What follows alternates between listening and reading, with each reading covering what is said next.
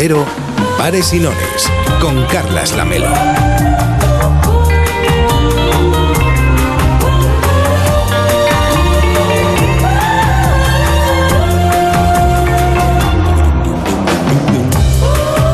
¿Qué tal? Muy buenas tardes. Hoy venía caminando por la Rambla y pensaba en Lassie. Sí, sí, en Lassie, en la perra más famosa del mundo.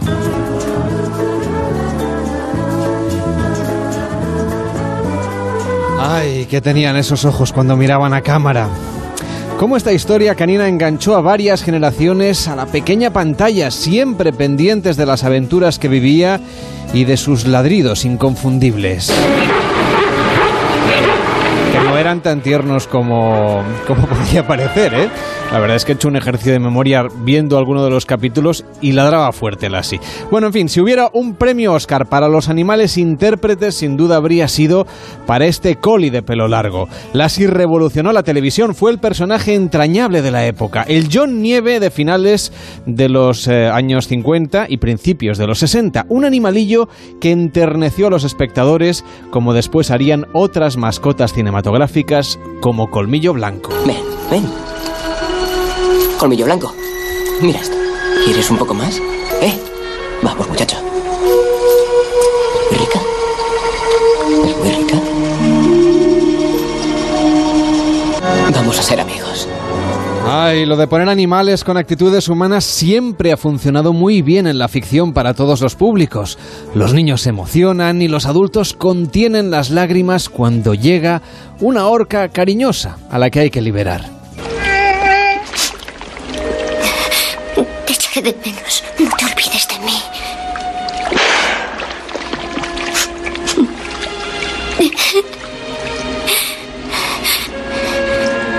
Saluda a tu mamá de mi parte. Te quiero mucho, Copi. Confío en ti. Tú puedes hacerlo. Puedes ser libre. Hazlo, hazlo. Bueno, son historias que no se cree nadie, pero que enternecen sobremanera, incluso a los más duros, si es que han sido capaces de aguantar frente a la pantalla, claro.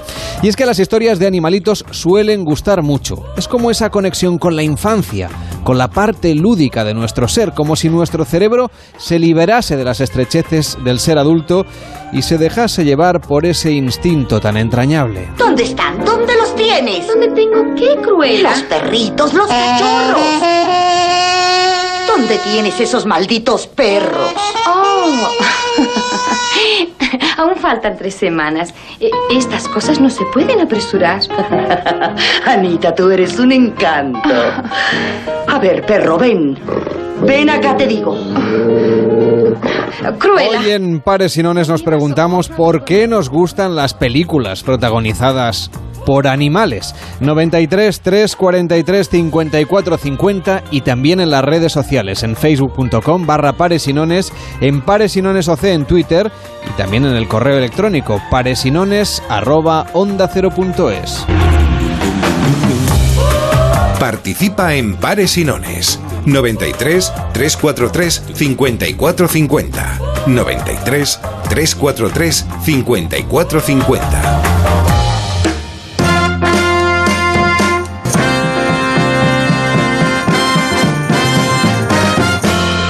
Morales, ¿qué tal? Muy buenas tardes. Buenas tardes, muy bien. Hola David Sarballó, ¿qué tal? Muy buenas tardes. Buenas tardes. Tenéis ya el boli preparado para apuntar a todo el mundo que llame a la gran final del concurso de las comunidades autónomas. Hoy ya definitivo, ¿no? Hoy Ya. ya, damos ganador. Pedimos disculpas porque ayer más de 20 llamadas se quedaron sin, sin entrar en antena. Eh, como no sabemos si hoy nos están escuchando, que nos vuelvan a llamar en cualquier caso. Exacto. Porque los planes en fin de semana de verano pueden cambiar. 93 343 54 50. 93 343 54 50. Defiende a tu comunidad autónoma en pares o nones. El concurso de pares y nones. ¿Quién va ganando, David? Pues eh, tenemos en cabeza la comunidad valenciana con 40 puntitos y después ya tenemos a Madrid y a Castilla y León en segunda y tercera posición. Solo hay que llamar y decir pares o nones. Yo tiro un dado, que tendré aquí encima de la mesa enseguida. Suerte Me que tenemos a dejar. a nuestro David Cervelló, que es un auténtico Es un runner, atleta sí. y es capaz de ir a la redacción corriendo y volver con el dado. Pues si fuese por mí, la verdad los es que, os no. tenéis que ir corriendo sois vosotros, que me dice el técnico que el teléfono está sonando. 93 343 54 50 hasta las once y media, las diez y media en Canarias. Esto es Pares y Nones en Onda Cero. El espectáculo del verano en la radio. Pares y Nones con Carlas Lamelo.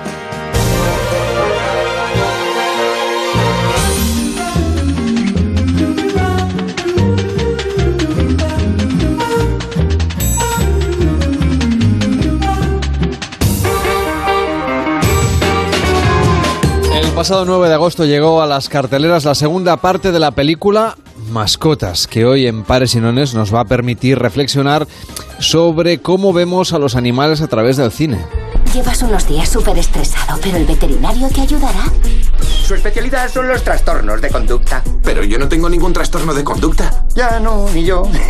es mi jefa la que desvaría. Le traigo un pájaro muerto y lo tira. Nada de lo que hago es suficiente para ti, madre.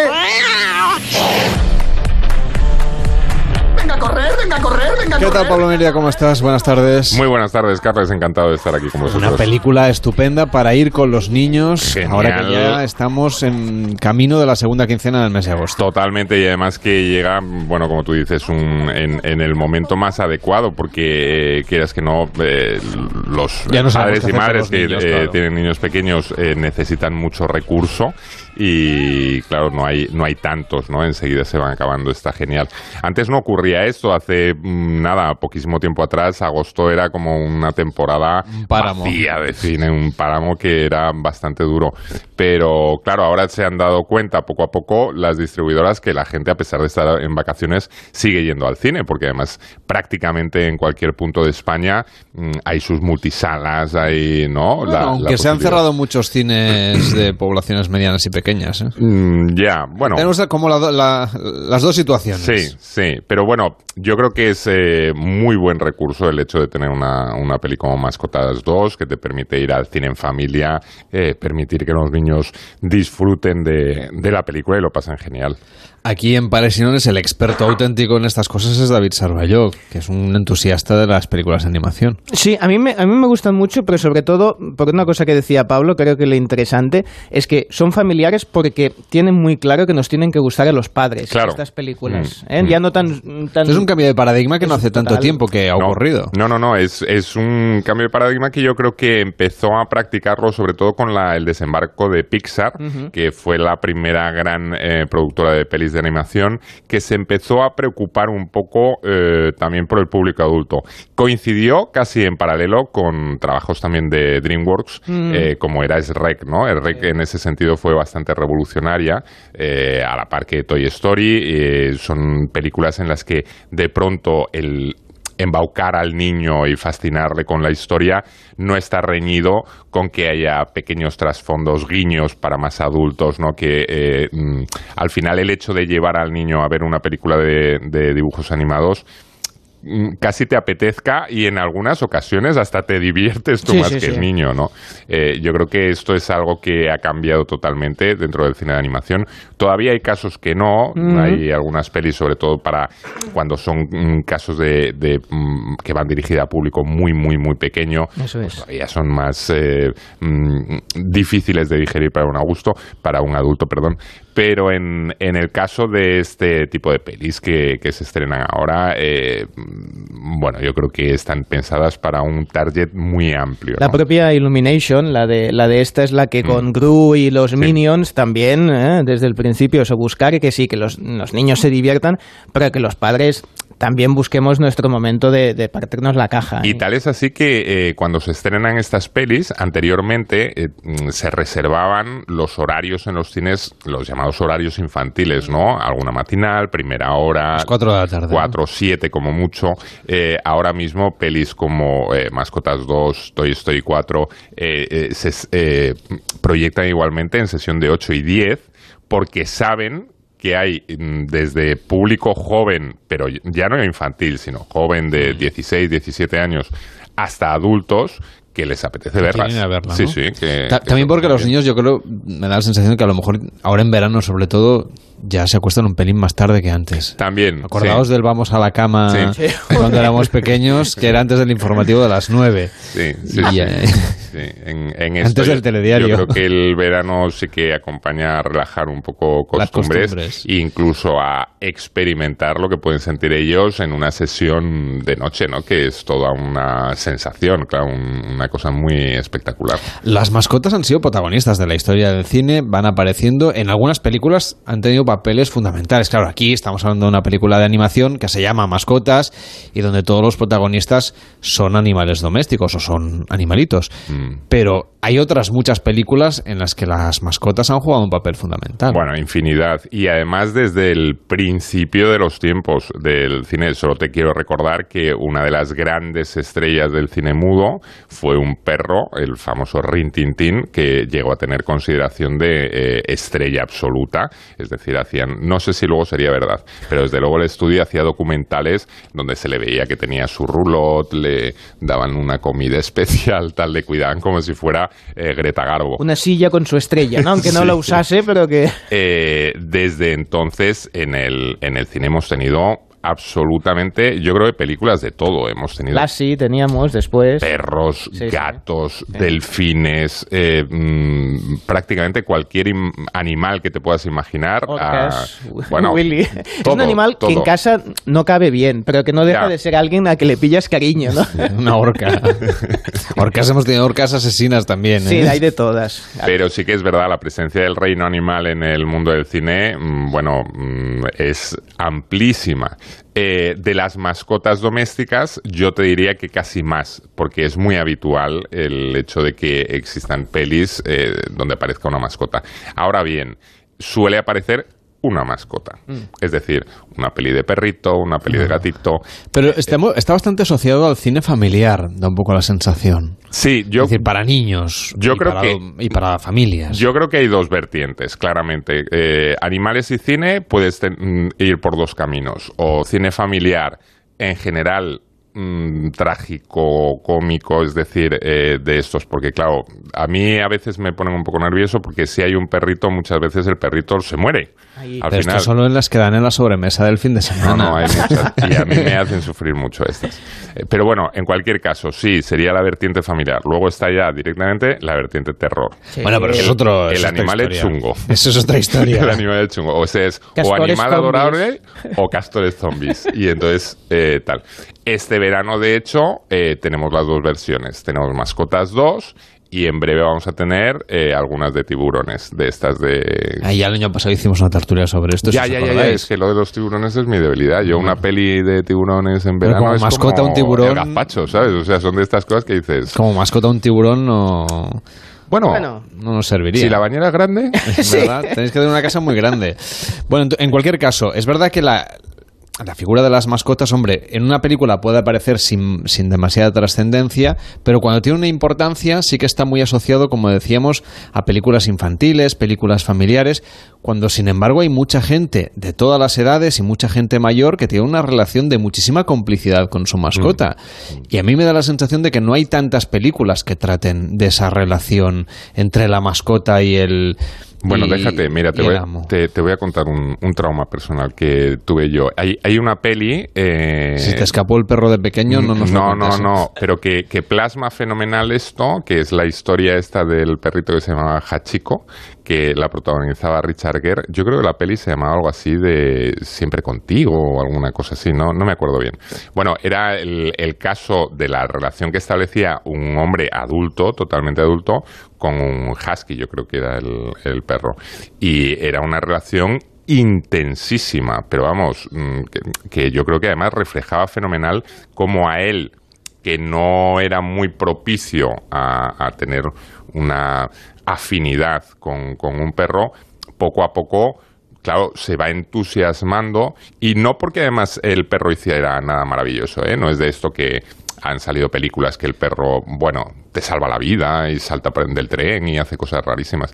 No, no, esto era una relación normal, pero que expresaba muy bien cómo sentimentalmente a él le va llenando hasta un punto mm, que, claro, putada, perdón, eh, eh, mm, lo que mm, ocurre- Conflicto, problema. Sí, conflicto que a mí me dejó traumatizado.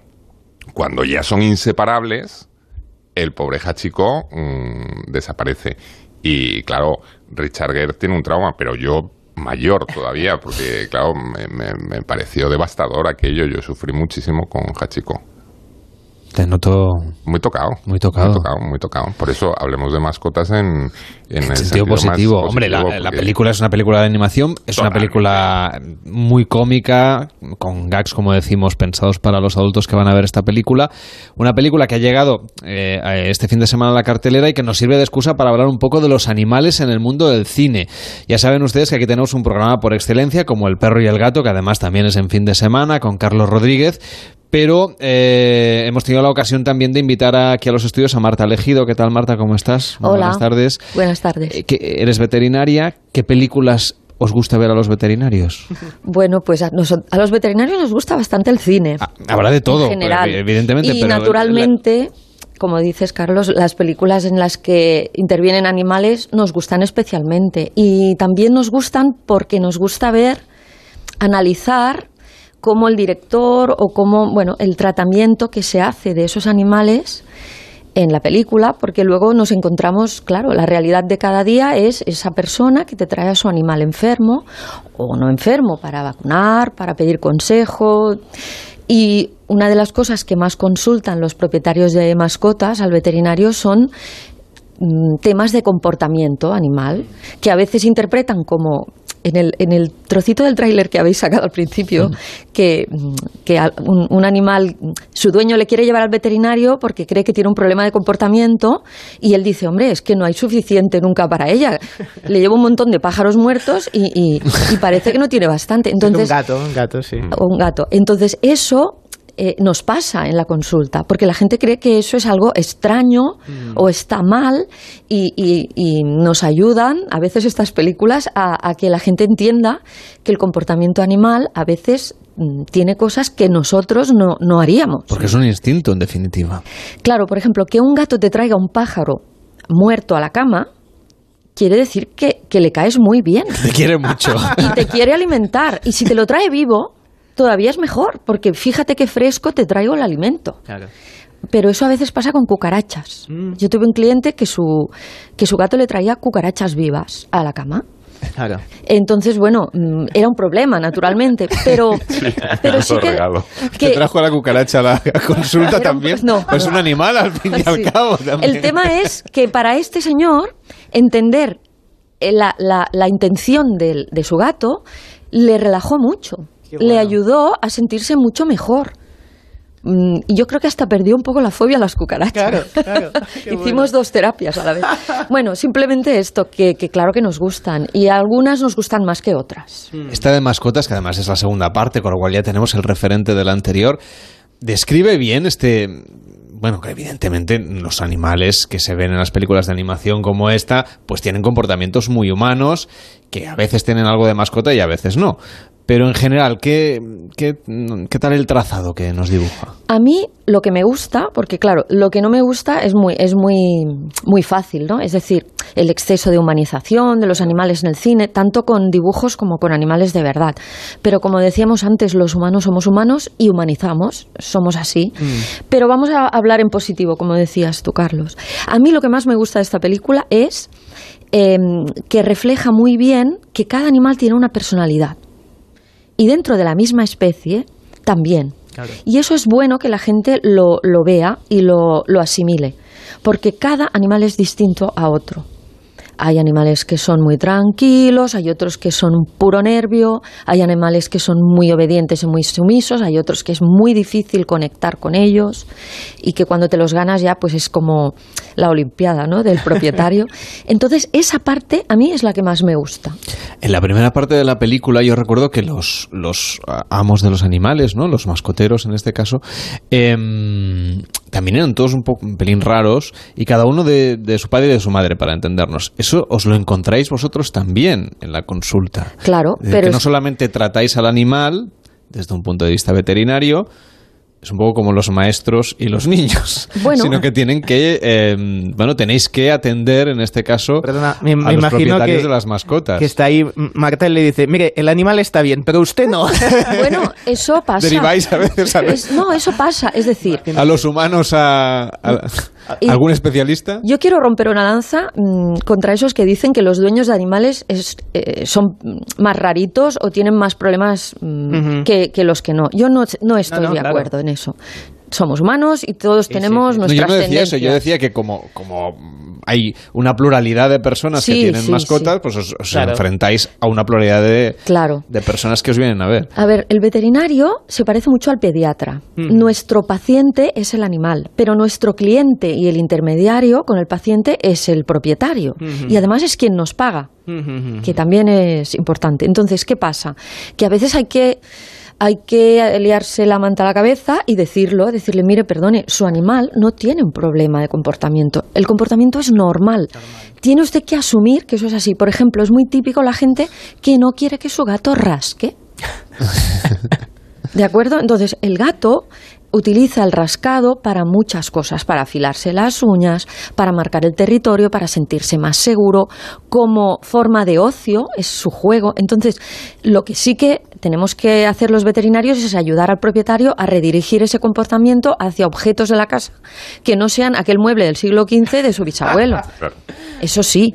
O la cara de la mujer. Pero, por ejemplo, pero, pero que, que- que es cierto que, que las personas a veces se obsesionan con, con cambiar cosas del animal que, que no se pueden cambiar.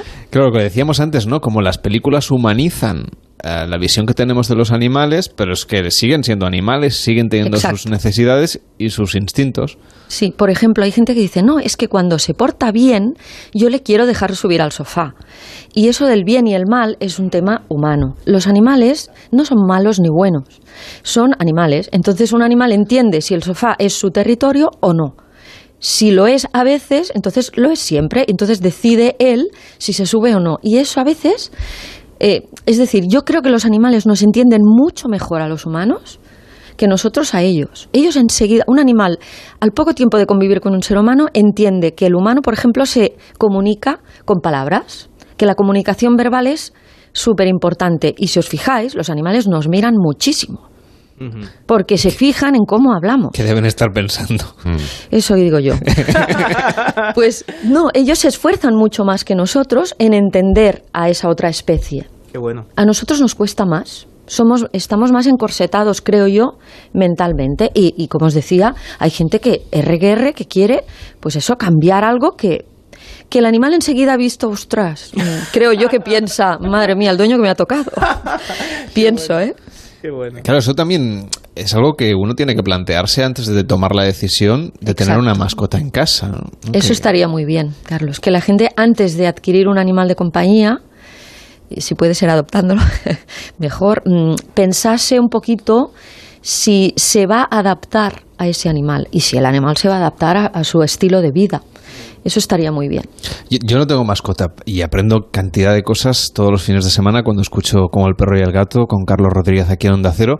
Pero eh, escuchándoos a vosotros, muchas veces pienso, em, seguro que hay gente que en realidad no se lo ha pensado bien. Es decir, que La mayoría.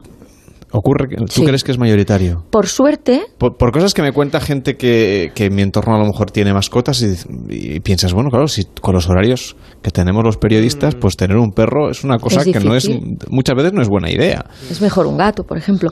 Bueno, el tema es que la mayoría de la gente no, no reflexiona antes de adquirir un animal. Por suerte, como antes comentabais, hasta las personas más reacias a convivir con mascotas, cuando les cae del cielo una mascota, su, su actitud hacia los animales cambia radicalmente. Y yo he vivido situaciones en la consulta, pues bueno, como sabéis, nos toca también la peor parte, los veterinarios, de ayudar a, a irse a los animales cuando no hay más, más opciones, sin sufrir, y, y vivir situaciones emocionales muy intensas de propietarios de, de la última que viví yo, que después de 30 años de profesión parece que sea mentira que te impresionen, ¿no? Estas situaciones. Fue un chico joven, profesional, elegante, con mucho dinero, mm, bueno, que trajo a su animal a, a, porque estaba muy enfermito y no tenía solución. Y abrazándolo decía, es lo, eres lo mejor que me ha pasado en la vida.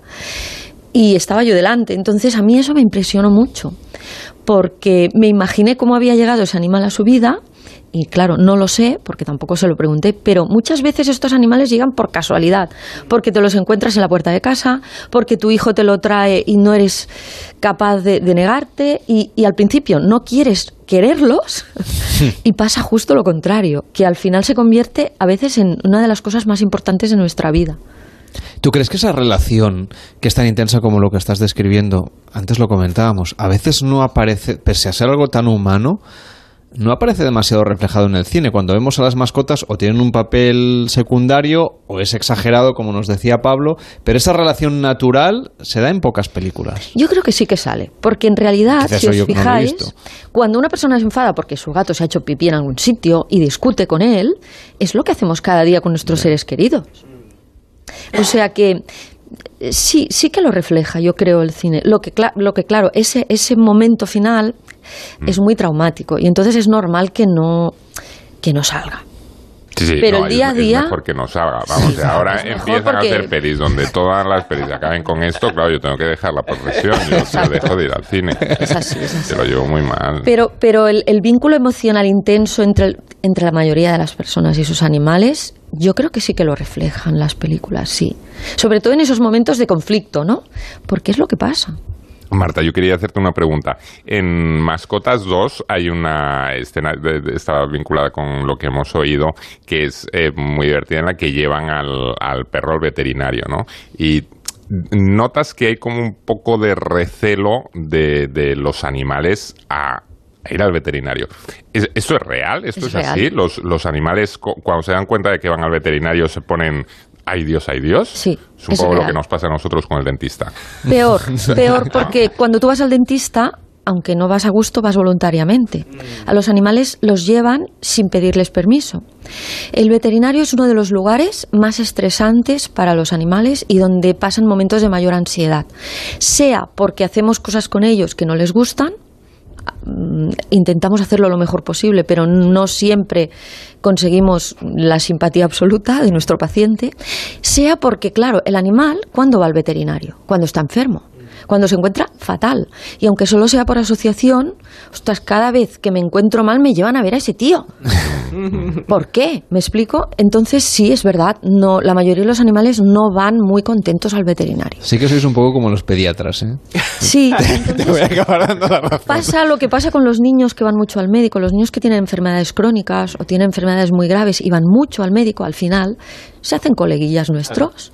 Entonces los perros y los gatos y las mascotas que tienen enfermedades muy que les hacen tener que vernos mucho, al final sí vienen contentos porque ya es algo que es de su parte de su rutina, pero en general eh, sí, no vienen contentos. De hecho, hay gente que dice, oye, ¿cómo puede ser que el perro esta mañana no quería salir de casa? Y, y yo les digo, usted ayer comentó con su mujer, mm, ¿dónde está la cartilla del veterinario? ¿O has sacado el transportín del armario?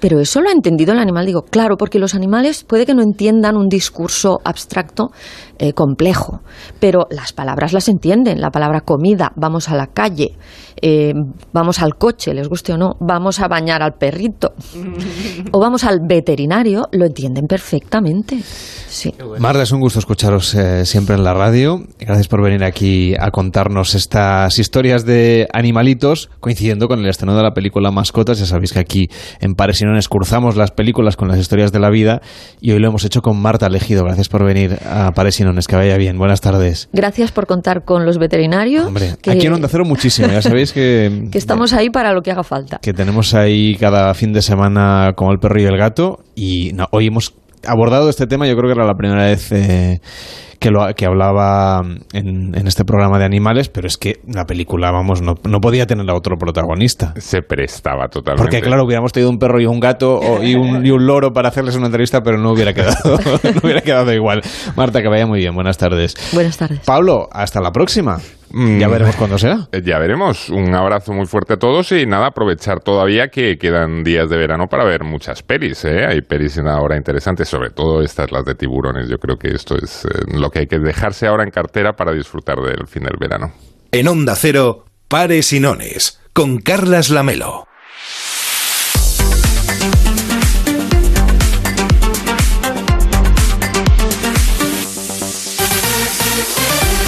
Son las 8 y 34, las 7 y 34 en Canarias y también tenemos un espacio de actualidad en Pares y Nones, un espacio de noticias basadas en hechos reales. Pero son noticias ciertas. Sí. Sí, sí, sí. Sí. Lo que no es tan cierto a veces es Eh, sí, el otras final. cosas. Pero bueno, en cualquier caso, primera noticia. Un conductor gallego da positivo en todas las drogas detectables. Pues sí, un pleno al 5 en este caso. El premio gordo. Tardó en salir, ¿eh? Porque fue una zona de copas, de noche. La policía instaló un control en la zona de la movida de Cangas. Cocaína, anfetamina, cannabis, éxtasis y heroína. Eso sí, limpio de alcohol. La policía quiere concienciar de los peligros de mezclar sustancias. Pues que creo que podemos hablar con el... con el fiera. Ah, que rule, que rule. Que me llamen de la radio. Ah, buenas noches. Eh, sí, buenas noches. Eh, ¿A usted eh, le van todo tipo de drogas? Bueno, digamos que me gusta ir variando, ¿eh? No encasillarme, porque hay que ir variando. Oiga, oiga, pero estas sustancias no afectan, ¿eh? A la conducción, no, Mm, no, sí, no. sí, sí, ya, ya lo vemos. No, no, no, no, no. A ver, pues, pásame la lila, la lila. ¡Guau! A ver, ¡guau! ¿Qué me decía, hombre de la radio? Tú no estaba escuchando, diga, diga, Sí, sí, sí, no, no, no, digo que, que, que, que vemos que, que, que este lacasito que se acaba de tomar no le afecta a la conducción. No, no, que me va a afectar la conducción, ni, ¿Qué va a afectar, ni? Ay, el, el premio, según tenemos entendido, mil euros. ¡Oh, mil euros, ni! ¡Me han tocado mil euros! ¿Cómo mola, ni? Porque mi toma guiscada y apasti. Que no, que no, que, que tendrá que pagar mil euros. Hola, Nin, qué corta rollo. Bueno, le dejo que tengo que entrar a trabajar, ¿eh? Sí, ¿a, a qué se dedica usted? Bueno, ahora estoy en prácticas de, de controlador aéreo, nen. Es un flipe. ¡Buah, qué flipe! Mira, ahora mismo estoy en la pantalla. ¡Buah! No sé cuál estos colores, no sé si son aviones, nen, o son LEDs, o son láser. ¡Buah, qué flipe, nen! En fin, yo no sé cómo el equipo de las fake news en Pares y Nones siempre consigue localizar a los protagonistas de las noticias, como era el caso de este conductor gallego, pero atención porque una conductora de 82 años vuelca su vehículo por no atropellar, o para no atropellar, mejor dicho, a una ardilla. Y encima la multan a la pobre por imprudencia. Sí, esto ha pasado en el estado de Michigan. Eh, eh, conducía por una ciudad a 140 millas de Grand Rapids, una ciudad que conocemos todo, cuando vio el pobrecito roedor en el asfalto, dio un volantazo y provocó que su coche pues volcara en plena calle, según ha informado Up North Live. un me- Me temo que tenemos a la protagonista. Oh, yes, yes. ¿Qué quiere hablar con la ardilla usted? No, no, no, no, usted ya nos va bien, pero ¿su voz? Ah, yes. Me conocen, I'm Mrs. Comfort. Mrs. Comfort, soy pariente, señora Consuelo, del mismo Michigan. ¿Y Mrs. Comfort, se encuentra usted bien? Ah, very well, very well. Solo unos pequeños roces. Claro, claro, por la abrasión, ¿verdad? No, no, no, no, roces con mi hija, porque el coche era suyo. Eh, pero ya está todo arreglado. Bien, perfecto. ¿Nos puede narrar la acción? Sí, pero mejor se lo narra aquí mi compañero Javier. Javier, hazle un poco la... Hombre, por supuesto, cómo no, señora, pues vamos ahí, por atención, se escapa el coche en el pelotón, se está escapando cuando estaba la prueba más emocionante, atención, amarre imponente que deja a sus perseguidores colgados, cuando atención, porque aparece una ardilla en medio de los tifosi, hay un lío tremendo, atención, ahí está, se mete, mete a rueda, mete a rueda la ardilla y atención, atención que se viene abajo, se viene abajo, se golpea y se sale de la carretera. Uf, menudo susto. Estas cosas cambian la vida, ¿verdad? Oh, yes, yes, que me las cambian porque ahora la ardilla y yo vivimos happily together, vivimos juntos y comemos perdices y nueces de, de macadamia, y, pero le dejo que estoy conduciendo y no me gustaría tener un accidente. Oh, shit, un armadillo, sal armadillo, armadillo, no.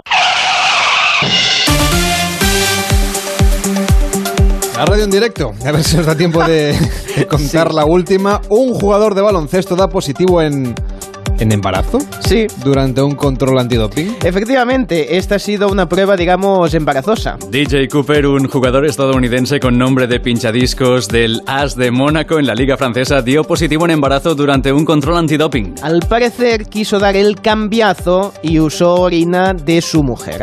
Le vamos a dar la mala noticia de la sanción en directo. Oh, yes, dígame. Mr. DJ, le llamábamos por un tema. No, no, no, yo no DJ música, yo no, no, yo hago otra cosa baloncesto, no me pidan temas. Eh, El tema es que mm, eh, el test de sangre, que, que- que le van a caer dos años de sanción por dar las muestras de su mujer embarazada. What? What? ¡Qué gran noticia! No sabía nada. ¿Se alegra por la sanción? No, no, no, no sabía nada que voy a ser papi. Papi, papi, papi chulo, qué ilusión. Cariño, ¿sabes esa medalla que me dejaste? Pues llevaba premio. No siga buscando, lleva premio. Nos dan un crío y nos dan dos años de baja paternal. En fin, suficiente por hoy en las fake news aquí en Pares y Nones en Onda Cero. En Onda Cero, Pares y Nones, con Carlas Lamelo.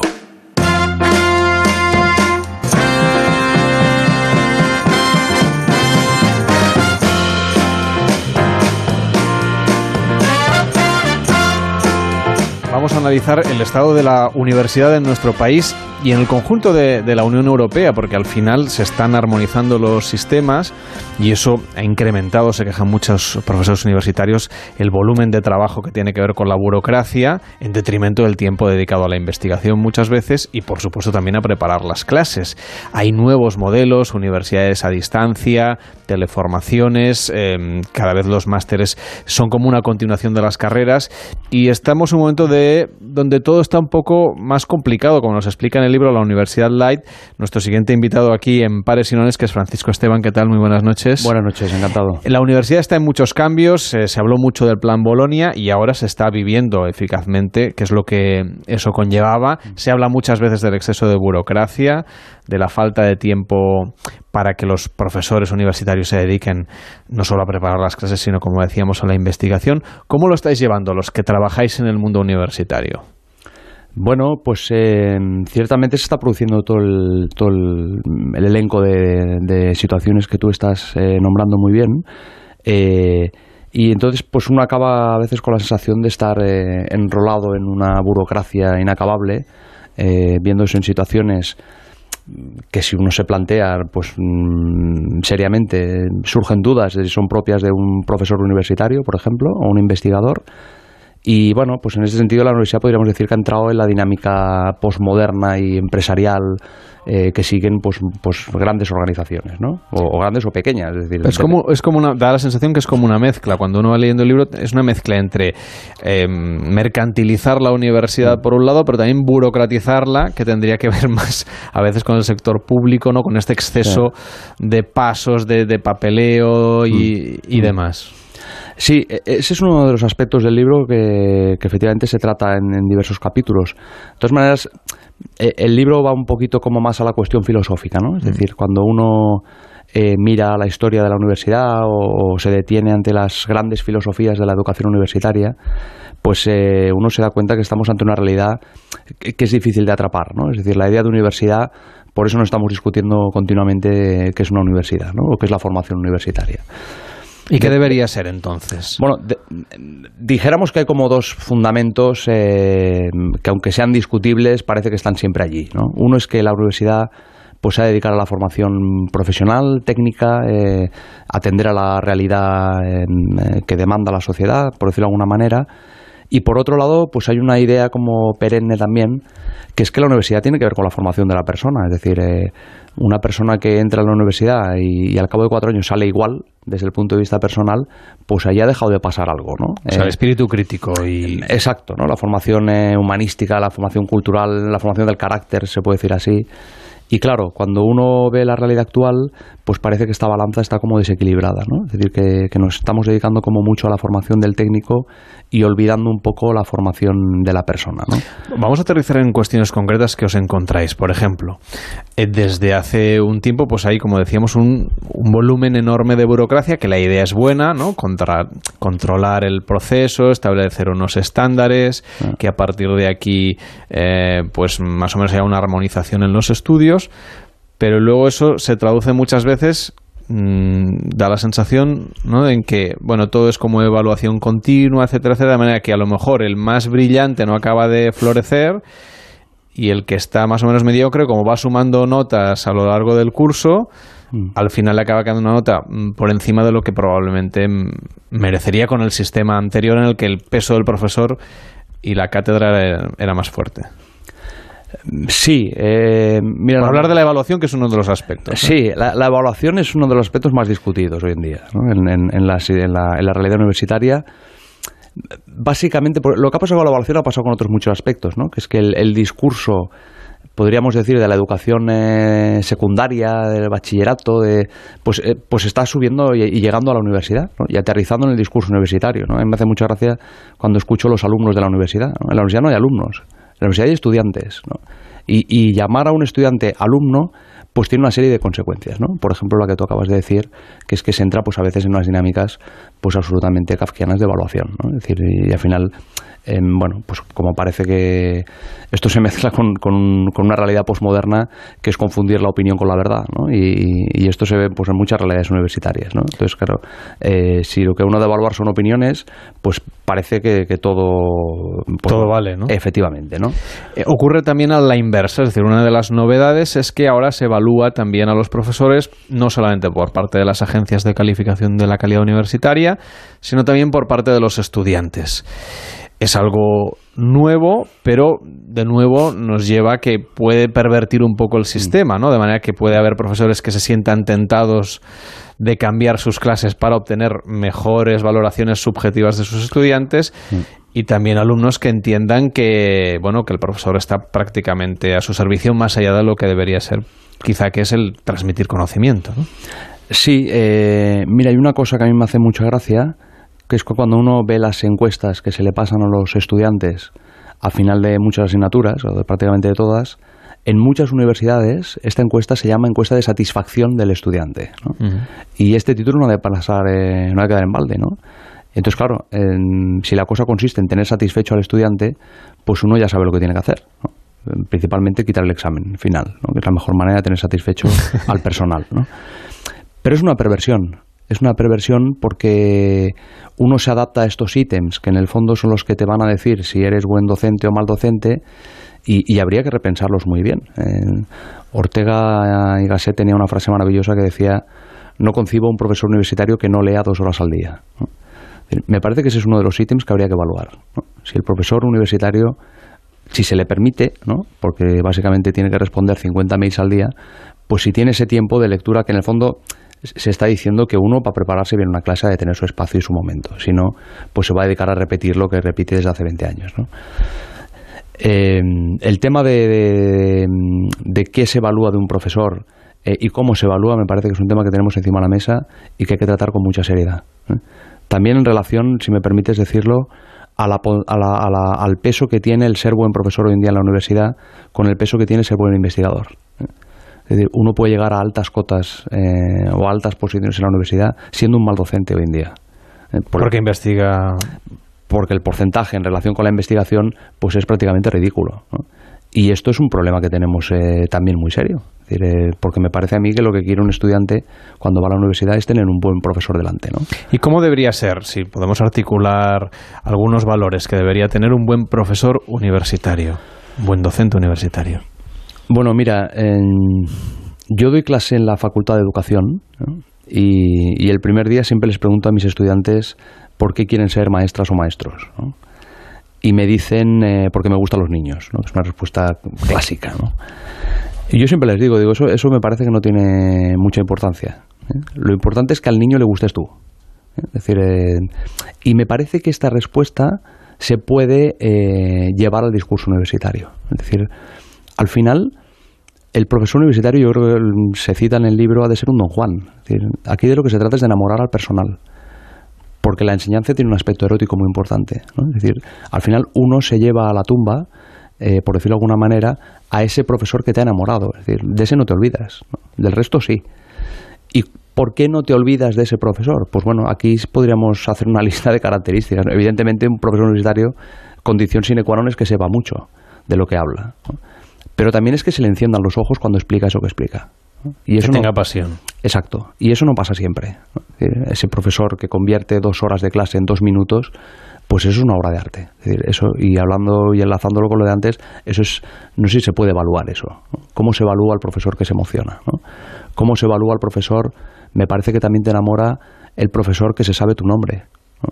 Pero hoy en día yo no sé si todos los profesores universitarios se saben los nombres de sus estudiantes. Mm, Porque saber el nombre de un estudiante me parece que es fundamental como para establecer una relación erótico-pedagógica, si se puede decir así, con él, para conseguir enamorarlo. ¿no? Y esto es esencial en todos los niveles educativos, pero en la universidad también. Otro de los aspectos, evidentemente, que, que tienen que ver con el mundo universitario actualmente es la proliferación de centros universitarios, la aparición de las universidades privadas, su fortalecimiento y también de nuevos modelos, universidades a distancia, eh, másteres semipresenciales, etcétera. ¿Se puede estudiar una carrera universitaria? Ya sabemos que sí, que la ley dice que sí, que ahí están los títulos, ¿no? Pero como experiencia es la misma, transformadora, como decíamos antes, alguien que se pase eh, cuatro años de su vida en una facultad, yendo regularmente, no voy a decir cada día, pero regularmente, que la persona que lo estudia con unos materiales que le llegan a un correo electrónico y responde a unos foros y no sé qué más. Bueno, aquí eh, ciertamente, como bien dices, estamos viendo una situación muy particular. ¿no? Este, de lo que estamos viviendo ahora no había pasado nunca, ¿eh? por decirlo de alguna manera. Y mm, en este caso el cardenal Newman decía ya hace años en aquel libro maravilloso ¿no? de, de of University, decía, vayan con cuidado que no es lo mismo una universidad que algo llamado universidad. Es una reflexión muy interesante para aplicar hoy en día. Es decir, me parece que, que estamos ante un mal uso a veces ¿no? de la idea de universidad eh, pues que deberíamos plantearnos eh, a dónde nos va a llevar todo esto. Si uno hoy en día se mete en el Google y pones University, pues te sale la Oxford University, que todos conocemos, la Harvard University, que todos conocemos, pero también te sale la Donald Trump University, y también te sale la McDonald's University, y también te sale la Bifitter University. Claro, eh, meter en el mismo saco a Harvard con McDonald's, pues me parece que tenemos un problema. Em, ¿Y qué pasa en Harvard y qué pasa en McDonald's? En la Universidad de Harvard y en la Universidad de McDonald's me refiero, pues hay que saberlo muy bien para saber si, si, si las dos ¿no? merecen esa palabra. Es que es muy serio el utilizar la palabra universidad. Es como la palabra amistad, como la palabra amor. Son ideas muy profundas y, y utilizarlas de una manera ligera pues nos puede llevar a problemas. Esa idea filosófica de lo que es la universidad mm, a veces contrasta con, con la obtención de un título, que parece que para mucha gente es el objetivo. Entonces nos encontramos con la situación en la que el objetivo son las notas, es eh, la evaluación final y es conseguir un título. Pero como Ahora, afortunadamente, hay más gente que accede a la universidad. Parece que el título universitario ha quedado devaluado y ya no tiene el mismo peso, ya no digo académico, sino también profesional, ¿no? Casi el sistema se está orientando hacia lo que llaman el 3 más 2, ¿no? Tres años de grado, la, la carrera universitaria, más dos de máster. Y, y- y entonces el elemento diferencial para quien luego quiera trabajar, ya no hablamos de la gente que se dedicará a la investigación y a la docencia, sino la gente que realmente luego quiere trabajar, parece que un título universitario ya tiene el valor que tenía hace 40 años el, el título de, de bachiller. O menos Sí. todavía. Sí, sí. Eh, bueno, efectivamente está el efecto este que, que muchos autores llaman titulitis, ¿no? Eh, que es el acumular títulos eh, pues uno tras de otro. Efectivamente estoy de acuerdo contigo, desde el grado hoy en día se ha devaluado mucho por, la, por la estructura que se propuso en su día. Eh, y el máster, no sé, porque también te encuentras con personas que, son coleccionistas de másters, ¿no? Que hacen uno y otro y otro hasta que, hasta que encuentran el- el- el trabajo que desean. Efectivamente, la universidad está para, para otorgar títulos, ¿eh? pero si uno entra a la universidad solo con ese objetivo, me parece que se equivoca. Es decir, que se pierde otras muchas oportunidades que da la universidad. ¿eh? La universidad eh, pues es la institución que da el título oficial, por decirlo de alguna manera, para acceder a muchas profesiones. Eso lo sabemos todos y eso tiene que seguir siendo así. Y de lo que se trata es de recuperar la otra cara de la idea de universidad. Es decir, que eso no está solo para títulos. ¿eh? Eso está para transformarte, para vivir una experiencia espectacular, para hacer amistades de aquellas que no, que no se abandonan nunca, para leer aquellos libros eh, que uno o se lee en la vida universitaria o no te leerás nunca más. Es decir, para experimentar algo eh, pues que te toca y te transforma. ¿no? Hemos hablado hoy del mundo de la universidad en pares y nones porque evidentemente está presente en nuestra vida. Ahora hay muchos profesores durante el mes de agosto que estarán de vacaciones, pero siempre pensando en cómo van a preparar sus clases. Y seguro también familias que mandan a sus hijos o, o estudiantes que van a llegar a la universidad por primera vez en septiembre, en octubre, cuando empiece el curso, hemos querido plantearnos cómo está la situación. Daría para conversar muchas más horas, pero está recogida esa esencia filosófica en este libro que se llama La Universidad Light y que eh, ha firmado Francisco Esteban. Gracias por venir a la radio y hasta la próxima. Buenas noches. Muy amable, muchas gracias.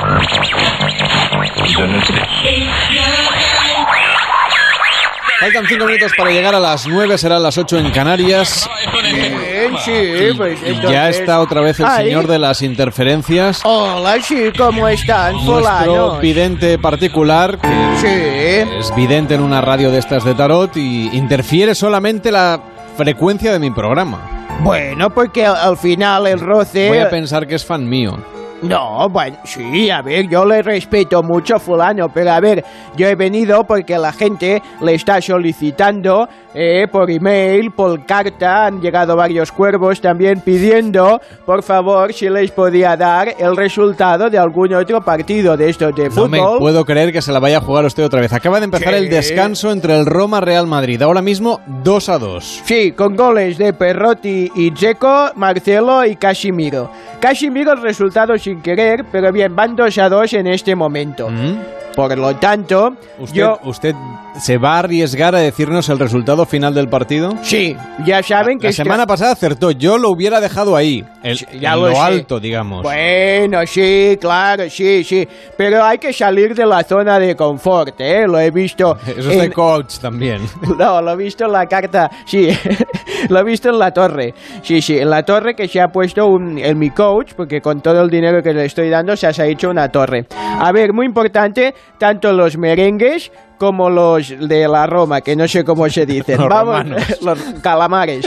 Bien, deben ser los calamares, los seguidores de la Roma. Vamos a ver, hoy voy a hacer la técnica del pollo del café. Mm. Tenemos un problema porque me acabo de sacar el café Se lo tiene que beber, está y muy está caliente. muy caliente. Vaya. Por lo tanto, tengo que verlo un poco al- de forma A ver intuitiva. si usted quiere después del boletín. No, a ver, no, porque entonces ya pueden haber marcado alguno o No, no, que están en el descanso. Bien, Acaba de empezar. No, pero sí, yo me la voy a descanso es un jugar. de hora. En todo caso, eh, mientras hacen el boletín, yo confirmo si el pollo confirma Vale. mi previsión. ¿eh? Puede tomarse el café tranquilo y Sí. después del boletín nos da su previsión. Bien, pero Yo de- lo prefiero. Bueno, bien, No quiero que se queme ver, la lengua. No se pase usted de controlador porque lo tengo muy visto. Está bien, está bien. Voy a intentar controlarme. Eso lo he visto en la carta del ahorcado y también me lo ha dicho mi psicólogo. Muy bien. Pues haga usted caso. que me al controle. que para eso están. Bien. Bueno, pues ahora mismo 2 a 2, el descanso a la vuelta del boletín. Vamos a preguntarle al vidente de Pares y Nones cuál va a ser el resultado final y lo vamos a ir narrando aquí en directo, como si esto fuera un programa de deportes, pero no lo es, No. solamente cuando viene el vidente. Mientras tanto, aprovechen el tiempo, aprovechad el tiempo y llamad a Pares y Nones para defender a vuestra comunidad autónoma. 93 343 54 50.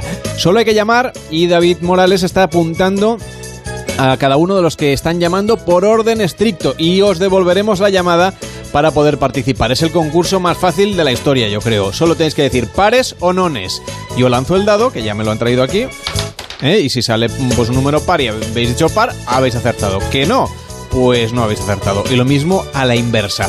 Pares o nones, el concurso de pares y nones, los puntos para vuestra comunidad autónoma. Hoy, la gran final en esta tarde-noche de domingo, 11 de agosto de 2019, 93 343 54 50. Nos vamos a las noticias de las 9 a las 8 en Canarias y a la vuelta Pues vamos a hablar un poquito de economía, además de saludar al vidente. ¿eh? Vamos a, a saludar a Juan Aro, autor del libro Los trucos de los ricos. A ver si nos hacemos ricos. Me interesa. sí, ¿A usted le interesa? Sí, ya lo he visto que Pero venía usted lo que tiene que hacer es tirar las cartas y saber qué número de mm, va a salir, no sé, en, en- en la 11, en la Lotería Nacional. No, en el código deontológico de los videntes no se nos permite hacer juegos de Ustedes no azar. pueden. Ah, está bien. Los juegos de azar no se pueden hacer. de azar, no. ¿De azucena? Ay, qué buenos son. En fin, llegamos a las noticias y después también aprenderemos a cocinar con Mireia Carbó y tendremos la gran final del concurso de pares y nones. Pares o nones. 93 343 54 50. 93 343 54 50. El teléfono de pares y nones. El show del verano en Onda Cero.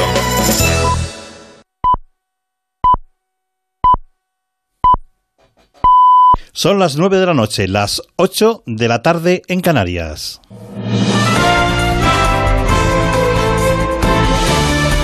Noticias en Onda Cero. Hola, buenas noches. El dispositivo que trabaja en la extinción del incendio forestal que afecta a la cumbre de Gran Canaria y que está formado entre 500 y 600 personas, entre medios aéreos y terrestres, intenta atacar por todos sus flancos a un fuego que todavía está activo, pero ya contenido, como ha asegurado el presidente de Canarias, Ángel Víctor Torres. El incendio no ha progresado, es decir, que hemos conseguido contener el que se salga del perímetro que esta mañana ya teníamos de casi mil hectáreas, 900 y pico hectáreas, el fuego que se inició por una imprudencia El presidente del Partido Popular, Pablo Casado, ha agradecido vía Twitter el trabajo realizado por los equipos que están trabajando para apagar el incendio de Gran Canaria y también desea una pronta recuperación a los heridos. Y estábamos pendientes de otro incendio en León y la Junta de Castilla y León acaba de rebajar el nivel de peligrosidad que, recordemos, ha obligado a cortar la carretera nacional 630 a la altura del kilómetro 140 en el término municipal de Sariegos, en León. Es momento ahora de conocer precisamente el estado del tráfico en las carreteras españolas. Dirección General María Lalinde, buenas noches. Buenas noches. A esta hora en Madrid encontramos tráfico intenso de entrada a la capital por la A3 en Rivas y en Fuentidueña de Tajo y también en la A5 en Navalcarnero. Ya en las zonas limítrofes, dificultades también en dirección a Madrid, en Toledo. Está complicada la A5 en varios puntos, a la altura de Cazalegas y también en el Casar de Escalona. Y precaución en Segovia, en la Nacional 6, hay retenciones en San Rafael. En Barcelona, el incendio de un vehículo está generando complicaciones en la AP7 en Fogars de la Selva, sentido Tarragona. Y otro accidente en Cantabria también genera retenciones en la A8 a su paso por Colindres hacia Vizcaya. Ya en Girona, dificultades en la C31 en Santa Cristina de Aro hacia Llagostera. Y en Málaga, complicaciones en la A7 en San Pedro de Alcántara hacia Barcelona y en Marbella hacia Cádiz. Y además les contamos cómo puede afectar la huelga indefinida de transportistas, que puede también involucrarse en cuanto al suministro de combustible en nuestro país vecino, en Portugal. Silvia Ortiz. Alerta de crisis en Portugal por la huelga de transportistas de mercancías peligrosas que amenaza con desabastecer las gasolineras de todo el país en pleno periodo vacacional. El gobierno de Antonio Costa se reunió el sábado en un gabinete de emergencia para tomar medidas y preparar al país para la huelga indefinida a la que pueden enfrentarse desde este mismo lunes. El Ejecutivo decretó unos servicios mínimos del 100% para las instalaciones prioritarias como aeropuertos, hospitales y emergencias, de un 75% para el transporte público y de un 50% para los ciudadanos. Además, eh, desde el viernes los portugueses solo pueden repostar 15 litros de combustible en las gasolineras, donde ya se están empezando a producir colas y altercados. Además, muchos portugueses han optado por cruzar ya a las ciudades españolas cercanas donde sí hay gasolina y además a mejor precio. Las gasolineras españolas se preparan ya para el aumento de clientela. Y un apunte más antes de la información deportiva que acabamos de conocer, los dos grandes candidatos a las elecciones presidenciales que comienzan en octubre en Argentina, el actual mandatario Mauricio Macri y su gran rival kirchnerista Alberto Fernández, ya han depositado su voto en las primarias nacionales que se están celebrando hoy y que sirven de claro prolegómeno a los comicios por la Casa Rosada. Mauricio Macri acaba de pedir paciencia hasta que no se conozca el resultado de las primarias de hoy. La gente está cur- concurriendo a votar, todas las mesas están abiertas, ha tocado buen tiempo en casi todo el país, así que la verdad que va a ser un día de, nuevamente de fiesta para la democracia. Espero que todos los argentinos vayan a votar, que sean protagonistas Y bueno, y después paciencia, porque los resultados van a estar pasar a las nueve de la noche. Y llega la información deportiva con Ignacio Ojeda. Último partido de pretemporada del Real Madrid en el Olímpico de Roma. Mario Gago, corresponsal en Italia. Buenas noches. Tiempo de descanso en la capital de Italia, Roma 2, Real Madrid 2. Hasta en dos ocasiones adelantó el conjunto de Zinedine Zidane con una gran definición de Marcelo tras pase de Modric y un cabezazo de Casemiro en una acción tras un córner, eso sí en posición dudosa. Un Real Madrid que atrás ha mostrado debilidad con la defensa de tres formada por Nacho, Barán y Militao en errores de marca, precisamente así han llegado los goles de la Roma, 1-2 con una buena cabalgada de Zaniolo por banda para sentar a Barán y definir con Perotti y en el 2-2 que fue obra de Edin Dzeko dentro del área después de driblar a Militao. Un partido con varias ocasiones, con cuatro goles, a pesar del calor en la capital de Italia, y se espera que Zidane haga varios cambios en la segunda parte. Los confirmados Vinicius por Valverde, Jovic por Nacho, veremos si tendrá minutos Gareth Bale, recordad, Mariano y James no han viajado por decisión técnica y Sergio Ramos por lesión. A punto de empezar la segunda parte, Roma 2, Real Madrid 2. En tenis, Pablo Carreño se mete en el cuadro principal del Open de Cincinnati al vencer a Jeffrey Wolf en tres sets. La nota negativa la ha puesto Feliciano López, que cayó derrotado con el serbio Miomir, Miomir Kekmanovic. Y en baloncesto, la selección española viaja mañana a Estados Unidos, donde cumplirá una nueva semana de preparación para el Mundial de China, que culminará el próximo viernes en un amistoso ante Estados Unidos. Las noticias vuelven a la sintonía de Onda Cero cuando sean las 10 de la noche, las 9 de la tarde en Canarias y siempre las noticias actualizadas en nuestra página web ondacero.es. Más de uno. Información y entretenimiento durante todo el año. También en agosto. A las 7 de la mañana, Oscar Plaza te pone al día de toda la actualidad en un momento político con mucho que contar. Tertulias, debates, análisis y entrevistas con los protagonistas de la noticia. Y a las 10 de la mañana, Begoña Gómez de la Fuente nos recuerda que estamos en verano. Cine y festivales, ecología, viajes, libros, anécdotas divertidas, entrevistas con sorpresas, participación y muy buen humor. Más de uno. En agosto, desde las 7 de la mañana, información y entretenimiento con Oscar Plaza y Begoña Gómez de la Fuente. Te mereces esta radio. Onda Cero, tu radio. Pasa de tener una cocina a tener una cocina máster con Leroy Merlin. Consigue la cocina Gales Azur, la cocina que enamoró al jurado del programa de televisión Masters de la Reforma, con un 15% de descuento en sus puertas hasta el 26 de agosto. Aire tradicional y look innovador a juego con tu estilo y tu bolsillo. ¿A qué esperas? Sube ya tu cocina de nivel. Leroy Merlin, da vida a tus ideas.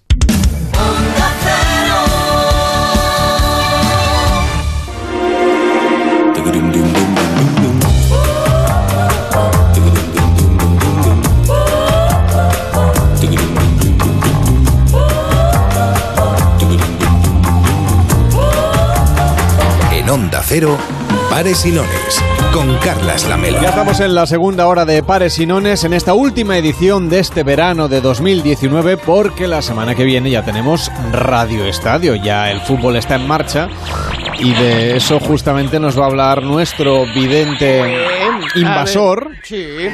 Ya vuelven a conectar conmigo. No, no, no. Es usted que hace interferencias. ¿eh? No, yo no sé Habíamos- cómo va. Lo que pasa es que en esta ocasión habíamos Sí. quedado.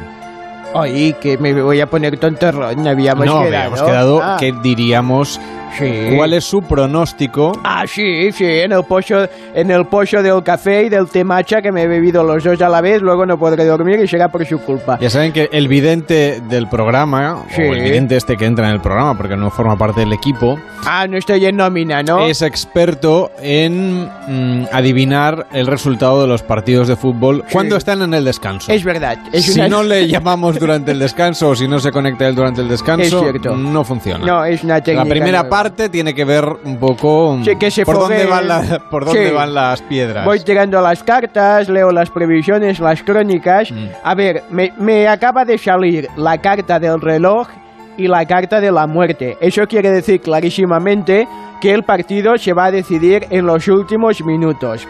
Bien, ya me está sale. arriesgando usted demasiado. No, a ver, eh, a ver, me sale también otra carta que es la... me lleva la voz porque va a salir la del vino, por tanto es muy posible que salga en la segunda parte Vini Vinivicius, que es el jugador este joven del Real de Madrid. Bien, resultado final del partido Club de Fútbol, o como se llame, de la Roma, 3. Sí. Real Club de Madrid, 3. Venga, hombre. Empate a 3. O sea, va a meter un gol cada uno. Sí, bien, a ver, ya está analizando aquí mi pronóstico. Yo he dicho, así es como van a terminar. Eh, lo le hice las cartas, el pollo del café y el temacha. Bien, ya está. Todo Luego me mezclado. llaman si quieren, conectan conmigo y a ver si es verdad. Hombre, o estaremos no. haciendo el programa para cuando esto ocurra. Bien, pues bueno, como ya lo he visto, lo he visto. ¿Y si en- no acierta qué? Lo he visto en la carta del sol y en la pauta, que he visto que me vuelven a llamar luego. No, no la- hay pauta. En la pauta usted no sale. Ay, No pues se muy mal. que no sale. Muy mal, Porque tendré lo, que lo llamar que hace usted es interferir la señal de onda cero. Pues tendré que llamar al guionista que me va a escuchar. el guionista bueno, está en paro. Vaya, pobre, claro, sí, sí, no me tienen en nómina a mí, ¿cómo van a tener guionista? Bueno, a ver, siga, que está muy bien el programa, que lo estoy viendo Sí. en el As de Bastos, me ha salido que le va a quedar muy bien. Muy bien. ¿Va a llamar usted al concurso de las comunidades autónomas? Sí, pido... Eh... No, no puede participar. Ah, vaya. No, porque claro, usted va a saber antes Entonces, que ¿por nadie... Me pregunta fulano. Digo si va a llamar. Ah, pasa es que bien. yo le digo que no puede participar porque usted, con su clarividencia, puede saber verdad. si va a salir pares o nones. Ahora sí que me has muerto y sé qué comunidad va a ganar, claro, pero no lo diré. 93 343 54 50 el teléfono de pares y nones para participar en el concurso de las comunidades autónomas. Hoy es la gran final. 93 343 54 50. Participa en Pares y Nones. 93 343 54 50. 93 343 54 50.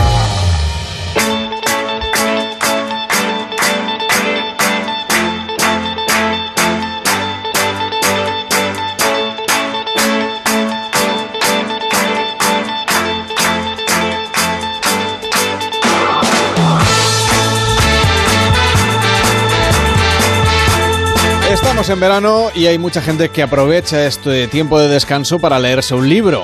Podríamos hablar de una novela, pero no, vamos a hacerlo de un ensayo, de un libro que promete enseñarnos los trucos de los ricos para hacernos millonarios. Algo que no nos interesa al equipo de este programa, estamos muy bien en la vida austera que nos ha tocado vivir. Bueno, salvo David Morales, que sí que tiene pretensiones de, de comprarse una casa con piscina. Evidentemente, con el salario de este mes, eh, compraré la casa con piscina. eh, Y te da para dos Y me piscinas. da para dos, exacto. Y después tengo que buscar a ver dónde invertir el resto del dinero. Pero está muy bien que vivamos de manera austera. Salvo el que quiera hacer todo lo contrario, que es convertirse en millonario, que es la propuesta que nos trae Juan Aro, autor de este libro Los trucos de los ricos. ¿Qué tal, Juan? ¿Cómo estás? Buenas noches. Hola, buenas noches. Un placer estar en directo con vosotros. ¿Tú Muchas crees, gracias. ¿Tú crees que le- nos da un poco de alergia lo de mm, ser ricos? ¿O, o la gente realmente tiene muchas ganas? Bueno, yo creo que sí. Yo creo que es uno de los tres temas tabú, ¿verdad? El sexo, la muerte y el dinero son tres cosas que, que, bueno, no nos gusta hablar mucho de ellas. Y lógicamente los ricos lo relacionamos con el dinero. Por lo tanto, efectivamente, coincido con vosotros de que sí que es un tema que no solemos profundizar mucho, ni por supuesto en la educación, ni por supuesto con los amigos, ni en el trabajo. Y bueno, es un tema que, que se pasa de puntillas, es verdad. ¿Y cuáles son algunos de estos trucos? Porque son muchos los que vas desgranando a lo largo del libro, pero alguno que vaya a sorprender a los oyentes de pares y que, y que digo, o sea, que, que- les haga, no sé, dar un respingo si están tumbados ahora viendo las Perseidas o esperando a que empiece a caer del todo la luz de la noche. Sí, bueno, en principio, eh, más que hablabais hace un momentito, ¿no? por supuesto que sí, ahora desvelaré algunos de los 92 trucos que, bueno, están encaminados, como no, hacia ese triángulo de la riqueza, pero repito que el libro no va dirigido para que la gente o los oyentes se hagan multimillonarios, sino todo lo contrario. El libro va dirigido para que las personas sean más libres, es decir, ¿a qué llamamos una persona más libre? Pues una persona que sabe reducir sus impuestos de forma legal, que sabe, lógicamente, aumentar 100 euros o 10 euros o 1000 euros y multiplicarlos mientras está haciendo otras cosas y, sobre todo, proteger tu patrimonio. Cuando tú te conviertes en una persona rica en ese sentido, a mí no me interesa hablar de que una persona gane un millón o cinco millones o diez millones de euros, me interesa más el otro lado humanístico, ¿no? El otro lado más de no ser una especie de ratón que está dentro de una jaula dando vueltas sin parar hasta los 65 años, lo que yo denomino la fórmula 40-40-40, ¿no? Que es estar 40 horas trabajando durante 40 años para luego cobrar el 40% con suerte de una mísera pensión. Entonces, para evitar eso, ¿qué tenemos que hacer? Imitar y, bueno, pues eh, hacer lo que hacen los ricos, que utilizan una serie de trucos totalmente legales, muy interesantes, para lograr más en menos tiempo, ¿no? Claro, pero hay Por una cosa ejemplo- que ocurre, por ejemplo, Sí. la- la- las personas Sí. que tengan una nómina, eh, probablemente, mm, bueno, evidentemente les viene dado lo que es la recaudación del IRPF y poco tienen por ahí que, puedan sortear. Los autónomos eh, se, se quejan constantemente pues de las mm, altas exigencias que tienen no solamente económicas y de impuestos y demás, sino de lo, de lo dificultoso que es estar constantemente intentando encontrar clientes para seguir manteniendo el negocio, haciéndolo crecer y trabajando como profesionales liberales. Así es, Carlos, efectivamente, tú lo has dicho, es decir, lógicamente, cuando tienes una nómina, el primero que cobras es Hacienda, es decir, y luego pues entras tú, eh, bueno, Hacienda, la Seguridad Social, y luego lo que te queda es para ti. Y efectivamente, no, no se trata aquí de evitar que Hacienda cobre o no cobre, ¿no? Hay que pagar impuestos y, ya sabemos que, que hay dos cosas seguras en esta vida, que es la muerte ni los impuestos, y, y no se trata de hacer apología de ello, pero sí se trata pues de abrir, de abrir esa mente y decir, bueno, eh, aquí Juan nos invita a conocer 92 trucos que utilizan los ricos y que cualquier persona tenga un trabajo por cuenta propia o por cuenta ajena, esté parado, sea una ama de casa, sea un jubilado, sea un chaval de 15 años, muchos de esos 92 trucos puedes empezar a, a ponerlos en práctica. ¿Para qué? Pues para para evitar eso, que simplemente tengas una nómina y aquí repito, al margen de la nómina, ¿qué haces con el dinero que te queda, por ejemplo, cada mes? ¿Te queda o no te queda? Entonces ahí es donde se profundiza. Por ejemplo, los deudas, los ricos, ¿cómo ven la deuda? Pues la deuda no la ven como, como deuda mala, como algo negativo, como nos hacen ver muchas veces los economistas, ¿no? O, o los medios de comunicación. La deuda es buena siempre que la pague otra. Entonces es uno de los trucos donde profundizamos. ¿Quién va a pagar la deuda? Pues por ejemplo, una actividad que sea automática. Por ejemplo, tú puedes tener un trabajo por cuenta ajena, pero tienes puedes tener una web que está automatizada bastante de forma casi en un 80 o 90% y eso por ejemplo te está pro- pro- proporcionando unos ingresos pasivos ¿no? entonces hay muchas fórmulas un inmueble hay muchas maneras para que independientemente de tu trabajo habitual, donde como tú bien decías, o, como autónomo o por cuenta ajena, pues puedas generar más riqueza y no estés esperando exclusivamente a la, a la edad de jubilación para cobrar una pensión, ¿no? Es decir, un poco que es cambiar ese chip con lo que tú tengas, es decir, tengas un trabajo autónomo, tengas un trabajo por cuenta ajena o por cuenta propia. Lo que se decía antes, vivir de rentas, aunque sea un poquito, como complemento Sí, al salario, digamos. Sí, efectivamente, hay, hay tres ligas, por ejemplo, ¿no? Que es la, la Liga Champions, ¿verdad? Lo que es la, la Champions League, lo que es la, primera división y la segunda división, ¿no? De forma humorística. Eh, ¿qué, ¿Qué ligas son esas? Bueno, pues la, la primera liga, la Liga de Segunda División, sin menospreciar nada, es decir, igual es un mal ejemplo el que estoy utilizando. La segunda división es cuando nos fijamos todos cuando empezamos a trabajar, que es tener una nómina. Y está fantástico. Pero luego la primera división estaríamos hablando cuando lo que tú decías antes, Carlos, cuando te empiezas a fijar en lo que es la en lo que es precisamente la- trabajar por cuenta propia, es decir, trabajar como autónomo o tener una pequeña empresa, ahí que te estás fijando ya en la facturación. Esa sería un poco la primera división, ¿no? En el, en el argot futbolístico. Y la Champions League, que es, pues, ser lo que tú decías, lo que tú comentabas, un inversionista, fijarte en el patrimonio, es decir, que aquellas cosas que tú has hecho, que estás haciendo, trabajen para ti. Generalmente a partir de los 40 o de los 50 años es cuando esperamos empezar a recibir vivir de las rentas. Y yo lo que intento con este libro es cambiar esa mentalidad de decir, bueno, no tienes por qué seguir lo, que la sociedad más o menos sigue, ¿no? Que es primero concentrarte en tener un trabajo por cuenta ajena, una nómina, y luego más adelante trabajar por cuenta propia para fijarte en la facturación y ya finalmente en el patrimonio, en tener un patrimonio. Tú puedes tener un patrimonio y puede estar eh, y puede estar no solamente en el hecho de tener uno o varios inmuebles, sino puede estar en pequeños negocios, en, en inversiones por ejemplo, en bitcoins, en criptomonedas, en, fondos de inversión, en, en fondos cotizados, es decir, cositas pequeñas, ¿no? Que puedes hacer incluso con muy poquito dinero, pero tienes que despertar esa mentalidad inversora, ¿no? Que es un poco lo que intento transmitir con ese libro, ¿no? Decir, oye, está muy bien lo que haces, cómo te ganas la vida, pero ahora vamos a intentar imitar a esos a esos ricos para lograr esas tres cosas que decía, ¿no? Ese triángulo de la riqueza que es reducción de impuestos, proteger lo que tú tienes para evitar que te lleves un susto y alguien te lo quite y luego, como no, multiplicar lo que tengas, ¿no? Y, y eso es un poquito, despertar esa mentalidad es lo que más me preocupa. Pero ahí también estás, eh, vamos, yo por lo que intuyo de, de tus palabras, eh, estás eh, un poco alentando a que mm, se hagan pe- esas pequeñas inversiones, pero eso también implica un riesgo. Eh, tanto nos pueden salir bien como nos podrían salir mal. Sí, bueno, eh, Mark Zuckerberg, el fundador de Facebook, ya lo decía, ¿no? El mayor riesgo es, es, eh, pues, eh, es no, no tomar en cuenta el hacer absolutamente nada, ¿no? Es, es, no, es no tomar acción el mayor riesgo. Y efectivamente es así. España, si lo comparas con Europa, pues te das cuenta que casi todo el mundo, toda España tiene todo su patrimonio metido en, el- en los inmuebles. Entonces, ¿qué ocurre cuando los inmuebles caen o cuando hay una burbuja o cuando los precios van para abajo y tú estás endeudado pagando una hipoteca? Pues que, pues que prácticamente estás en números rojos. Entonces, tenemos que empezar a correr riesgos. ¿Qué pasa con los fondos de inversión, donde muchísima gente, hay, hay más de 8 billones eh, metidos, ¿no? metidos por parte de los ciudadanos españoles? Pues, ¿qué ocurre? Que los fondos de inversión, los depósitos también, depósitos y fondos de inversión, pues no están dando una rentabilidad para que tú puedas vivir año a año, ¿no? No están venciendo a la inflación. Entonces, todo eso hace que, que- que tengas que buscar caminos distintos. ¿Qué caminos te desvela el libro? Pues cosas sencillas y simples para empezar a imitarles. Por supuesto, no se trata de arriesgar tu capital, pero sí empezar en pequeño. Por eso yo decía yo hace un momentito, Carlos, ¿cuánto te sobra mes a mes? ¿Cuánto puedes destinar para un fondo de seguridad, que no te lo toque nadie? Es decir, que tienes que tener ese capital controlado, pero ¿cuánto, eh, cuánto tienes que puedas apalancarte que es lo que hacen los ricos en el tiempo de otros y en el dinero de otros. ¿Por qué tienes tú que tomar esos riesgos? ¿no?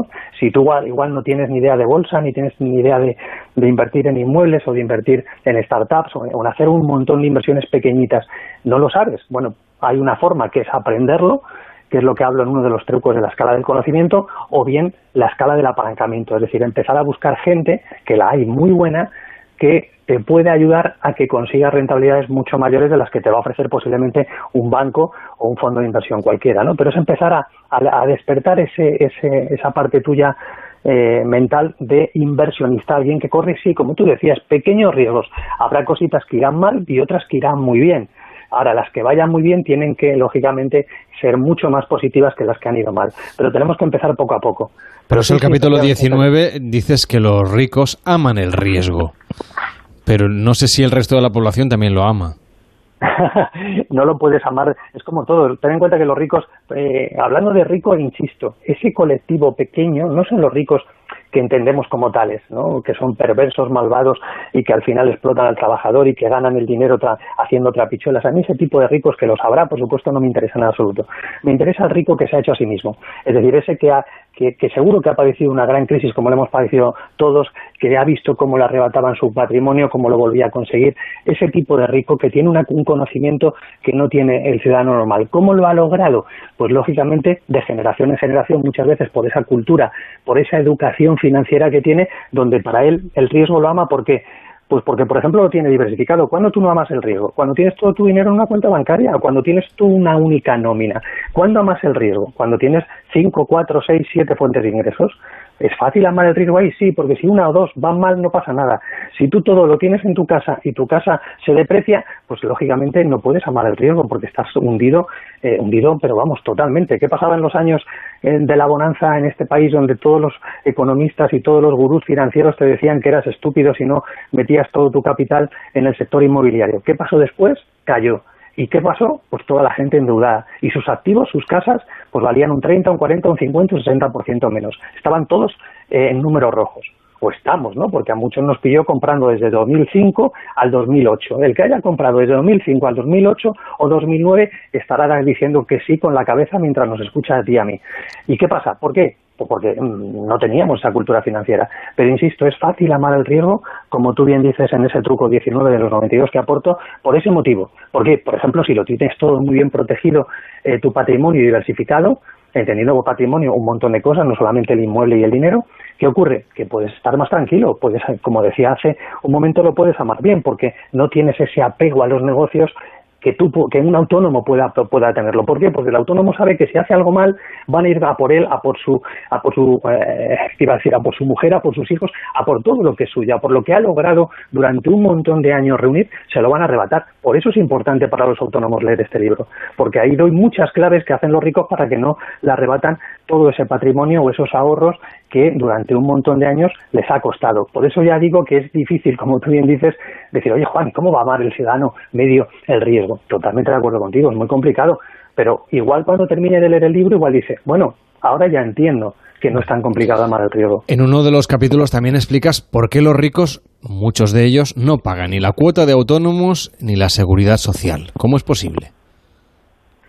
Sí, bueno, eh, yo también hago bastante apología a lo que es, eh, me he dado cuenta, porque todo el, origen del libro viene por un gran problema que tuve yo con un banco donde, bueno, pues se me arrebató el patrimonio, a mi entender, o a mi modesta, a mi modesta opinión, de una forma tremendamente cruel, y a partir de ahí tuve que tomar acción y empezar a rodearme con gente para, para ver cómo podría proteger lo que me iba a quitar toda la banca.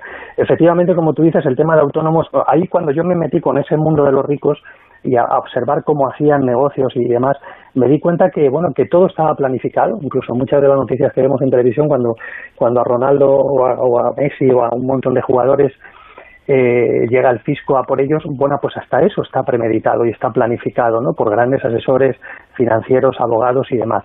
Entonces, dentro de esa planificación, pues sí, yo con esto no digo, ¿eh? yo cuento los trucos nada más, yo no hago apología ni, intento convencer a nadie, ni mucho menos de decir que hay que hacer eso o no, pero sí doy motivos o doy razones de por qué los ricos lo hacen, sin entrar en consideraciones de si es bueno, malo o regular.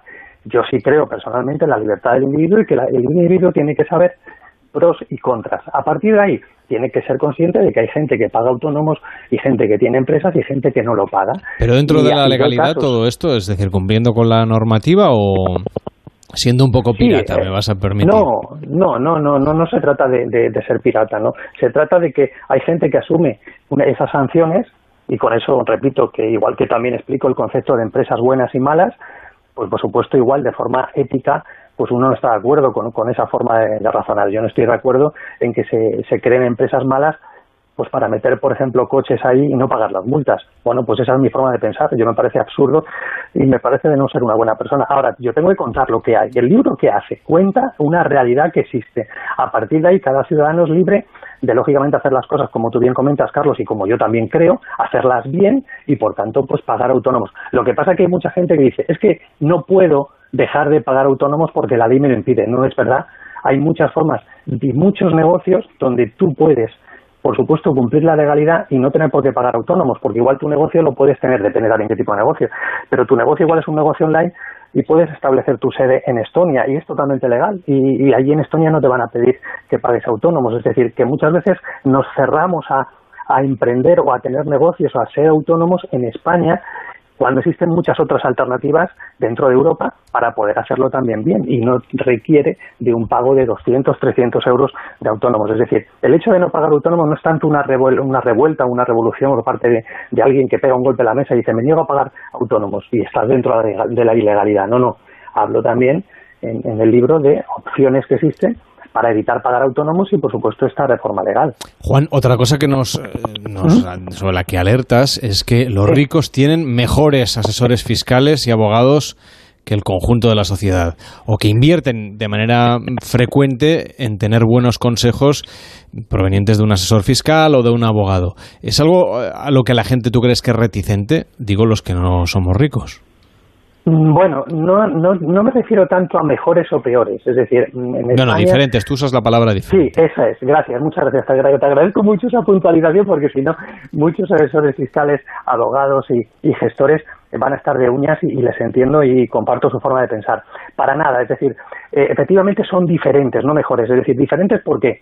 Porque sí conocen eso, lo que hablábamos hace un momentito del tema de, de pagar autónomos o no. Es decir, sí hay ciertos resquicios, por ejemplo, Imagínate que un abogado te dice, o un, gestor o asesor fiscal te dice, oye, tú que vas a montar una sociedad limitada, fenómeno.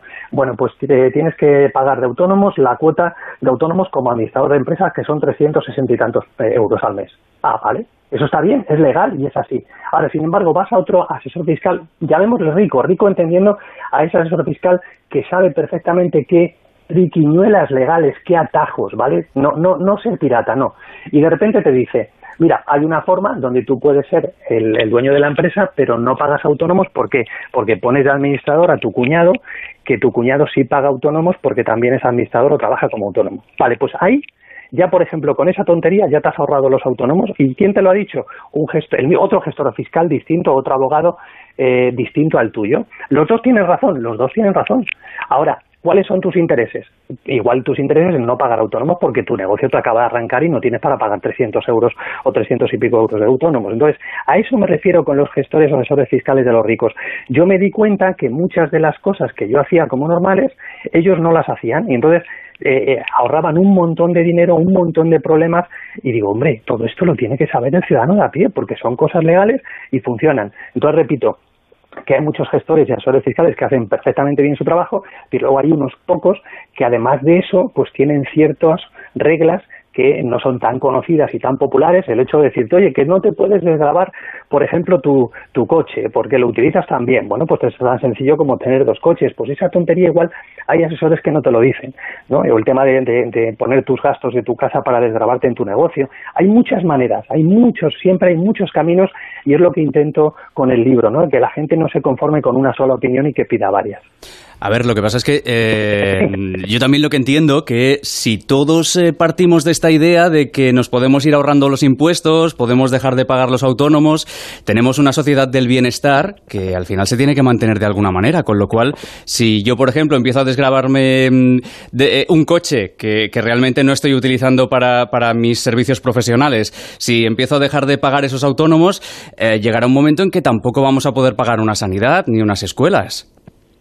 Bueno, eso es lo que a priori puede parecer, pero yo creo que tendríamos mejores escuelas, más sanidad y tendríamos mejores carreteras y un montón de riqueza más. En el momento que tú abres la mente de la gente y empiezas a crear más riqueza, estás pagando muchos más impuestos, aunque a priori pueda, puedas pensar, Carlos, o pueda pensar el oyente, que efectivamente lo que estamos haciendo es desviando el dinero, no todo lo contrario. Aquí estamos hablando de que igual te ahorras un poquito de autónomos, pero estás creando mucha más riqueza. Aquí se trata de que, figúrate que en el libro hablo de lo que tú has dicho al principio también, de tener varias fuentes de ingresos, de empezar a buscar rentabilidades mayores. ¿Eso qué hace? Que el país sea mucho más rico, porque va a haber muchísima más eh, mentalidad emprendedora, mentalidad inversora, muchísimo más movimiento, muchísimo más pago de impuestos. ¿Cuándo no ocurre eso?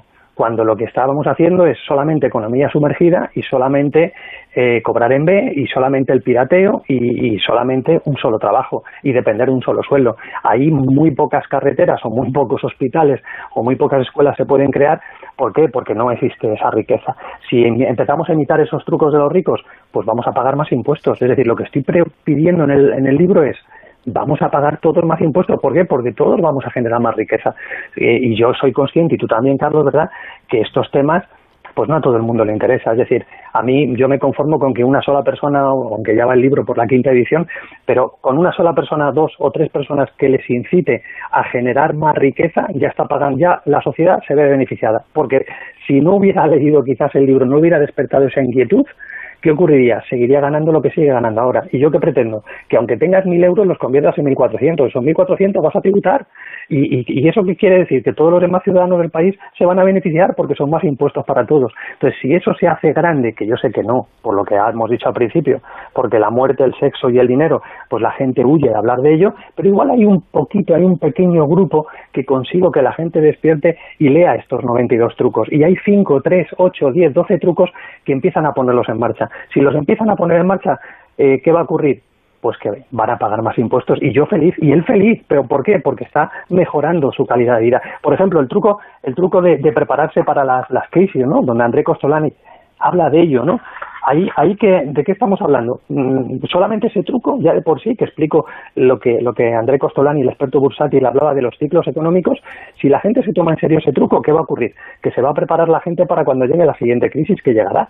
Entonces, eh, ya de por sí ves, ya estamos creando todavía más riqueza. O sea que al final hablamos de lo mismo. Y por supuesto mi intención no es crear menos hospitales ni menos carreteras, sino todo lo contrario, que el país sea más rico. Este libro se llama Los trucos de los ricos, 92 trucos para multiplicar tu dinero, proteger tu patrimonio y reducir tus impuestos legalmente, editado por Deusto del Grupo Planeta. Gracias por estar con nosotros en Pares y Nones y hasta la próxima. Muy buenas noches. Gracias, Carlos. Un saludo. La mejor apuesta para el fin de semana. Pares y Nones, con Carlas Lamelo.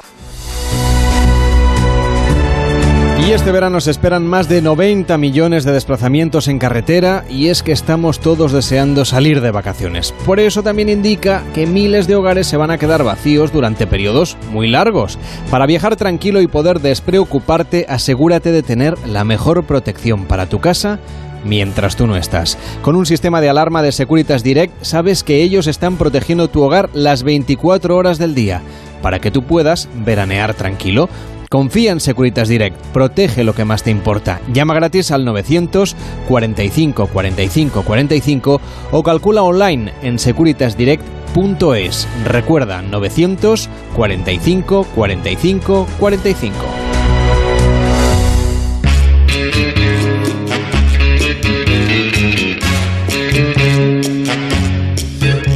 ¿Tienes hambre, David Morales? Tengo que decir la verdad, sí. Claro que tienes que decir. Aquí siempre Much- decimos la verdad. mucha ahora mismo. Tiene un- te, te doy unas almendras. Ah, pues mira, perfecto, oye. Mientras escuchamos la receta de Mireia Carbó que nos ha traído esta semana, hemos ido con el equipo de Pares y Nones a su escuela de cocina a aprender a hacer una ensalada muy particular. Así suena el grifo de la escuela de cocina de Mireia Carbó. Vamos a... a- ¿Qué grifo más sofisticado tienes, Mireia? ¿Cómo estás? Muy bien, ¿qué tal? ¿Qué es este grifo con un botón? ¿Has visto? Tiene un botoncito para que la gente no tenga que tocarlo con las manos cuando vas con las manos sucias. O sea, te Pues- puedes abrir con los codos, como si fueras un cirujano. Y con la frente. No lo Pues- voy a- con la frente no lo voy a probar. Porque no quieres, pero podías darle así, ¡pam! con la A cabeza. ver con el micrófono. Muy bien. Creo que los oyentes han experimentado una des- un desgraciado sonido ahora mismo a través de la radio. Les pedimos disculpas. Bueno, estamos aquí en la Escuela de Cocina de Mireia Carbó, que, bueno, en los veranos de Pares y Nunes lo que hace es enseñarnos a cocinar cosas sencillas. Este verano, si el verano pasado hicimos un podcast para aprender a hacer croquetas durante cuatro capítulos, este verano, como solo tenemos dos capítulos, pues nos vamos a quedar con algo, no sé cómo decirlo, un poquito más sencillo en este caso, como son las ensaladas. Pero las ensaladas no, necesariamente tienen que ser una cosa aburrida y, y sosita como, como mucha gente hace, sino que podemos innovar con ensaladas fresquitas y con productos de temporada. Eh, fíjate que una ensalada al final es súper sencillo, pero ¿cuánto cuesta comerse una ensalada buena cuando vas por ahí? ¿Sí o no? Tienes que escribir otro libro solo de ensaladas. Ya Pero- te doy la idea. Me refiero, me refiero, Carlas, que, que, que Desvía el tema.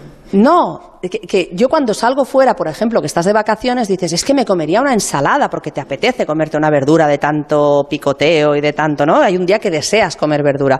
Dices, yo quiero una ensaladita fresca. ¿Cómo me imagino yo una ensalada? Pues con verdura fresca, con, con lechugas de diferentes colores, de diferentes tipos, no es iceberg terrible, por muy barata que sea, que la diferencia de precio es diminuta comparada con las otras. Y un tomate Ya, recién pero la cortado. iceberg la tienes en la nevera tres semanas y ahí, y ahí está esperándote. No la soporto. No la soporto. O sea, yo cuando voy a un restaurante pregunto, ¿ensalada es de iceberg? Muchos camareros a veces te dicen, no sé. Digo, pues pregúntalo, por favor, porque si lo es, yo ya no pido la ensalada. Me repite. Me- me- me- no la soporto. Así que he decidido que no debería existir la ensalada de iceberg. ¿Qué te parece? Yo estoy completamente de acuerdo contigo. Es decir, Pues y además, no todo el año hay lechugas buenas, así que, bueno, pues hay que Sí, esperar a hoy en día sí, hoy hay ¿Sí? lechugas buenas, sí. Lo que no entiendo es que el restaurante, por ahorrarse nada, céntimos, porque es que tampoco hay tantísima ¿Y diferencia. en casa qué? En casa, en casa, pues más fácil. Si hoy en día con las bolsas esas que está todo Pero, mezcladito pero y esa fresquito. bol- esas bolsas. mm, Bueno, yo lo prefiero a una mala ensalada. Ta- ¿Sabes? quiere decir que a veces no, Ya, no conservan también el sabor. cierto, cierto. Pero prefiero eso a un iceberg. Así te lo digo. es una lechuga. Mm, No sé. Ya, sí, Carlas, pero los verdad. que vivimos, en, por ejemplo, en Barcelona, que vivimos A en... ver, que hay lechugas, ¿eh? Que no vivimos Hay en el lechugas, pero hay que ir al mercado, hay que ir a veces el día a día. Tú que la semana pasada me decías que no encontrabas ni albahaca. Ya, pero como la radio está enfrente del mercado de la boquería, es verdad que las lechugas tengo más suerte. Y entonces compra la albahaca allí. Ah, claro. No había ¡Hola, pensado. madre! No lo había pensado. ¿En serio? No. Pero es buen ¿verdad? chaval, ¿eh? Que lo sepas. Un poco tonto, pero ¿qué le vamos a hacer? Ay. Bueno, pues eh, ya tenemos aquí el debate sobre las lechugas. No te voy a pedir, o sí, ¿cuál es tu especialidad? O sea, quiero decir, ¿qué, qué, qué tipo de lechuga crees tú que, A mí me gusta gustan más? todas. Y me gustan los mezclum, la, la ensalada mezclada ahí, me encanta. Menos la ensalada de iceberg. Bueno, hoy no necesitamos lechuga de todas maneras. No, hoy vamos a hacer una ensalada de sandía con queso feta sin hacer una cochinada. Esto es muy importante. ¿Por qué? Porque Parece que en una ensalada cabe todo, ¿no? Pero me refiero, lo digo porque hay mucha gente que dice, he hecho una ensalada, ¿y qué le has puesto? Le he puesto aceitunas, le he puesto anchoas, le he puesto no sé qué, le he puesto lentejas, que al final dices, has hecho un potaje, ¿sabes? Que da más angustia que otra cosa. Un potaje en frío. Claro, entonces hay que hacerlo con dignidad y ojo que no cabe todo. Entonces, cuando le quieres meter sandía o melón, hay que vigilar porque eh, puede quedar o muy bueno o muy Hay gente que se resiste de todas maneras, que te dice, "Sa- sandía, naranja, melón en una ensalada. ¿en serio? O sea, eso es como de postre. Cierto, cierto. Pues hay que probarlo, hay que atreverse, ¿vale? O sea que yo os invito a todos a que probéis esta. La sandía, ¿cómo la compramos? ¿Hay algún truco para Aquí- elegirla bien? No, sea, que pese, pepitas, que suene. Y yo la compraría sin pepitas, porque para hacer la ensalada, la verdad, no vamos a estar eh, eh, sacando pepitas de la boca. Eso sí que está muy feo. Así que en este caso tendría que ser una sandía. De hecho, con media sandía medianita ya hacéis para cuatro personas, eh, sin pepitas, ¿vale? o un cuarto, según la medida, vosotros mismos. Luego compraréis 200 gramos de queso tipo feta, ¿vale? Cuando vas a comprar ya lo ponen, es, es muy fácil de encontrar. Una cebolla morada, digo morada, pero en realidad puede ser la que queráis, pero una cebolla morada, ocho hojas de esas majas de menta o de, o de hierbabuena, un poco de perejil, tres ramas, tres ramitas de, de perejil fresco y cuatro cuchara- de cucharadas de vinagre de vino o de manzana, del que tengáis. ¿Qué tienes que hacer? La sandía la pelas y la cortas a cuadraditos monísimos. Y cortas el feta. Pero voy a intentarlo yo, ¿eh? Venga, trae, que te aguanto el micrófono. Sí, mejor. Entonces, yo voy con la sandía, lo lo- la gracia es que es, es blandita. Entonces es fácil de cortar casi. Es fácil de cortar, Está con los niños. pero ahora esto que acabas de hacer, tienes que procurar que estos cuadraditos tan monos te quede igual el feta. Porque no puedes poner cuadraditos monísimos de sandía como has cortado. Ya. Y- Es que el feta a mí se me deshace, ¿eh? Soy un poco bruto. No, tienes que coger el cuchillito con cuidado, así no. Con cariño, Ahí. muy bien. Entonces voy, vale, voy cortando el Muy feta, bien. Vale. Vale, ¿ves? Sí, sí, es que vales para todo, Más muy o menos bien. sí, ¿eh? Muy si bien. algún día mm, esto del micrófono se acaba, pues me pondré a... Ah, pues tú te vienes aquí a dar unas clases. clases. No, primero tendré que aprender, claro. Bueno, sí, primero te vienes a aprender y luego ya, ya veremos qué pasa, ¿eh? Porque vamos a tener ¿Voy a trabajo pasar el contigo. casting? No, sí, no, yo en, en los concursos de la tele no, No. no pasaría de la primera fase. A ver, vamos allá. Entonces, la cebolla. La cebolla morada la pelamos. La picamos muy chiquitita. Muy bien, he traído las, las, las, eh, Las gafas. las gafas de la piscina Bien hecho. para, para pelar las cebollas. Que ahora he visto que ahí venden hasta unas en las tiendas de estas de cosas de cocina. ¿Las has visto con sus lentejuelas al lado? No, las que yo he visto no eran con lentejuelas. En la tienda que te voy a decir que me hacen descuento, las tienen con lentejuelas y luces. Y... No, no soy tan fashion yo tampoco. me- Pues hay que tener glamour hasta para cortar cebollas. El problema es que yo las corto tal cual, ¿eh? Yo no lo que haga También. falta. Y ya que te arrancas, te, te, te arrancas. Entonces, la cebolla cortada así muy chiquitita la tenemos con vinagre. Le hemos puesto el vinagre, esas cuatro cucharadas de vinagre, ¿Mm? las hemos puesto eh, en un vasito y esto lo metes en la nevera para que la cebolla pierda el- ese sabor tan fuerte que nos está haciendo llorar. O sea, las meto en, el, en vinagre una vez le he cortado los trocitos. ¿Cuánto tiempo? media horita, 45 minutos, ¿vale? Lo dejas en la nevera. Luego, que ya lo teníamos hecho para que no, no tuviéramos que esperar, sacamos el, el vaso este, la, la cebolla picadita, la mezclamos con la sandía, el queso feta, la menta y el perejil, ¿vale? Y lo mezclamos así con las manos. Sí, todo, No hace o con dos tanto. cucharas, me da igual. Bueno, en los restaurantes se hace con las manos, se impregna todo mejor. Y luego esto lo metemos en la nevera. Vale. Y aparte vamos a exprimir una lima, una naranja, pimienta negra, aceite de oliva y sal. Con esto aliñamos la ensalada, la dejáis enfriar en la nevera. Hay que darle vueltas a esto. Sí, aquí tengo las cucharas. ¿Dónde aquí están? Espera, es que ahí son los cuchillos. Este es en la parte. Vale. Asesino en serie. Vale, aquí hay las cucharas normales. Vale. Sí. Entonces esto hay que darle así como vueltas, ¿no? Todo el Sí, rato bueno, hasta. todo así bien mezclado Vale. y a la nevera. Tengo que trabajar algo que si no da la sensación que he venido aquí para nada. Bueno, no, Dunido, has cortado sandía, has cortado queso, has, te has portado. No, ¿eh? no, no, no. Nos hace Más, mucho. En la Bueno, radio pues- hay que trabajar duro. hombre. Ya fregarás todo cuando acabemos. Ah, no, no, no, eso sí. Ah, que ya- bueno, Yo sigo el programa. Ah. Tienes lavavajillas que lo he visto. Sí, sí, sí hay, sí hay. Que no se queda más pereza si meter las cosas en lavavajillas o ya. Sí, ay, no, meterlas. Ay, quiero decir, yo lavar a mano lavavajillas es un gran invento. Vamos. Esto a la nevera y luego ya está. Cuando esté fresquito lo servís y ya me lo contaréis. Bueno, pues hemos roto algún mito. Ya sabemos que hay mucha gente que ya hace ensaladas con fruta, pero todavía hay gente que se resiste. A ti, cuando viene la gente a hacer un Sí. curso de cocina, te dice, "Oye, ¿quieres decir que es una buena idea meterle un melón o un, o un poco de zumo de naranja a una ensalada que estamos muy acostumbrados al aceite y al vinagre? No, no me lo dicen. Porque tú tienes a gente que ya... Claro, cuando vienes Ya a una está escuela, predispuesta. claro, vienes predispuesto a aprender y a pasar un buen rato y, y- y a comerte una ensalada, pues con eso con un aliño de lima y naranja. Claro que sí. Si no, pues a la casa, oye. Claro que sí, hay que probarlo, ya veréis. Ya verás como la gente dirá, la sandía con la cebolla ligan súper bien si hacéis esto de dejarlo así que esté bien fresquita y que pierda ese, ese- ese, ¿sabes? Ese sabor tan fuerte. Ya me lo diréis, ya me lo diréis. Ensalada de sandía y queso feta y muchas cosas más. Porque, claro, aquí esta ensalada lleva, como hemos dicho, un poquito de perejil, eh, vinagre de manzana, menta, cebolla, queso feta, el zumo de una lima y de una naranja, pimienta negra, aceite de oliva y sal. ¿El aceite de qué variedad te gusta más a ti? A mí me gusta el de arbequina, pero podéis poner el que queráis, el que porque eso a mucha gente no le gusta. El que tengáis en casa. Sí, sí, cocinar conmigo es tan fácil. Al final te lo vas a comer tú, ¿sabes? A mí ser talibán con no, que este es el mejor, bueno, el que más te guste, no cada uno que ponga lo que tenga, no, no tiene más. O que coja la idea y luego haga lo que quiera. Pero bueno, aquí pocas variaciones, ¿eh? que no nos pase lo que os he explicado al principio. Que quede una cosa que parezca un Sí, gazpacho. más que una- exacto. que Un potaje ahí con sandía, cuidado. Bueno, Mireia, hemos aprendido muchísimo cocinando a través de la radio este verano dedicado al mundo de las ensaladas. Yo me apunto la idea del año que viene hacer un podcast de paellas y, oye, ya nos vemos. Que tengas un feliz invierno. Igualmente, te espero algún día, que falta Yo te me voy a hace, ¿eh? apuntar al Venga. curso de arroces ese. Vale, Porque si el año que viene tengo que hacer el podcast de pues no es ninguna tontería, muy bien. Que tengas un feliz invierno, como decía, pásatelo bien. Igualmente, un beso.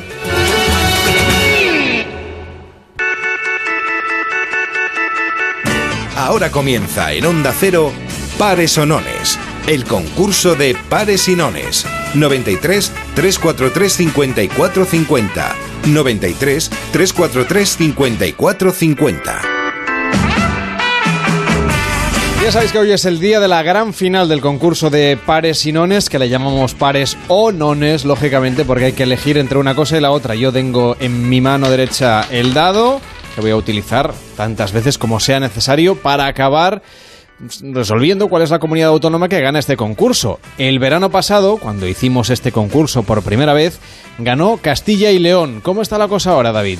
Pues tenemos eh, de entrada en la primera posición a la comunidad valenciana, 40 puntitos, eh, Madrid eh, 35 en segunda y Castilla y León está en tercera. Así que está, Mm. la pero, con- cosa pero con reñida. trein- 30 puntos, eh, es decir, que la cosa está muy ajustada. Una llamadita que acierte y ya está Y ya ahí está. en el podio. 93 3 43 54 50. Si llamáis y acertáis, 10 puntos para vuestra comunidad autónoma. Si llamáis pero no acertáis, 5 puntos para vuestra comunidad autónoma. Hola Juan, ¿qué tal? Muy buenas noches. Hola, buenas noches. ¿Qué tal? ¿Cómo va la noche? Pues yo estoy en parquecito tomando fresco. Eh, hemos entendido que estabas tomando el fresco. Se va un poquito la cobertura. En, sí, en un parquecito, en mi, en mi pueblo, bueno, en mi ciudad. Estupendo. ¿Y dónde vives? En Alcalá de Henares. En Alcalá de Henares. Muy bien. Entonces vas a votar por la Comunidad de Madrid. Correcto. Estupendo. ¿Pares o nones? Pares. Pares. Sacundado y sale un 5. Lástima. Vaya, nones. Pero 5 puntos ya que se van para la Comunidad de Madrid. ¿Hace mucho calor en Alcalá de Henares? Pues hoy no, hoy está el día fresquito. Ah, pues ala, a disfrutarlo y a seguir disfrutando también de la radio. Que vaya bien. Buenas noches. Gracias, igualmente. Participa en el concurso de pares y nones. 93 343 54 50. 93 343 54 50. Hola, Fran. ¿Qué tal? Buenas noches. Hola, buenas noches. ¿Desde dónde nos llamas, Fran? Pues mm, desde un, puebli- un pueblo de Toledo que se llama El Viso de San Juan. El guiso de San Juan. El Viso, el Viso de San Juan. El viso, perdón, es que tampoco hay mucha cobertura. Y, Ah, Y, y- y que tiene hambre. Tengo que interpretar. Bueno, el viso de San Juan, fantástico. Entonces, para la, la comunidad de Castilla-La Mancha, Exactamente. pares o nones. Pares. Pares. Y sale un 3. Nones. Hoy no llevamos bien la noche para empezar, pero no importa porque le acabas de regalar a Castilla-La Mancha cinco puntos que le hacían buena falta. Pues sí, porque todavía no se había estrenado. Así que por lo menos cinco puntitos ya tienes. Fran, enhorabuena porque has abierto el marcador. ¿Qué vas a hacer esta noche cuando, mm, digamos, cuelgues ahora el teléfono? Muchísimas gracias. Me lo- digo que te he preguntado si... Tenemos problemas de cobertura. Sí, creo que la cosa es lados. complicada. Bueno, Fran, que vaya muy bien, que, Vale. que disfrutes de la noche. Hasta la próxima. Gracias, hasta luego. 93 343 54 50. Hola Roberto, ¿qué tal? Buenas noches. Hola Roberto, ¿qué tal? Buenas noches. No está Roberto. Roberto ha colgado. 93 343 54 50. El teléfono de pares y nones. Hola Carmen, ¿qué tal? Buenas noches. Hola, Carla. ¿Qué tal? ¿Cómo Eh, estás? Muy bien, muy bien, encantada. Bueno, un poco enfadada, ahora te digo por qué. A ver, pero, cuéntame. pero sí, pero antes quería si preguntaros si el vidente ese que tenéis ahí, no sé, de forma esporádica, ¿tiene consulta particular? Pues no, me- no lo sé. Luego le Es que no, preguntaremos. no, es que me parece que afina mucho y, y ya sabéis que en este tipo de historias hay mucho intrusismo y me ha gustado él. Pues bueno, pues luego le pregunto. ¿Vale? Creo que solo sabe de fútbol, pero a mí me parece que es un poco estafador. Pero bueno, lo, lo vamos a dejar ahí. ¿Vale? Un secreto entre tú y yo, Carmen. Bueno, Carmen, cuéntanos, ¿qué vas a hacer esta noche? Esta noche, pues esta noche preparar la maleta porque mañana me voy de viaje. ¿Qué me cuentas? ¿Te vas de vacaciones? Sí, voy, sí, me voy a Portugal una semanilla. Una semanilla a Portugal, estupendo, pues lo vas a pasar Sí. estupendamente, ya verás. Oye, que, que te decía, estaba enfadada porque el otro día, la semana pasada, ¿Mm? yo aposté por Extremadura. Es verdad que no, no saqué seis, pu- eh, esto, seis puntos, no, diez, perdona, cinco, pero hoy, no, no sé cuánto, la comunidad no sé cuánto lleva tanto, no, y, y el resto no lleva nada. Digo, anda, pero ¿y lo mío? Y esto es que me hacía gracia, se lo comentaba a David, digo, esto es como los niños chicos jugando al partido. A ver, pero vamos a ver. en- Entonces, en tono el mea culpa, porque a lo mejor cuando hicimos el repaso me la dejé porque tenéis 10 puntos, ¿eh? Tiene 10 puntos la Extremadura y Pero si es quizás que- se equivocó. si que llamo, llamo Vamos a poner el bar, ¿eh? No te preocupes Sí. que vamos a poner el bar y lo revisamos que aquí está Pero todo grabado. Tomamos unas copas, ¿no? No, Pero vamos a el bar con pero cómo, pero cómo es posible que un, un concurso tan simple como este no es como los niños. Oye, no te creas que es tan fácil, los vieras aquí sudar con el teléfono, como los estoy viendo yo, y con el la- cambio de sintonías, y luego que si es pares con- o que si es nones. conta- luego además contáis mal, pues ya imagínate. No, por eso está Venga. David que hace de mesa, como en el, como en el básquet. Bueno, Carmen, para Extremadura, ¿pares o nones? Venga, voy a decir, la vez anterior dije pares, pues no. Nones. Venga, lanzo el dado y sale un 5. Y ahora sí, nones. 10 puntitos más para Extremadura. ¿Cuántos lleva ya David? Ahora ya 20. Ahora 20. Pues Muy enhora- bien. enhorabuena, Carmen, que vaya bien. Buenas noches. Muchas gracias. Buenas noches, Carla. Participa en el concurso de pares y nones 93 343 5450 93 343 5450 Hola Rosa, ¿qué tal? Buenas noches. Hola, buenas noches. ¿Qué tal va la noche? Muy bien, muy bien. Aquí en Zaragoza, fresquita. Cuént- Cuéntanos qué vas a hacer. Mira, por ahora tomar el fresco, nada más. Ah, estupendo. Escuchando la radio no se me ocurre plan mejor. Es lo mejor que puede pasarme. ¿Verdad que sí? Tranquila, fresquita, escuchando la radio. Pues estupendo. ¿Pares o nones para Aragón? Eh, pares, Bueno, yo supuesto que votabas por Aragón. por Aragón. Un 6. ¿Y eso? Felicidades, 10 puntos para Aragón, que tampoco lleva muchísimos puntos. Eh, tenía cero hasta Bueno. ahora. Ah, mira, fíjate lleva cual- pocos que no lleva ninguno. Acabas de abrir marcador para Aragón con 10 puntitos, así que Me parece estupendo que, que esté ahí a la vista Aragón, que Claro. se lo merece. Claro que sí, Rosa, un abrazo muy fuerte. Buenas Otro noches. para ti, adiós. 93 343 54 50. Hola Hassan, ¿qué tal? Buenas noches. Hola, buenas noches. ¿Qué tal? ¿Cómo va la noche? Muy bien, mucha calor aquí en Mallorca. En Mallorca, ¿vas a votar por Baleares? Sí. ¿Pares o nones, Hassan? Nones. Nones. Y un 1. Nones. Enhorabuena, 10 puntitos para Baleares, que a mí me parece que tampoco había abierto marcador. tenía. Abre Hassan. Hoy es el día de dejarlo todo repartidito. Hassan, ¿qué vas a hacer esta noche? Pues nada, aquí cenar con mis tíos, hoy la fiesta de- del Cordero para los musulmanes. Y lo vais a celebrar, estupendo. Y hoy lo vamos a celebrar con la familia. Me parece estupendo. Pues que vaya muy bien y hasta la próxima. Muy buenas Venga, noches y a, a disfrutar de, de la, de la fiesta del Cordero. Hasta la Gracias. próxima. Venga, buenas noches. Participa en el concurso de pares y nones 93 343 5450. 93 343 5450. ¿Qué tal, Julio? ¿Cómo estás? Buenas noches. Hola, muy buenas noches. ¿Cómo va la noche? Pues lloviendo. ¿Lloviendo? lloviendo. ¿Dónde estás, Julio? En, en Maliaño, Cantabria. En Cantabria y está lloviendo. Bueno, pero muy fuerte poco, o pero- No, pero no para, vamos. lo suficiente como para no irse a una terraza a tomar algo, ¿no? pues no, bueno, ¿vas a votar por Cantabria? por supuesto. ¿Pares o nones? Nones. Nones y sale un 4. Pares. Estima, pero no importa porque le ha regalado 5 puntos a Cantabria. ¿Cuántos tiene ahora, David? 15. 15 puntitos para Cantabria. Bueno, que gracias a los 5 que le acaba de sumar Julio. Gracias por llamarnos y que vaya muy bien la noche, Muchas aunque gracias. lleva un poquito. Buenas noches. Adiós. Raquel, ¿qué tal? Buenas noches. Hola, buenas noches. ¿Desde dónde nos llama Raquel? Desde Madrid. Ay, ay, ay, ay, ay, Desde desde Madrid. Madrid, desde Madrid. Que está ahí arriba, arriba, ¿eh? Que lo tenemos empatado en primera posición con Comunidad Valenciana. Yo creo que Comunidad Valenciana mm, van a empezar a llamar, ¿eh? Ya verás. es un sitio privilegiado. Raquel, ¿tú apuestas por la Comunidad de Madrid? Hombre, por supuesto. ¿Pares o nones? Eh, pares. Pares. Han fundado tres.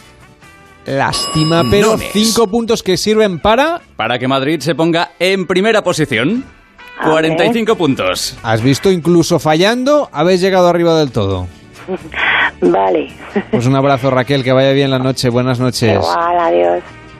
Participa en el concurso de pares y nones 93 343 5450. 93 343 5450. Hola, Juan, ¿qué tal? Buenas noches. Sí, buenas noches. ¿Qué tal va todo? Pues bien, bien, aquí aguantando el calor desde Castellón de la Plana, ¿eh? En Castellón de la Plana hace calor. ¿verdad? Tenemos buenas playas, ¿eh? Si queréis venir por aquí a visitarnos, hay una gastronomía y unas playas estupendas. No hace falta que nos lo digas, que lo sabemos de sobras. Mucho turismo, sí. Es un sitio Bueno, eh, una pregunta. Eh, ¿Se pueden repartir los puntos para varias El comunidades? año pasado lo... Hombre, varias, muchas no. Porque solo hay 10. complicado. Si aciertas, Mira, yo- sí, le puedes poner 5 a cada uno. Si fallas, tendrás que elegir a quién, van, a quién le damos los 5. El año pasado ya, ya nos ocurrió. Bueno, si hay gente con el corazón partido. Vale, pues entonces de momento me inclino por la comunidad valenciana. ¿Sí? Y, y, y, y si eso, si fallo, pues entonces después para Castilla y León. Bueno, si aciertas, podemos repartirlo. Si no, eh, decides tú a dónde van los 5 puntos. ¿Te parece? Sí, vale, pues ¿Pares vamos a- o nones? Pues nones. Nones. Y sale un 1. Así Nones. que puede repartir 5 puntos a la comunidad de, Ma- de Valenciana y los otros 5 iban a... Para Castilla y León. Para Castilla y Son León. Dos comunidades que tengo siempre en mí. Aparte de Galicia, claro, es que ya Galicia, pues eh, eh, no puedo repartir más, ¿no? Tienes el corazón No, pues- partido. Pues no, porque, porque solo hay corazón 10 partido. puntos. Si Mira, no se nos los- descuadra se el cuadrante, daría- verás tú. Se los daría a España, que se lo merece, a España entera. Pues mira, un año eh, que lo hagamos así a nivel global, mm, Eso es. pues haremos España, Argentina, mm, Eso Cuba, es. todos los países hispanohablantes. Un abrazo una- para es una España. idea. Bueno, pues Juan, eh, un abrazo. Ya me contarás por qué, por qué entre estas dos comunidades, incluida Galicia, por qué, por qué tienes el corazón partido en tres. Porque he vivido en las tres, el- la- las tres las quiero mucho y, y me han dado mucho. Y, y- y yo estoy muy, muy a gusto. Pues eso está soy, muy bien. Soy castellano leones de, de nacimiento, pero de adopción valenciano y de adopción también gallego. Entonces, eh, tengo mucho, mucho presente, hay mucho de mí eh, eh, España, eh, España. Pues sin sin otra connotación, ¿eh? Que vaya muy bien la noche y un abrazo a Castillo de la Plana. Gracias, un abrazo. Hola Inés, ¿qué tal? Muy buenas noches. Hola, buenas noches. ¿Qué tal va todo? Bien. Sí, ¿cómo bueno, va la noche? acatarrada, pero bien. Acatarrada. El aire acondicionado seguro.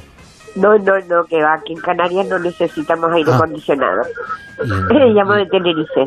Y entonces, pues simplemente Pues- un, un virus que corría sí, por ahí. Sí, bueno. La Bueno. calima. Vamos a darle los puntos a Canarias. Sí. ¿Pares o nones? Noni. Nones. Sale un 4. Pares. Ah, Pero qué rabia. 5 puntitos para Canarias, que tampoco era de las que tenía más puntos, No, tenía 5, ahora ya se nos ponen 10. Ya tenéis Que 10 nunca puntos. Un abrazo para Canarias. De acuerdo, gracias. Un abrazo, buenas noches. Hola Oscar, ¿qué tal? Buenas noches. Hola, buenas noches. Para cerrar, ¿pares o nones? Pues mira, van a ser pares. Pares, ¿para qué comunidad autónoma? Para Castilla y León. Para Castilla y León, un 6. Pares. ¿Cuántos puntitos se lleva la comunidad de Castilla y León? Pues se lleva 45 empatada en primera posición con Comunidad Valenciana y con Madrid. Tenemos que desempatar esto, como Hay sea. que desempatarlo de alguna manera. Pues será en la siguiente hora, aquí en Pares y Nones. Que tengas un feliz viaje, que ya escuchamos que vas en coche. Hasta la próxima, buenas noches. Igualmente. Adiós, buenas noches.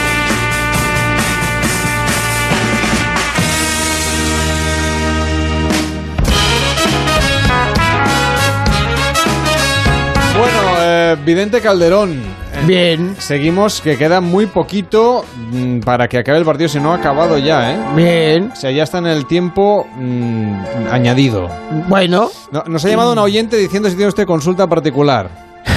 Que le Bueno, que usted es muy sí. bueno y que no es un farsante. Yo le he dicho que no se fíe. Bueno, que a mí me porque, parece usted más farsante que...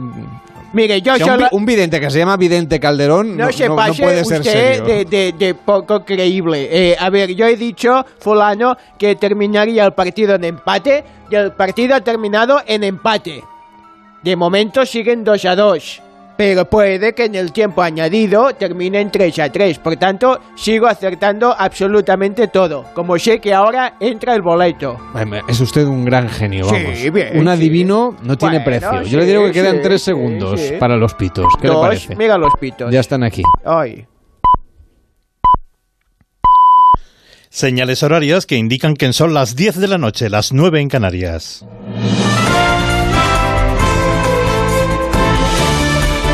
Noticias en Onda Cero.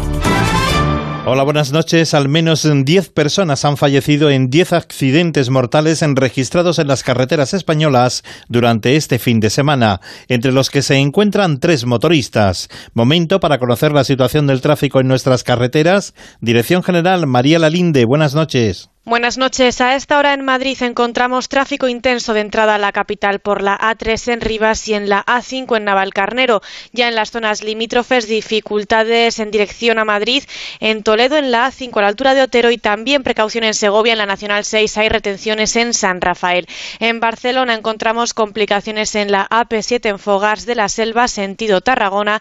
Y precisamente en Tarragona también dificultades en la Nacional 340 a la altura del Vendrell, sentido Barcelona. Ya en Málaga, dificultades en la A7 en varios puntos, en Mijas, sentido Barcelona, y en Marbella hacia Cádiz. Y en Cádiz también tráfico lento en la A48 en Chiclana, dirección San Fernando. Y seguimos muy pendientes de las noticias que nos llegan desde el barco de la ONG Operance, que hace 28 minutos ha publicado en su cuenta de Twitter que ha finalizado con éxito la primera evacuación de una persona por parte de la Guardia Costera italiana. Recordemos que Malta también va a evacuar a otros dos migrantes que se encuentran mal de salud, aunque ni Italia ni Malta permiten la entrada de los otros 157 rescatados por la ONG española. Y en página internacional les contamos cómo Nicolás Maduro ha atacado verbalmente al presidente de la Asamblea de Venezuela, Juan Guaidó, Pablo Villanueva. Los seguidores del presidente de Venezuela, Nicolás Maduro, se han concentrado este sábado en Caracas para protestar contra las sanciones decretadas por el gobierno de Estados Unidos. Maduro ha aprovechado la situación para calificar como gusano al presidente de la Asamblea Nacional, Juan Guaidó, a quien acusa de promover las sanciones. Las medidas de agresión económica que ha tomado el gobierno de Donald Trump a petición de este bandido, de este gusano despreciable llamado Juan Guaidó, gusano despreciable que actúa contra su patria. Mientras tanto, las sanciones impuestas este lunes por las autoridades estadounidenses contra líderes chavistas ya congelan activos del gobierno de Venezuela en Estados Unidos. Y en la información deportiva está a punto de concluir la tanda de penaltis en el Olímpico de Roma en el partido que enfrenta a la Roma y al Real Madrid. Con toda la información deportiva, Ignacio Ojeda. Y allí está Mario Gago, corresponsal en Italia. Buenas noches.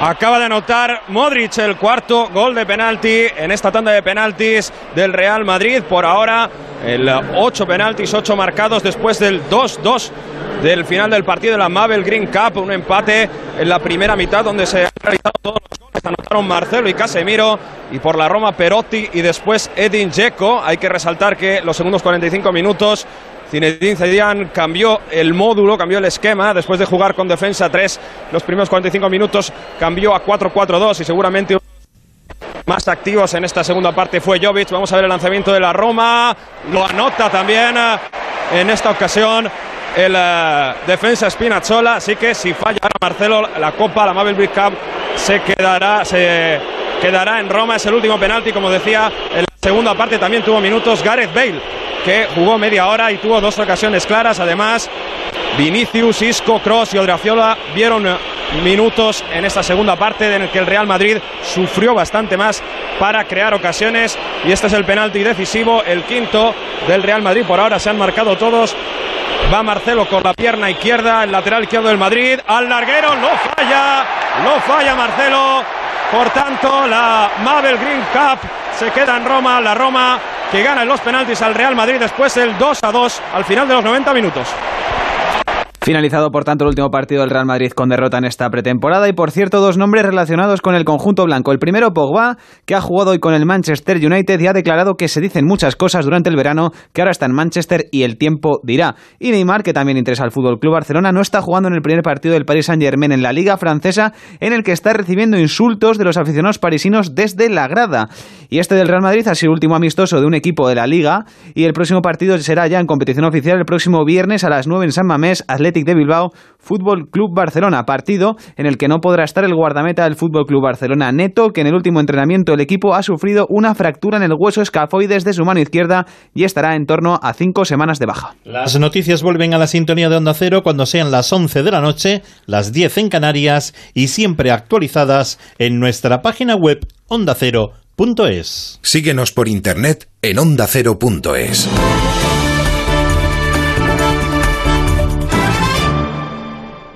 A3 Player Premium da un paso más. A partir de septiembre, disfruta de contenidos originales y exclusivos y además los programas de A3 Media y los capítulos de las series antes de su estreno en televisión, sin publicidad y el primer mes gratis. Hazte Premium y verás. Juan Ramón Lucas. ¿Cómo hacer una radio plural? ¿Cómo manejar la opinión y la información? ¿Cómo se puede innovar en la radio? El mundo tiene preguntas. Sé tú la respuesta. Inscríbete en el máster de radio de Onda Cero y la Universidad Nebrija. Entra en nebrija.com. Nos vemos en Universidad Nebrija.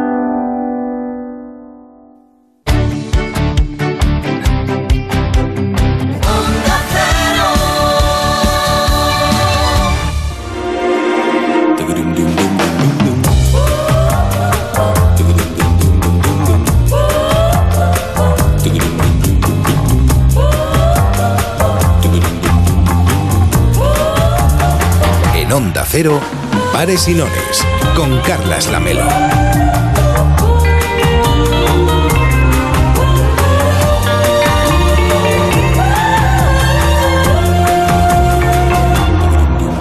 Diez de la noche y 6 minutos, las 9 y 6 en Canarias. Esto es Pares y Nones en Onda Cero, el espectáculo de la radio en verano. Hombre, señor Vidente Calderón. Eh, a ver. Acabamos de escuchar en directo el final del partido. Estaban en los Sí. penaltis. Sí, he acertado usted, todo. usted no ha caído en que en este partido no podían quedar 3 a 3. A ver. bueno, sí podían si luego le sumamos los penaltis. Yo le he dicho una cosa Pero han quedado 2 a 2 con 5 penaltis eh, que ha, digamos, ha metido el Roma y eh, la Roma y 4 el Real Madrid. A ver, Ha ganado la Roma. he dicho clarísimamente que me salía del reloj y de la muerte que el partido se, se decidiría en los últimos instantes. No, así en, eso, en eso hay que decir, me quito el sombrero, acertado usted Bien, plenamente. Eso por ahí. Entonces yo he visto mi clarividencia y me ha salido del péndulo decirlo que iban a terminar 3 a 3.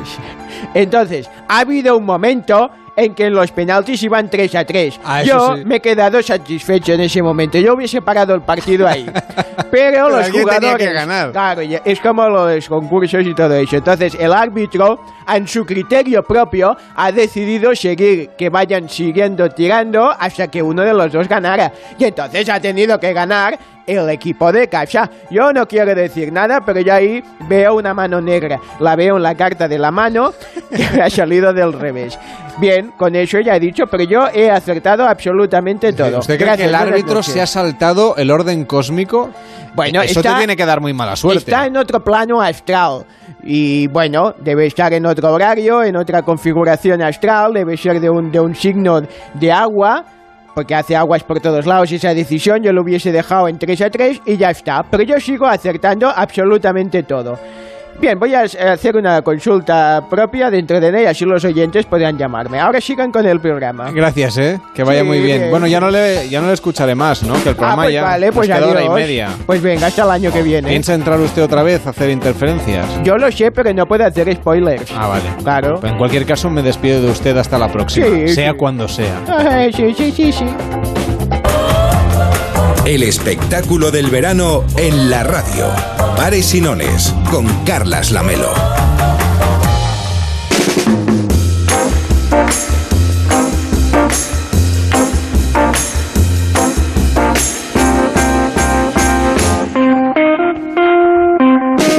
Debo reconocer que este es uno de los momentos que más me gustan del programa durante estas dos únicas semanas, dos únicos fines de semana que este verano hacemos pares y que es bajarme a la piscina que construimos el verano. Bueno, construimos, yo no hice nada, que construyó Onda Cero en la planta de debajo de donde tenemos los estudios. Es decir, nos han puesto aquí una puertecica que no se ha abierto en todo el año y que yo ahora ya voy a bajar las escaleritas para ir llegando a la piscinita. Y David me acompañas, ¿no? Sí, sí, ah, sí, vale, ya sí, estás no, por eso no aquí. me lo bueno, pierdo. o sea, te- ya me abres la puerta y todo, pero Sí, es un pase, servicio pase, de lujo. pasa que- Porque en esta piscina Infinity Pool que tenemos aquí en las Ramblas de Barcelona, que ya digo, solo es para. En principio solo era para trabajadores de Onda Cero, pero ahora esto lo han visto aquí el negocio. Y estamos vendiendo todo tipo de bocadillos, cócteles. Hay aquí un grupo de japoneses haciéndose un selfie. Pero están también los colaboradores de la tertulia en la piscina de Pares y Nones. Nuria Maña, ¿qué tal? Buenas noches. Muy bien, pues he avanzado mucho, estoy muy ¿Ya estás desintoxicada. intoxi- no, desintoxicada sí, sí. digital Esta piscina me está ayudando mucho y el camarero también, es muy simpático. Muy bien. Y, y tenemos a Miquel Maguemari, ¿qué tal? Muy buenas noches. Buenas noches. Que sigue siendo malabarista 2.0. Más intoxicado que la semana y- pasada. Y también experto en nombres de cosas. Sí, bueno, por decirlo de alguna manera. sí. Vale, luego nos lo- cazador, cazador de nombres. Cazador de nombres. Y Ricard Martín, que es comunicador de Buenas Noticias. Ahí seguimos, buenas noches. ¿Qué tal? Oye, ¿os habéis movido desde el año... Ay, el año pasado, el, el fin de semana pasado? Yo no mucho, voy de aquí a allí, de allí a aquí. Y haciendo largos de piscina. Todo el rato. Pero si no es muy- es Estoy poniendo pequeña, es en plan seis metros de- la voluntad. el O sea, tener- está pensada para, para remojarse como un garbanzo, pero nada más. Bueno, precisamente por eso, por eso puedo hacer tantos largos. Si no, estaría rendido a mitad. en- No, no llegaría ni a 12 metros. Bueno, eh, ¿estáis sacándole rendimiento a la pulsera de todo incluido de la piscina Total. de Onda Cero? Sí, a- hay poco poco que elegir, pero bien, bien. Si Pero le están sé- sacando partido, dices, no, no pagan de pedir. Hombre, señor gente. camarero. ¿Cómo está? Buenas Mr. Waiter, ¿qué tal? Bueno, le traigo el agua, ¿no? Entonces usted, usted es de agua. Yo estoy esperando el agua con gas de la semana pasada, La sí, señorita que no me llegó. sigue siendo gazpacho. Bueno, pero me ha dicho Bloody. No le he dicho pepino licuado. Pepino licuado, gazpacho. Con un poco con de melón. Con tropezones, muy bien. El chico del ron, El el ron. y... Esto es fácil, ¿eh? Y el, y de los nombres, el de los nombres gin tonic. El ron el pirata, ¿no? Muy bien. Ah, Así van los nombres, ¿no? No te los, no te los inventarás tú. Y, y agua del grifo con una rodajita de limón, pero que parezca lima. Muy bien, perfecto. Pues se lo traigo enseguida. Sí, que esté ¿eh? verdecita y así yo ya me conformo. Sí, sí, verde sí. onda cero. Se lo traigo. Verde onda cero. Pues del tema este que pregunta hoy. Pero si no hemos, ni siquiera he presentado el tema. Presente el tema Ah, y se que lo usted ha visto la escaleta antes. Yo he visto la escaleta. No, y vamos a hablar de las modas de este verano. Me va bien, porque justo le iba a decir con esto de las modas que yo ya me he hecho el. Me he sacado lo de las modas. Me he hecho una foto eh, de esa que parezco que soy más viejo, dando Ah, sí. una patada ah, y sacando el tapón de la botella. ¿Qué le parece? Yo me he pasado el siguiente nivel. Ala, voy a por la bebida No, y lo del tapón no lo entiendo.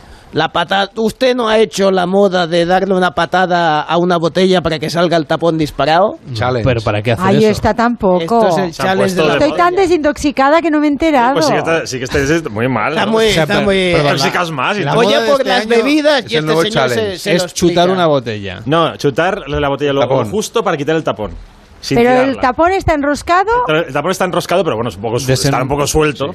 Eh, ya, ya hay gente Bueno. famosa como el Jason Statham que ha hecho lo de la patada de karate y abriendo el tapón de la botella, pasando el pie rozando. Y luego han hecho las bromas, ¿no? Y el Raya- contenido de la botella se cae. No, no, porque se supone que alguien lo aguanta, porque claro, si no es imposible. Aunque eh, Ryan- la más divertida ha sido Ryan Reynolds, que ha cogido y directamente le ha pegado una hostia a la botella y la ha roto. ha salido por patas.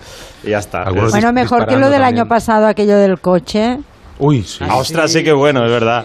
¿Cómo se llamaba aquel challenge? ¿Alguien se acuerda? No recuerdo cómo se llamaba. Ah, lo de si ponías la coche- canción, no, la canción de de. dejar el coche e ir conduciendo. Sí, y va y Bailando una con la puerta canción. abierta. Sí, Una sí. canción Había exacta, gente que se sí. hacía daño.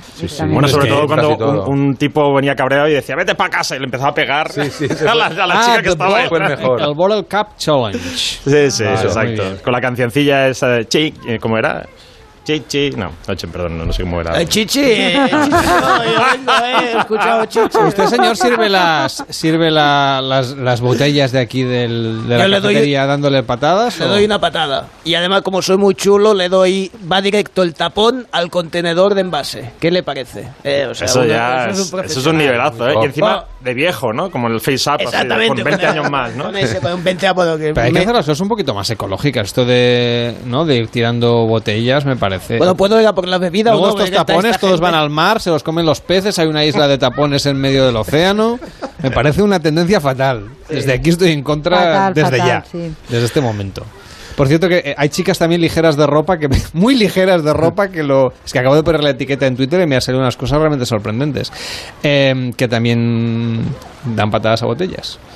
Me interesa. O sea, es una, es una, una, una corriente, no Sí. una subtendencia. Un, un spin-off.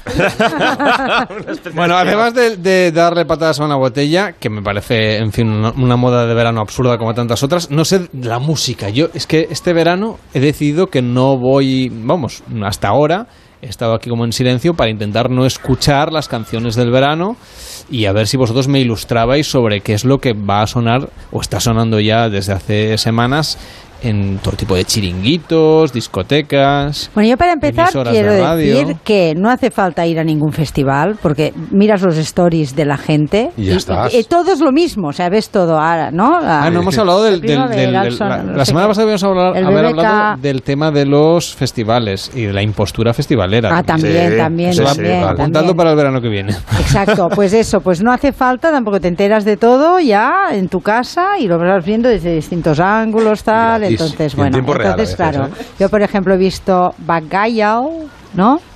Rosalía también, ¿qué más? ¿Qué más habéis visto? Pero Rosalía ya sonaba en invierno. Bueno, Sí, ya, pero, pero bueno. pero es una tendencia que ha arrasado precisamente de los festivales Es una ahora, ¿no? tendencia de largo plazo. O sea, ahora, ahora viene la época de eso, de los festivales, ha venido la época esa de festival tras festival, y entonces, bueno, los que están empezando a despuntar en invierno, ahora lo, lo petan ya definitivamente los escenarios, ¿no? Y yo creo que sí, que Rosalía sigue siendo una tendencia, pero la- los estilos musicales siguen siendo, los más escuchados en España siguen siendo pues el reggaetón, ¿no? Eh, Bueno, y el- trap. el trap y El demás. Claro, es que nosotros igual no lo distinguimos mucho, pero, pero es distinto. Sí, sí, no, no, es, es bastante distinto, sobre todo porque el, el trap, que es una especie de rap garrulo, chungo, drogas y locura, Sí, sí. eh, pues bueno, es, eh, es claro, el reggaetón es más el ritmo, es un ritmo más específico, el otro es más como... Vas hablando encima con un autotune. Eh, Exacto. Un poco, Yo creo que, un poco sería que lo, lo ha definido perfecto, porque es literalmente esto. Y bueno, incluso hay tendencias de, bueno, modas primaverales que también se siguen extendiendo, como por ejemplo de- de- del Tangana, ¿no? El Zetangana que, que hizo una canción en- a partir de una tendencia de, de redes sociales que se llama una palabra que era ontas. estás que te mando un coche. Montate en el Uber y te hago la noche. Ya está, voy a tirarme al barro. Dame tu location y te llega el carro. Una pregunta que yo no tengo ni idea de la mayoría de cosas. Em, esto de los del, del Tangas, o cómo he dicho que se llamaba. Tangana. Es una, El Tangana y los Ontas. Ah, los Ontas. Los Ontas son los Como premios de Pocahontas. Los, premios Ontas. no, los Ondas no. Los Este programa tiene seis Eh, premios hay- Ontas. Hay que aprovechar cualquier cosa para lucir, claro de que sí. radio 2020. Sí, sí, sí. Pues nada, no, otras tendencias están muy divertidas. Cervelló ha palabra. trabajado en muchísimos programas con premios Ontas. Sí, pero nunca, nunca lo dan cuando yo estoy. es lo preocupante. Eso te debería hacer reflexionar. sobre De los premios Ontas tiene tela. No, ¿Pero no. qué es esto del Ontas? Bueno, es una tendencia, es una expresión mexicana, pero que se puso de moda hace, hace pocos meses eh, porque se ve que empe- alguien empieza a hacer la broma de, de preguntarle ontas a artistas famosos, ¿no? ¿Cómo? Eh, como Alejandro Sanz y nadie sabía qué significaba, ¿no? Es una expresión en México que, que significa, sería como decir, ¿dónde estás para tener sexo? Digámoslo así. Ah, para, ¿Dónde estás? Que quiero porque que estoy a tope vente pa- para aquí. casi es catalán, Sí. Claro, pero este, el Tangana, ¿no? según lo mires. El Tangana dice, dame tu location. Eh, Dame ¿no? tu location que te envío el Uber, sí. que te envío el Uber porque que te voy a dar lo tuyo, ¿no? Te la, decir- te la metation. Exacto. Para explicarlo bien, alguien que está intentando, a ver si lo he entendido. Sí. Alguien que está intentando ligar en una aplicación de estas de ligar. Y entonces ya la cosa está O por WhatsApp, puede ser también, sí, ¿no? o por Instagram, da igual. Y le dice ontas, que quiere decir dime dónde estás, que voy para allá corriendo para el Vete tema. poniendo Oh, para no. Cuenca que yo voy. Ontas, Algo así. ¿dónde está que, La brújula- que quiero verte para, para jugar y no al parchís? Jugar y no al partido, el concepto. O sea, es un poco... eh, eh, Es aquí te pillo, aquí te ontas. Aquí te Un onto, poco. aquí te onto. Aquí te onto. Entonces, básicamente es una expresión que, que basi- para eso, para, para directamente buscar sexo. O sea, ya no para... Oye, vamos a quedar Ricardo, para una ¿y película. ¿por qué tú sino- eres el único que sabía esto? Eso es. Ontas, Esa es la cuenta, pregunta. a ver. Sí, porque yo, yo sí que estoy muy intoxicado. ¿eh? yo sí que necesito ir a una clínica de No, desintoxicación. tienes pero todas ya- las aplicaciones estas de Los que ligar. no estamos Eh, al no. me- en el mercado no nos enteramos. claro, es que estoy ahí todavía, todavía estoy ahí. Intentando buscar el amor, ¿no? O sea, si a alguien le escriben ontas, es que me lo llegan a escribir a mí y, y bueno, Cuidado. no sabría qué decir. Ahora ya sabes qué O sea, decir. ontas quiere decir que Mándale la ubication, la location. Ontas, dice, ¿dónde, dónde, ¿dónde es? O sea, ahora, quiere decir que alguien quiere encontrarse contigo lo antes ahora, posible. exacto, para tener sexo. Para tener- consumar. eh, para consumar. bueno, eh, puedo decirlo de alguna forma, pero sí. Vale, vale. Oye, pues estoy aprendiendo una de cosas en esta tertulia. También, hab- hablando de temas de, que ¿De están muy de nombres? moda, Ah, sí, vale. nombres curiosos también de verano.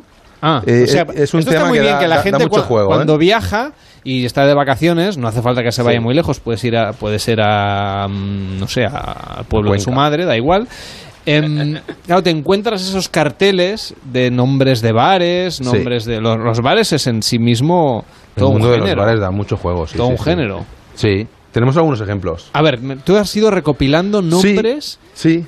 Reales. Como no tengo trabajo, me dedico también a, Vale, esto. o sea, además de malabarista digital, es Sí. recopilador de nombres Re- raros de sitios. Correcto, de todo el mundo. Aparte de los que me mandan. Sí, sí, sí. Entonces cuéntanos. Por ejemplo, un restaurante vegano en Suances que se llama Vegano Azul. Oh, Ajá. maravilloso. Ese- ese- Esto ese- los, es los millennials no sé si sabrán lo que es. ¿eh? Claro, aquí el problema es que algunos Claro. por, por, por edad no, no, no lo pillan, ¿no? Claro, una Sí. mítica serie, ¿no? De, Luego de tenemos do- infancia. dos heladerías, helado oscuro y helada madrina. helada madrina, muy finos también. Luego hay una sangría, bueno, un, un tipo de sangría vegana que se llama tinto de vegano. ¿Usted la tiene esta, camarero? Si la tienen Camarero, aquí, queremos un tinto de vegano. Tinto de ¿sí? vegano, ya. pues vamos a pedir uno, ¿no? Pero el tinto de ve- verano ya es vegano en sí. Sí, Vaya lío me sí, aquí hay un problema de, decir, no hay, concepto, ¿no? la gaseosa que yo sepa no, No han maltratado no requiere animales y el, y el Igual- vino Igual tampoco. hay algún vino que sí, ¿eh? Me parece que no todos, bueno, hay ¿eh? vinos que, claro, sí, a lo mejor habrán usado animales Sí. para el... Sí, sí, sí, pero sí, vamos, Para pisar la uva o algo, ¿no?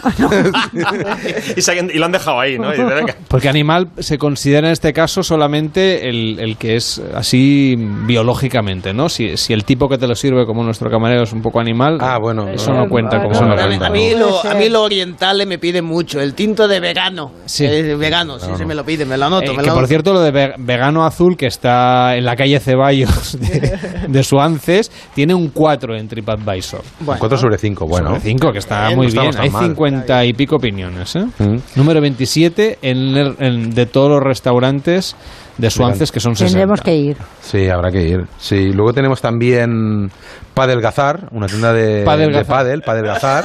Ah. Padelgazar. Y te venden las dos cosas. Es un poco de la escuela de Tascachondo, que está en Barcelona.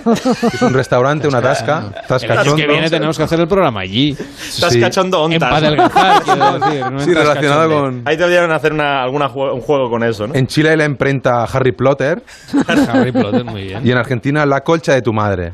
La La colcha de tu madre. Una tienda de colchones, intuimos. Sí. si, ustedes van de vacaciones, si vosotros vais de vacaciones por ahí este verano y encontráis un sitio curioso, hombre, este programa ya está firmando sus últimos minutos. Nos queda este fin de semana y ya cerramos el chiringuito. Pero mm, que te lo manden, ¿no? Que ¿Cómo lo te lo podemos mandar a ti? Por a ti directamente. Sí. O por Instagram, Por ¿no? Instagram también. Arro- por arroba- arroba Masters of Naming. Masters of Naming. Masters of Naming, sí. Masters Twitter, Instagram y Naming. Facebook. Sí, ¿no? Masters of Eh. Naming, correcto. Porque, porque ya veo que puede haber problemas. Y ahora quiero que lo de L3, ¿no? Eh, mira. Y, y así como el verano pasado la tendencia era el, un- eh, el ¿cómo se llama aquel, aquel inflable rosa que era un unicornio, Ah, ¿no? sí, bueno, es que hemos pasado ya por un montón. Unicornio, Flamingo. flamenco, ahora hay, flamenco, hay sí. flamenco, sandías flamenco. también. Yo tuve una piña el año pasado. Una Pero piña. este año hay algún es que no tengo inflable, entonces si, si me lo voy a comprar Donuts, Yo he visto, un trozo yo he de visto, pizza. sí, sandía, he Sandía visto, también. do- sí, donuts también bastante, pero bueno, ha habido... Pero no hay una tendencia dominante como pasaba no, con no, el no, flamenco. ya esto se ha... Se ha, Se ha desinflado. sí. Se ha desinflado. Los unicornios también. Los Te vamos a fichar de guionista, ¿eh? los unicornios también tuvieron su momento, Sí, ¿no? Sí, sí. Pero lo de los unicornios era eran muy no solo de inflables, estaba muy Ah. presente en muchas cosas. Bueno, hasta las startups, ¿no? Son unicornios, o sea que imagínate. Sí, o sea, yo creo que sigue la sí. tendencia de unicornios. Ahora este año es menos mágico y no hay tantas, tantas seres legendarios, ¿no? Pero Hemos- bueno. Hemos vuelto a la realidad, ¿no? Sí, sí. Ahora los flotadores normales, ¿eh? Los circulares Bueno. no tienen Vuelve nada más. de color- Dinosaurios, hay dinosaurios, no, dragones, que se acabó, ¿no? Masters of Dragons puedes hacer. También. ¿No? He visto que venden hasta un yate inflable que le llaman yate, Ah, sí, de, Yate de los pobres. Yate de los sí, pobres, sí, qué sí, bueno. sí. que es- pero hay que hinchar mucho, hay que hay que soplar mucho rato. Sí, sí, bueno, ahí tienes que tener unos pulmones. Alguien habrá muerto en el intento. o- o- Luego había también un- al borde de, Un de- flotador tipo, tipo con forma de tumba, rosa. Una Sí. tumba rosa. Ah, está bien. Sí, un- yo me parece todo, que lo he visto. Sí, con la tapa, este, sí, correcto. sí. Te pones dentro y te pones en el mar ya directamente. Sí, sí, y ya luego que es te- rosa, tiene que ser rosa, porque si no da, da mal rollo. Hombre, Si me compro un flotador normal de toda la vida. Sí, y- yo creo que la tendencia va a ser eso, hacerlo con La colchoneta típica. la colchoneta ¿no? típica, el flotador típico. Oye, Yo tengo un platanito pequeño que me va muy bien de, Ah, sí, de-. Ah, de- el ¿cómo se llama cuello. esto? De sí, para, para como almohada. Ah, pues como Ah, almohada, pensaba es que hablábamos sí. de tu marido. Vale, Sí. vale. No, no, no. El marido platanito, no. Ah, Siempre me llevo el plátano. Platanote. Va- Vamos a dejarlo aquí. En fin, Nuria, muchísimas gracias por estar Gracias. un verano más en la tertulia en la piscina. Más intoxicada y que van- ayer, pero menos que mañana. ¿Verdad? Cada vez es más temprano. Entonces, si, si seguimos así con 10 veranos, llegaremos a las 10 de la mañana. que es cuando hay que ir a la piscina a tomar el sol, porque hasta ahora Sí. ya no tiene mérito. Ya el sol se, se ha escapado. Sí, sí. Que vaya muy bien, feliz invierno y hasta la próxima. Buenas noches. Buenas noches. Buenas noches. Miquel. Gaimarí, que vaya muy bien, muy buenas noches. Te seguimos en Masters noches. of Naming. Encantado de recibir eh, aportaciones. Nombres. Sí, sí, Yo, sí. al- si encuentro alguno, te lo mando. Seguro, seguro. Eh, pero Cuando no empiezas tener- ya no puedes parar. Pero no voy a ¿eh? tener vacaciones, con lo cual me lo tengo que encontrar ca- desde mi casa hasta Onda Cero. Bueno, Ahora voy a subir arriba a, seguir el programa. Y nada, Ricard, que a seguir contando buenas noticias. A eso espero. Feliz es- invierno. A disfrutarlo. Bueno, claro. que aún queda un poquito de verano. Es que Sí, este, este sí. invierno, ya- claro. ya- cuando acabábamos ya- el 1 de septiembre tenía sentido. Sí, Ahora ya. pero Yo ya tengo ganas de. Este, este calor tremendo ya no, no hay manera. No, no lo soporto más. Que vaya bien. En Onda Cero, Pares y Nones, con Carlas Lamelo. Este verano se esperan más de 90 millones de desplazamientos en carretera y es que estamos todos deseando salir de vacaciones. Pero esto también implica que miles de hogares se quedarán vacíos durante periodos largos. Para viajar tranquilo y poder despreocuparte, asegúrate de tener la mejor protección para tu casa mientras tú no estás. Con un sistema de alarma de Securitas Direct sabes que ellos están protegiendo tu hogar las 24 horas del día. para que tú puedas veranear tranquilo. Confía en Securitas Direct. Protege lo que más importa. Llama gratis ahora al 945 45 45 o calcula online en securitasdirect.es. Recuerda 945 45 45.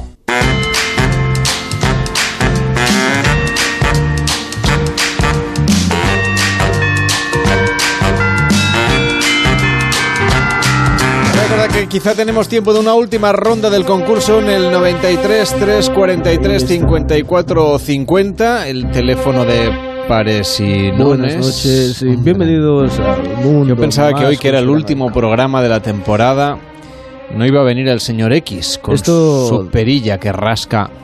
Pueden notarlo como Depende- rasca el micrófono. Esto no lo marca su guion, sino lo No, no, marca está la claro. Matrix. La Matrix es la que decide por nosotros cuándo intervenimos y cuándo no.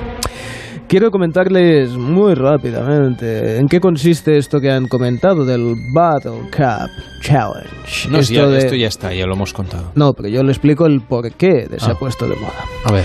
Esto ha sido los alienígenas, los anisakis concretamente, quien han decidido, tienen pensado invadir la Tierra. Entonces, lo primero que haces cuando invades un planeta, ya me lo han contado varias veces, es buscar las amenazas potenciales.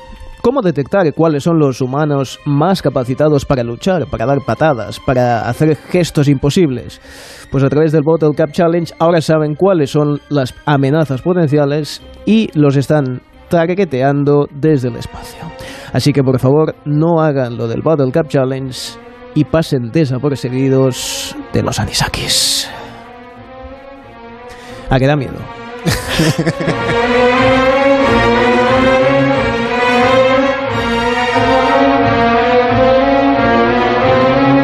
En Onda Cero, Pares y Nones, con Carlas Lamelo.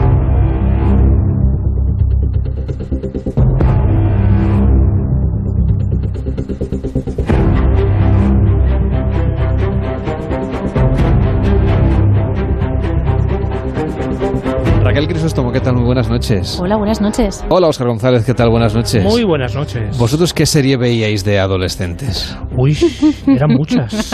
Pero de adolescentes, o sea, que A ver, la vierais siendo adolescentes, adolescentes y que fuera una serie sobre la adolescencia. Pues mira. Se va por la campana. Ostras, es verdad. Pues yo. Bueno, en mi caso ya era ya posadolescencia, pero bueno.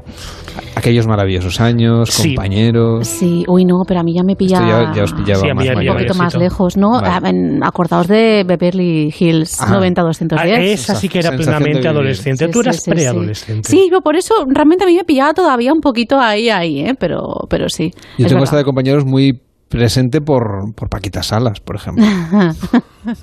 O sea, Gran he vuelto, digamos, a, a recordar cosas que ya había olvidado por algún extraño motivo. El cerebro hace limpieza y hay cosas que he decidido omitir. Afortunada limpieza.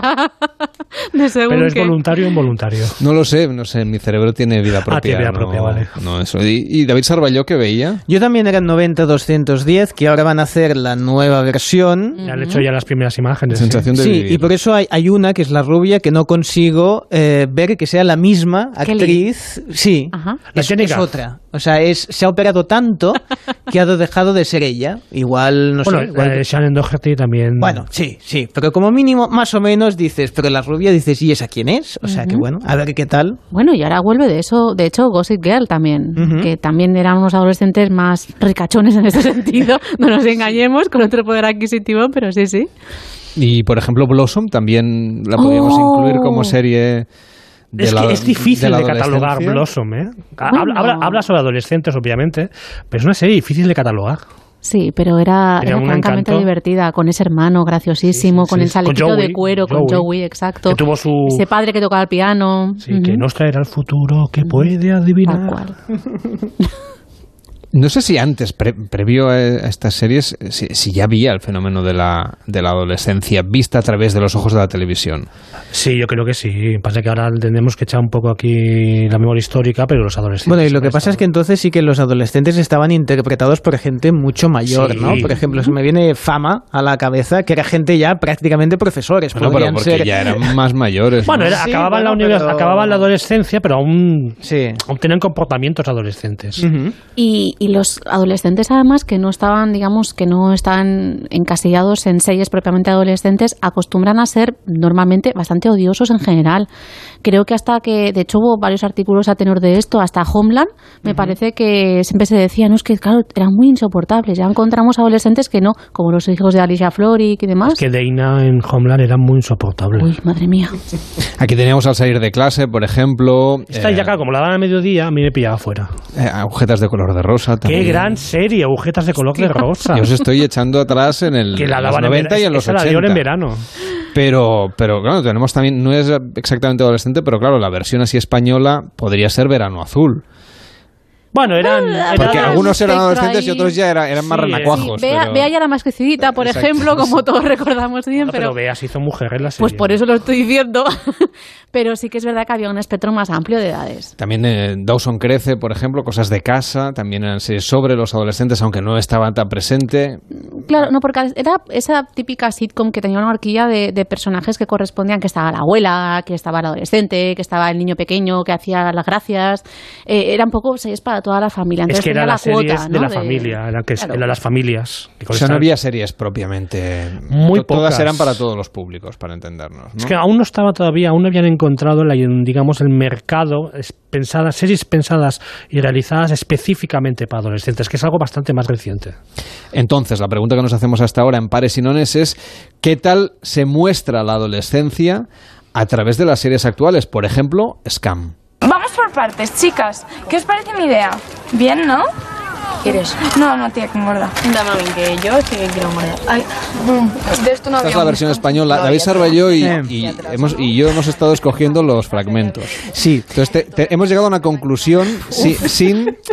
una- claro, esto es radio, entonces solo ríe. hay, No, es que- solo hay sonido. Ahora vamos a volver a poner el mismo, el mismo fragmento. Y ocurre después también. Mm. Hemos llegado a la conclusión de que en las series de adolescentes no se vocaliza. Porque nos ha costado muchísimo encontrar fragmentos que más o menos, sin verles la cara a través de la radio, Bueno, en este caso hay que, hay que perdonárselo hasta cierto punto porque no son actores profesionales. Bueno, no sé. Eh, Hasta cierto es punto. importante, es importante entenderlo. Yo la he puesto como las psicofonías al revés y he entendido más lo que estaba diciendo que del derecho. Pero bueno, sí, se entiende. sí. También es verdad que habéis ido a buscar un fragmento. Has con- invocado al diablo no, no, a no. través de una serie adolescente. Creednos que hemos estado buscando. Mm, Es decir, hemos descartado muchas escenas porque no se comprendían. Y nos ha ocurrido lo mismo con Élite de Netflix. Eh, ¿Está Samuel? ¿Qué si está Samuel? Está sobando. Se ha pasado toda la noche abrazadito al váter. Dice que por la resaca, pero yo creo que es por el pánico de volver a ese colegio de mierda. Pues Que no pasa nada, pero es decir, estas son las que más se comprenden del- de los diálogos entre personajes que hemos podido poner A ver, aquí. que muscularmente tienen el cuerpo muy trabajado, pero la boca es donde hay más músculos. La de la camiseta y eso se los han olvidado de, de- de Bueno, moverlos. me parece a mí, me ¿Pa parece a mí que sois muy duros porque No, no, no, no. no, no, el target de, de los espectadores de élite les da igual cómo hablen. No, no, Vamos a perdona. decir las cosas claras. Perdona. les da bastante Pero igual. Perdona, se- perdona, que los espectadores de élite, cuidado con esto, que la serie adolescente aquí donde la ves, la ven más Sí, mayorcitos pero que, que, niños. que no la ven la gente, que en general la ven, la ven muchos adultos, no la ven por las capacidades interpretativas de los autores. No, Los no- no decimos nada en contra de los actores. Quizá es que los adolescentes de hoy en día mm, hablan así. no- es lo que me pregunto. ¿Te estás metiendo en un jardín? ¿Pero por qué? que lo No, sepas, no. ¿eh? Que lo sepas, ¿eh, Carlas? Como, como te escuchan los adolescentes. No, pero es una pregunta, es una duda que nos ha surgido y que trasladamos aquí en la, en la antena. Es decir, cuando estábamos seleccionando los fragmentos, ay no, este no, que no se entiende, este tampoco, que no se Hmm. entiende, porque no les ves la cara. Y lo que nos ha costado es encontrar estos dos trozos. A ver, hemos visto los dos primeros capítulos de cada serie, tampoco Igual los luego mejor. Claro, igual Eso la cosa va, va ahondando, pero Bueno, no sé yo si la palabra mejorar es la que se refiere a este Como que te caso. acostumbras, ¿no? Ya. A ver, a ver, Élite es muy, muy adictiva. Yo me la vi en un fin de semana. Es que eso iba yo, o sea... adictiva, es lo que es. Y a ver, eh, hemos, eh, hemos comentado, hemos mencionado eh, Scam España y Élite, que son como agua y aceite, no tiene nada que ver, porque Scam España, mm, voy a decir que es un poco más realista, podemos poner aquí las comillas que queramos, pero es que Élite es pura ciencia ficción. Lo que presentan los adolescentes que son... ¿cómo son? Si yo no he visto ninguna. De las que habéis propuesto hoy, no he visto ninguna. básicamente es que es una mezcla de muchas cosas. O sea, el, el primer episodio sobre todo es con tiene una premisa como Big Little Lies, hay un asesinato, no sabemos quién, quién ha sido asesinado, cómo ha sido asesinado, etcétera, etcétera. Eh, no sabemos quién es el culpable, obviamente, o la culpable, y a partir de ahí se van destramando bastantes cuestiones, pero sobre todo todo transcurre en un colegio de niños pijos de Madrid y va a haber pues varias varios temas de, dif- de diferencias de razas, eh, sociales, de todas estas cuestiones que van a llegan- salir a Llegan tres estudiantes que no son propiamente de ese segmento socioeconómico y lo cual genera al principio, sobre todo la primera parte de la temporada, genera mucha mucho choque entre los ricos y los pobretones. Y bueno, los ricos pues tienen ahí vidas muy pues mm, prácticamente muy adultas, porque básica- básicamente se dedican yo, bueno, es que de hecho tú ves la serie y estudiar estudiar no estudian mucho, bueno, ni ricos ni pobres. A ver, pues que estudiar televisivamente tiene poco interés. Por eso, entonces, ¿qué- de- qué las que hemos comentado antes, de los 80 y los 90, tampoco se les veía Bueno, pero estudiar. menos ¿Qué- se les veía qué- un ¿Qué poquito. interés tiene ver a alguien sentado en la biblioteca? Pero No, que, que- que no, El ritmo televisivo te Claro, lo tira por tierra. Si no matan a alguien por detrás, no tiene ningún interés. Pero que las vidas de los, de los personajes son vidas muy adultas, con, sobre todo con actitudes muy adultas. No son actitudes de adolescentes. Biblioteca 24 horas. Yo lo veo como formato. Lo está, en plan can hermano, biblioteca Pero tú 24 horas. pones a Jessica Fletcher en esa biblioteca y sabes que hay uno que no lo Oh, cuenta. y tan. Que es lo que ocurre en Elite y en Big Little Lies, ¿no? Claro. Pero es el sobrino de Jessica Fletcher. Sabía yo que me pillarían. Perdona, pero esto os esté riendo, yo lo veo, ¿eh? Esto funciona. sí, sí, sí. Te sorprendería de las cosas que pasan a veces en bibliotecas. ¿eh? Entonces, vosotros decís que lo que nos muestra Scam y Elite, es decir, las series de los adolescentes de hoy en día, o que ven los adolescentes, em, o que muestran la adolescencia, no son... Claro, tendríamos que haber traído Scam- adolescentes aquí a preguntarles claro, qué les parecía. Mira, yo esto lo he hablado mucho con mis estudiantes más jóvenes, eh, que claro, yo eh, digamos que mi espectro es desde que tienen 18 añitos hasta en adelante, ¿no? Entonces, precisamente hablaba cuando salió la serie con Elite, en el caso preciso, eh, y ellos no se ven relacionados, no se ven reflejados en el nivel de vida o en determinadas cuestiones, pero sí en según qué conflictos. Y eso yo creo que es lo bonito y lo interesante. Entonces, por eso ellos son como ávidos consumidores, porque claro, si tengo un problema con el novio, si, ostras, tú, es que mira aquí como el sexo lo retratan, que eso, todas esas cuestiones, ellos sí que lo viven.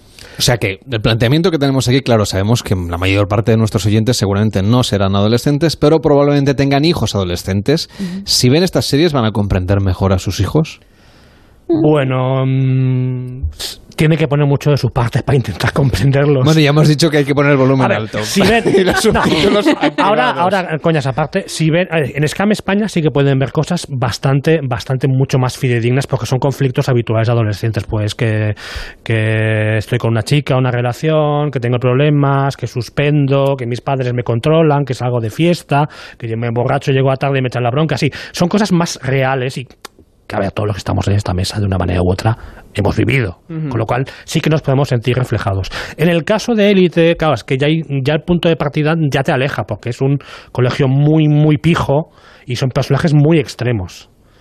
Y que sobre todo me parece que hay algo muy interesante, que es que permite a los padres recordarles que sus hijos, claro, se está- están cambiando de problemas, están cambiando, de, de- están en un momento de cambio crucial en sus vidas. Entonces, a lo mejor sí que hay problemas pues que coinciden y que no, como está comentando Oscar, pero eh, sobre todo les recuerda que tienen que cambiar el paradigma y les permite a veces también establecer según qué conversaciones pues que de otra manera a lo mejor no cabían en tener.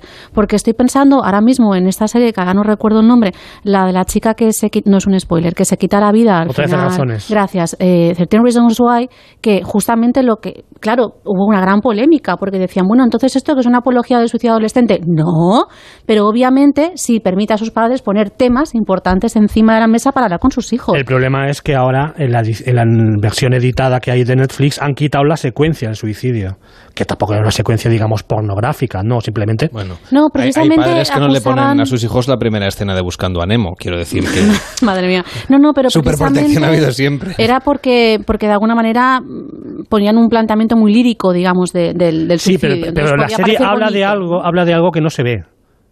Con lo cual no, no deja hacer un no, poco no, de trampa. Si es que no, no te estoy quitando la razón, ¿eh? Sí. digo el por qué la han quitado. Entonces, por ejemplo, Stranger Things también es una serie donde sus protagonistas son adolescentes. Evidentemente tiene la parte de ciencia ficción, lógicamente ahí no, no sería realista, pero da la sensación que es una serie más pensada para los que fueron adolescentes. Sí, es para nosotros. Cuando... Es un um, pastiche de los 80 divino. Claro, es para que nosotros hagamos memoria histórica y nos dejemos llevar por la nostalgia. Exacto. O sea, para Y- gente de 30 a 40 que quiere creerse adolescente. Bueno, los que vivían los 80, que se ven reflejados más o menos. Mira. hasta cierto punto. Eh, hace, hace unos meses leía justamente que, que esta generación, el problema que tiene es que a nivel generacional no tiene ningún elemento aglutinador. Entonces la nostalgia es lo que está actuando como tal. Entonces está, y es muy interesante que haya tantísimas series que se apoyan en eso justamente. Sí, pero en este caso lo curioso es que es nostalgia de segunda mano. Porque claro, los adolescentes no se van a ver reflejados. Los vemos reflejados nosotros, que hemos vivido esa época. Claro, pero pretende que los que en esa época eran adolescentes ahora la vean con sus hijos adolescentes y que haya un poco como continuidad, cosa difícil que ver. Muy ¿eh? difícil porque, claro, la conexión la hacemos nosotros. Ellos la verán, la verán como una serie de ahora prácticamente, que les cuente una historia, pero realmente los que hacemos la conexión somos nosotros, es. que somos los que damos también bastante la, la, la vara en, la- en las redes sociales sobre esta serie que tiene un hype excesivo. Los adolescentes la ven como ven muchas series, pero no tienen esta conexión. Se lo ven como ven el telediario, Por digamos, que no, no lo Hombre, tampoco, tampoco. Otra propuesta, en este caso, sería intentar comprender a los adolescentes de hoy en día a través de Sex Education, donde sí se, se ve esa parte de la relación entre la madre, que es sexóloga, y su hijo adolescente. ¿Qué edad tienes, Dan? ¿Qué edad? Em, 32. ¿Tienes una especie de crisis de los 40 preventiva? Otis. Mamá tiene una moto. Si quieres, un día te doy una vuelta. No, gracias. ¿Tienes complejo de tipo? ¿Me estás preguntando si quiero tirarme a mi madre? Em, no creo, no me van esas cosas. No le hagas caso, está chinchándote. Otis, es absolutamente normal que un hombre joven se sienta atraído por una mujer madura. De hecho, al estigmatizar sus preferencias, estás dando pie a un relato nocivo de la masculinidad en la mediana edad. Luego dirán que no hay que salir con loqueros. Da un poco la sensación de que, Terapeuta sexual y de de que parejas. esta no es eh, una serie tan para adolescentes. Bueno, los adolescentes, de hecho, la han- no hay, como es Netflix, no tenemos cifras de, cuán, de qué tipo de gente ve la serie, pero ha generado bastante ruido. Y es una serie que les ha llegado porque les plantea cuestiones con bastante naturalidad. De hecho, es una serie en que la naturalidad está muy presente. Y yo creo que tanto adolescentes como, obviamente, los padres, que son los que la vemos, pues conectamos con ella porque es muy natural, la cuestión del sexo. Lanzaba esta pregunta justamente por lo que decía antes David, que sí que podría ser una serie donde padres e hijos sentados en el sofá, si es que eso ocurre hoy en día, pues eh, pueden verla y comentarla juntos. Bastante complicado, En la era de la multipantalla y de los Pero dispositivos la idea hoy en es, las es, casas. a- a- atención oyentes con hijos adolescentes, vamos a daros una guía televisiva o de series para comprender mejor a vuestros hijos y encontrar terrenos en común para hablar de algo. Sex Education eh, me parece que mm, yo creo que tiene los dos targets por separado más bien, pero sí que es verdad que bueno, lo, lo bueno que tiene es que lo hace a través del humor. Entonces, hay situaciones muy, muy absurdas, pero que son muy divertidas y que, aunque pueda resultar aquello, pues justamente vivir eso con tus padres o con tus hijos en el mismo sofá, estar viendo esa misma escena, pues al final te vas a reír y vas a echar unas risas juntos y a lo mejor sí te sirve para sacarle algún tema a tu hijo por ahí, ¿no? De, pero bueno, hijo mío, hija mía, esto, por cierto... Ya que, ya que hablan de esto, vamos, tenía una cosa que comentarte. Sí, sí, sí. Sí, oye, en vez de preguntarle a ese chaval, pregúntame a mí. Exactamente. Una que ha recibido muy buenas críticas es Euforia, que dicen que podría ser la serie de este verano. No recuerdo gran cosa entre los 8 y los 12 años. Solo que el mundo iba deprisa y mi cerebro despacio. Vale. ¿Alguien sabe qué puede ser una preposición? Y que de vez en cuando, si me centraba demasiado en respirar, me moría. No sé si sirve de algo, pero Leonardo DiCaprio ha dicho que le encanta la serie.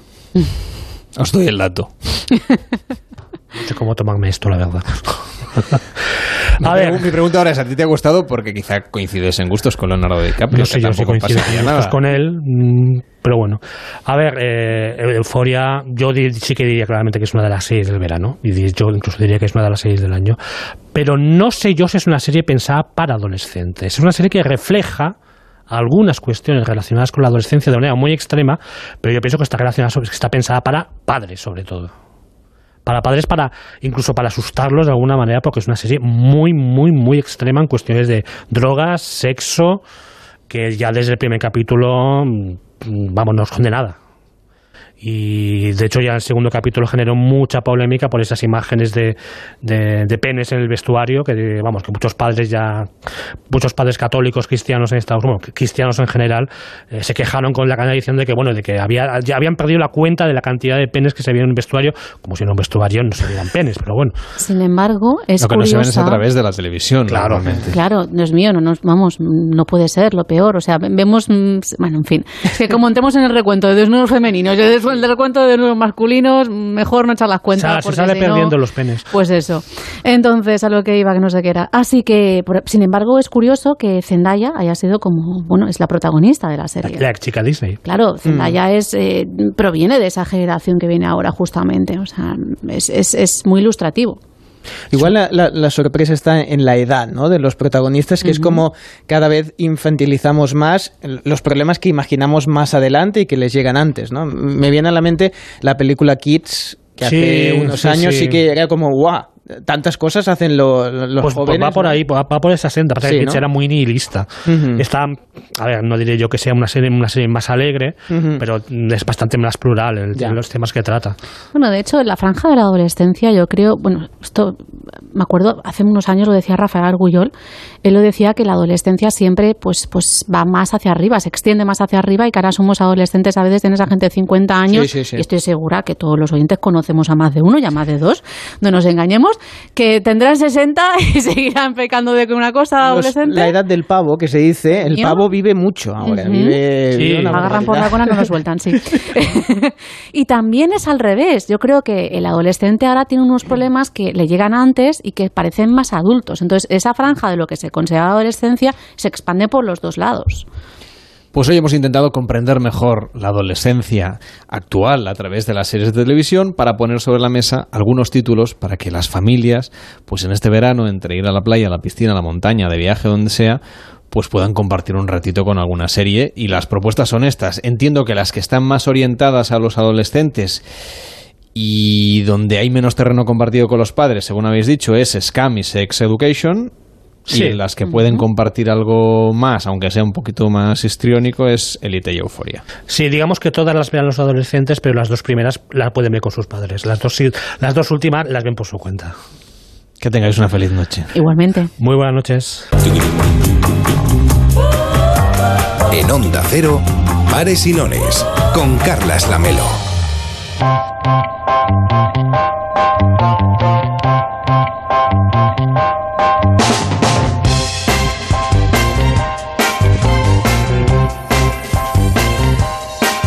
5G ya está aquí, el Internet de gran velocidad que viene a cambiar la historia de la tecnología llegó a España el pasado 15 de junio. Por el momento, en nuestro país se podrá disfrutar solo en 15 ciudades.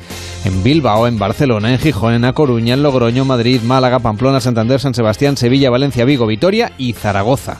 Aunque promete estar disponible próximamente en todo el territorio. Mientras llega, vamos a averiguar cómo va a cambiar nuestras vidas con Pedro Merino, catedrático de Ingeniería Telemática de la Universidad de Málaga y director técnico del proyecto 5 Génesis. ¿Qué tal? Muy buenas noches. Hola, ¿qué tal? Muy buenas noches. Le cogemos acabadito de bajar del AVE, ¿no? Pues sí, la verdad es que complicado en agosto hacer una entrevista de este tipo, pero es un placer conectarme. ¿Y con había wifi o no había wifi a bordo del tren? Eh, en este no había wifi. Eh, Y cuando llegue el 5G, ¿querrá decir que, por ejemplo, podremos tomar un AVE con mayor conectividad que la tenemos de la que tenemos ahora o esto no tiene nada que ver? no, sí, pu- puede tener que ver, deberíamos, porque se supone que con 5G podemos tener internet moviéndonos a más velocidad. Con lo que eh, podríamos en un coche o en un tren moviéndonos a más velocidad tener un internet de mejor calidad de la que tenemos ahora. Así que sí que puede ayudar en algo. En cuanto al 5G, lo que nos cuentan es que esto va a cambiar completamente la relación que tenemos con la tecnología porque va a haber cada vez más cosas conectadas, lo que llaman el Internet de las cosas, o ahora ya ha evolucionado el Internet del todo, es decir, cualquier cosa puede tener Internet, y esto va a cambiar la manera como interactuamos con todo tipo de, de, de interficies, es decir, mm, que le vamos a poder hablar a las cosas, los asistentes virtuales se van a desplegar, los coches que van a viajar solos, es decir, sin autónomos, sin necesidad de conductor, van, van a empezar a ser una realidad. ¿Cuáles son los primeros cambios que cree usted que vamos a notar directamente aquí en España? directamente como como usuarios lo que vamos a notar es que vamos a tener unos móviles con una capacidad de descarga de vídeos impresionante y que en muy poco tiempo vamos a descargarnos un vídeo completo o vamos a poder ver un vídeo en tiempo real con una calidad muchísimo mejor de la que estamos viendo ahora. Eso es lo que va a percibir un ciudadano que se compra un móvil y que se apunta ahora a una de las tarifas 5G que están anunciando los operadores. Pero seguramente la mayor parte de lo que va a ser el 5G y las aplicaciones de 5G no las vamos a ver tan directamente. Van a estar bastante escondidas en eso que ha llamado la Internet de las Cosas. Porque el objetivo del 5G no es que los usuarios de un móvil tengan mejores prestaciones, que también eh, el abanico es mucho, mucho, mucho más amplio y realmente las aplicaciones están fuera del móvil del usuario.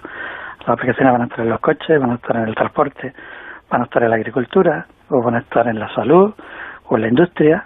Lo vamos a tener, por ejemplo, pues para conectarnos en remoto con cualquier dispositivo que queramos controlar en remoto, ya sea un robot industrial para hacer una inspección en una zona peligrosa, una cámara, un bisturí de un médico en remoto, una prueba médica. realmente ahí, cuando llegue ahí, es cuando lo vamos a notar como realmente un gran cambio. Ya tenemos en España algún quirófano con 5G, donde hay robots eh, que, en los cuales el cirujano está en otro lugar e interviene, o está allí mismo, pero interviene con mayor precisión. Sí, pero eh, ahora mismo la tenemos, pero casi todo lo que tenemos ahora en remoto funcionando bastante bien está hecho con conectividad eh, fija. la cuestión del 5G es irnos al mundo inalámbrico y a, hacer la conectividad vía radio y no, por ejemplo, vía fibra óptica. Ahora con una fibra óptica podemos tener una operación en remoto en un quirófano a bastante distancia, pero si intentamos hacer eso ahora con una conectividad 4G de las que tenemos, lo que se llama el retraso eh, de la información entre un punto y otro todavía es muy alto en la, en la radio sobre 4G. Y eso es lo que 5G nos va a traer. El retraso equivalente al que ahora tenemos en una fibra óptica, más o menos. Vamos a intentar llevarlo esto al terreno de, de la gente que no se dedica al mundo de la tecnología. ¿De acuerdo? Es decir, a, personas que nos estén escuchando y que, y que piense, bueno, yo en mi día a día, si hace unos años me hubieran dicho que iba a tener mm, todo tipo de cosas en mi teléfono móvil, no me lo hubiera creído. Sin embargo, ahora las tenemos aquí. ¿Qué cosas podemos avanzar de lo que va a ir llegando pensando en el usuario convencional. Ya hemos hablado de la posibilidad de ver vídeo en directo, es decir, la gente podrá ver un partido de fútbol, podrá ver la televisión en directo, podrá ver su serie preferida sin tener que descargarse los archivos cuando llega a casa con el wifi para luego verlos en el metro. Eso va a cambiar muchas cosas. Pero sin duda, a nivel usuario, vamos a tener internet en todo tipo de cacharros, desde la ropa, los relojes inteligentes, que ahora ya están conectados, pero que tendrán más funciones. Dicen que el espejo del baño de nuestra casa también se conectará a internet, la lavadora, todos los electrodomésticos de casa. ¿Eso en, qué lo vamos a ir notando? ¿O qué, qué es lo que la industria, sobre todo la que está vinculada con, con el entretenimiento y también la que está vinculada con los electrodomésticos, hacia dónde apunta como primeras interacciones con este 5G? Eh, vale, eh, en el entorno de, lo que es la casa, el hogar, pues probablemente el principio va a ser un poquito oculto para el usuario pero sobre todo el tener los equipos conectados va a ser una facilidad para los eh, suministradores del electrodoméstico, de la lavadora, de la televisión, que lo van a poder monitorizar en remoto o mantener en remoto. Localización de avería o algún tipo de mantenimiento podría hacerse en remoto. Ya hoy en día, por ejemplo, se puede hacer la lectura de los contadores de la electricidad o del gas o de los consumos en casa. Pero muchas de esas acciones asociadas a mantenimiento o a consulta de los equipos se van a poder hacer ya fácilmente. Tema, por ejemplo, que hay ahora de control de electrodomésticos en, eh, en remoto. La domótica que tenemos en la casa la solemos hacer ahora con el wifi. Y realmente lo que tenemos es nuestra conexión en la casa y vía el wifi dentro de la casa lo estamos manejando. Con el 5G eso sería más transparente y no lo haríamos ya con el wifi, sino con una tecnología distinta. El tema de la ropa y de todo lo que es lo que llaman eh, bueno, en inglés la palabra es wearables, sería eh, algo vestible o que se pueda llevar puesto, pues por ejemplo para temas de monitorización de, de salud, de deporte, de forma bastante más automática, pacientes que necesitan algún tipo de, de seguimiento, lo van a tener muy, muy en tiempo real con, con el centro médico con la aplicación o con quien lo esté gestionando. personas mayores, por ejemplo, también para hacerle un seguimiento remoto. Este botón que, que tienen ahora muchas personas mayores para, hacer un aviso en emergencia ahora mismo solo funciona dentro de la casa, porque está conectado a un equipo que está dentro de casa. Con ese equipo conectado en 5G realmente puede funcionar en cualquier sitio, puede funcionar en la calle, de manera que la, la persona va a estar mucho más localizable y digamos, su, su atención va a ser bastante mejor. De hecho, Yo cuando sale de casa en el coche, en el coche. Y hay modelos de, de, relojes de estos inteligentes que llevan eh, una tecnología que si uno se cae, pues como detecta el movimiento de la caída, si no reaccionamos en, en pocos segundos, automáticamente primero nos avisa a nosotros de que va a llamar a los servicios médicos y si nosotros no paramos esa orden para indicarle al reloj que estamos bien, automáticamente ya llaman también a la ambulancia. Y lo mismo ocurre con los coches conectados, que si tienen un accidente también automáticamente posicionan el vehículo y avisan a los servicios médicos. Sí, sí, correcto. Lo que pasa es que ahora, la, digamos que la tecnología con la que se están haciendo estos servicios no son todavía tecnologías 5G y la diferencia sobre todo va a estar en la fiabilidad, en que no te va a fallar la comunicación y en los tiempos de respuesta que van a ser mucho, mucho, mucho más cortos en caso de que haya que hacer un seguimiento una acción remota muy inmediata. Entonces, va a mejorar la, la, la calidad de todos los servicios que ya están apareciendo con 5G va a mejorar bastante. Si todo esto se desarrolla, al final la gente querrá tener, en la mayoría de los casos, ¿eh? gente que tenga una vida pues, convencional y no necesita un gran uso de Internet, eh, ¿va a necesitar la conexión en casa y, o nos vamos a pasar directamente todos al 5G conexión móvil? Sin pues fibra y sin cables y sin modems y sin historias. Eso es un tema que está por ver, pero no sería una mala opción. La, la cuestión en España, por ejemplo, es que ahora mismo casi todas las casas en la mayoría de las ciudades, tiene unas conexiones a, Internet desde los domicilios que son de las mejores de Europa y de las mejores del mundo. Entonces, cambiar esa conectividad por una conectividad 5G, en principio la gente se lo va a pensar un poco porque tiene muchos equipos conectados dentro. Y gracias a esa gran conectividad que tienes, pues puedes hacer un mixto entre tener 5G en unos equipos, no tenerlo en otros, tener los canales, digamos, de comunicación. Pero para quien se lo vaya a poner nuevo, que no lo tenga, desde luego es una opción pues con bastante futuro. Sobre todo en sitios un poco más apartados. Para la Internet, por ejemplo, en sitios rurales, va a ser una solución excelente en pequeños pueblos donde llevar fibra pues va a costar bastante más trabajo. ¿Y cree usted que España está bien posicionada? Nos decía que tenemos buena conexión de Internet en casa, pero desde un punto de vista del desarrollo, del aprovechamiento de esta tecnología, tenemos emprendedores que están haciendo bien las cosas como para, no sé, eh, continuar prosperando en este mundo que tiene mucho futuro. En España hay muchas pequeñas empresas que están haciendo muchísimo desarrollo de aplicaciones para, para móviles, por ejemplo, y empresas menos pequeñas y menos conocidas que están muy bien posicionadas también en lo que es tecnología de lo que es la propia red. O sea, la red que va a soportar el 5G, al final solo tiene que construir alguien. Pues en España también hay empresas que tienen un buen posicionamiento en, la construcción de equipos. Y sobre todo lo que tiene España como ventaja es que todos los operadores que tiene pues han hecho muchas inversiones y haya una infraestructura potente para que cuando decidan implantar 5G lo puedan hacer muy rápidamente y con un coste, bueno, relativamente asumible. Pedro Merino, catedrático de Ingeniería Telemática de la Universidad de Málaga y director técnico del proyecto 5 Génesis. Gracias por explicarnos el futuro del 5G en directo. Que vaya bien. Buenas noches. Muy bien, buenas noches. Gracias. Llegamos a las noticias y enseguida volvemos con la última media hora de Pares y Nones. Son las 11 de la noche, las 10 en Canarias.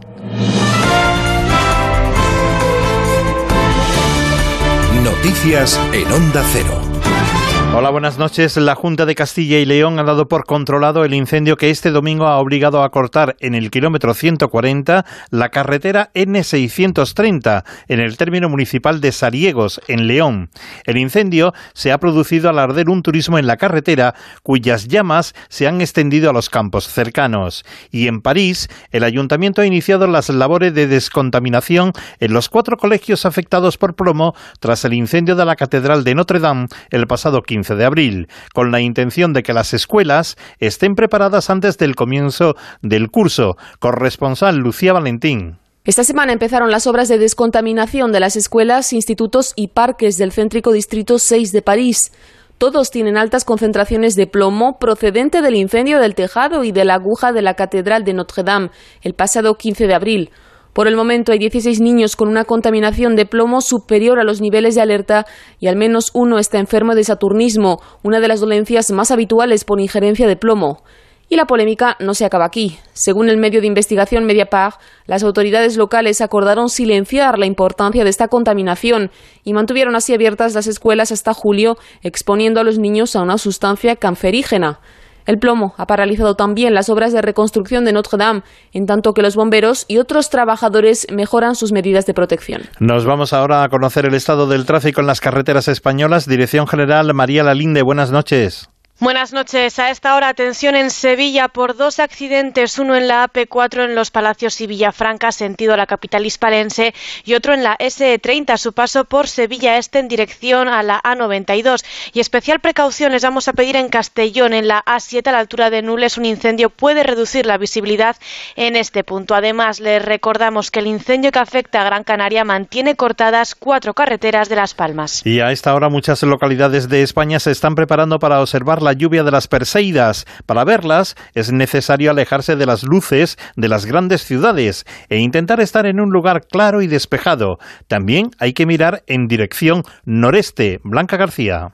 Las conocidas lágrimas de San Lorenzo son en realidad fragmentos de un satélite que se hacen visibles durante el mes de agosto. Isabel Pérez, experta en astroturismo, nos lo explica. Nuestro planeta atraviesa justo por la estela por donde ha pasado ese cometa y esos restos entran en nuestra atmósfera y es lo que se convierte en eso que conocemos como estrellas fugaces, que realmente no son estrellas, sino son restos. Miquel Serra, astrónomo y director del Observatorio del Teide, subraya que es importante un lugar despejado, sin nubes y sin contaminación lumínica, pero la paciencia es lo más importante. 15-20 minutos en un punto fijo en el cielo, no lo que hace mucha gente, que, que según oye los, los chillidos va cambiando la cabeza, entonces no ve ninguna. No, hay que mantener la vista en un punto del cielo y seguro, seguro que tenemos que haber visto dos o tres Perseidas en, en, el cielo. El martes por la noche será el mejor momento para la observación, pero si no tienes posibilidad de disfrutar de esta noche estrellada, no te preocupes. Skylife.tv retransmite el espectáculo desde el Aldas marroquí. Y en el sorteo del gordo de la Lotería Primitiva correspondiente a este domingo, hay un solo acertante de primera categoría que ha validado su boleto en la administración número 226 de Madrid, en la calle Camino Viejo de Leganés, en el número 168. Y atención, porque ese único acertante ha ganado 12.409.000 euros. Información deportiva con Ignacio Ojeda, que no es el afortunado de este boleto. No, por desgracia no. Derrota del Real Madrid en los penaltis ante la Roma después de empatar a dos en los 90 minutos reglamentarios. Falló Marcelo la pena máxima, máxima decisiva y los blancos finalizan con mal pie su pretemporada. Así responde Zinedine Zidane a la posibilidad de incorporar a Neymar al equipo.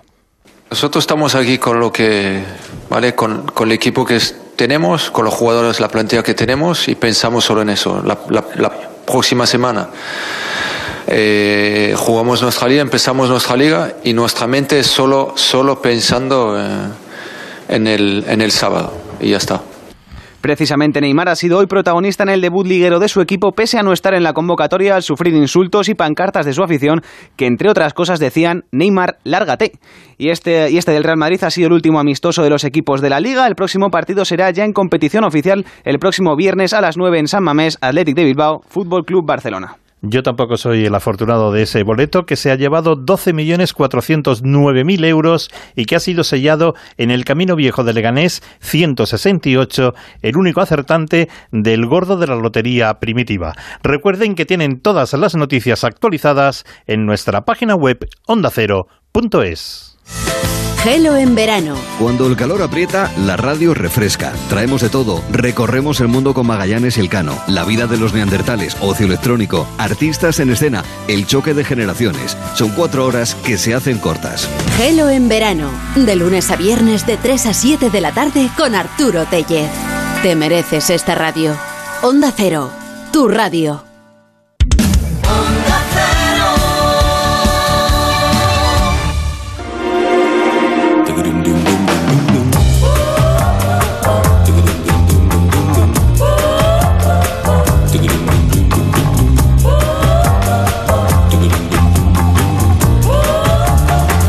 Onda Cero, Bares y con Carlas Lamelo.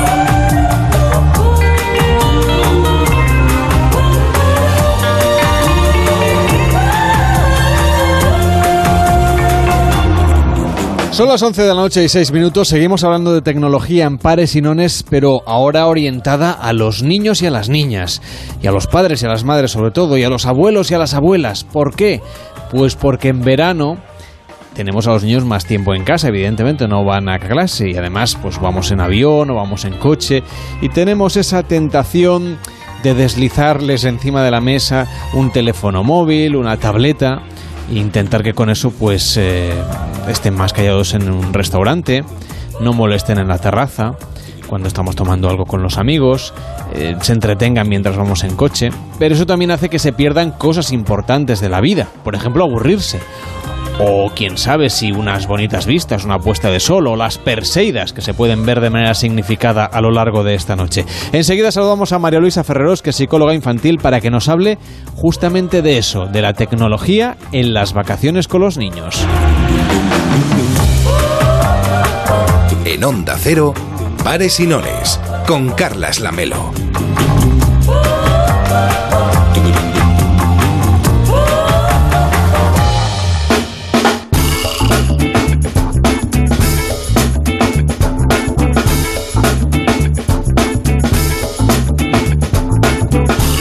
Tal, María Luisa Ferreros? ¿Cómo estás? Muy buenas noches. Hola, buenas noches, Carlos. ¿Tú crees que abusamos de la tecnología para que los niños estén, ¿cómo lo diríamos? Más quietos a veces, mmm, molesten menos. No me gusta mucho esta Sí. expresión, pero, pero me da la sensación que hay gente que sí que sí que la comparte o que sí que la Sí. sí, que lo piensa. Yo creo vamos. que a veces eh, lo utilizamos un poco como canguro, ¿no? Para distraer a los niños, para que en un momento determinado no molesten.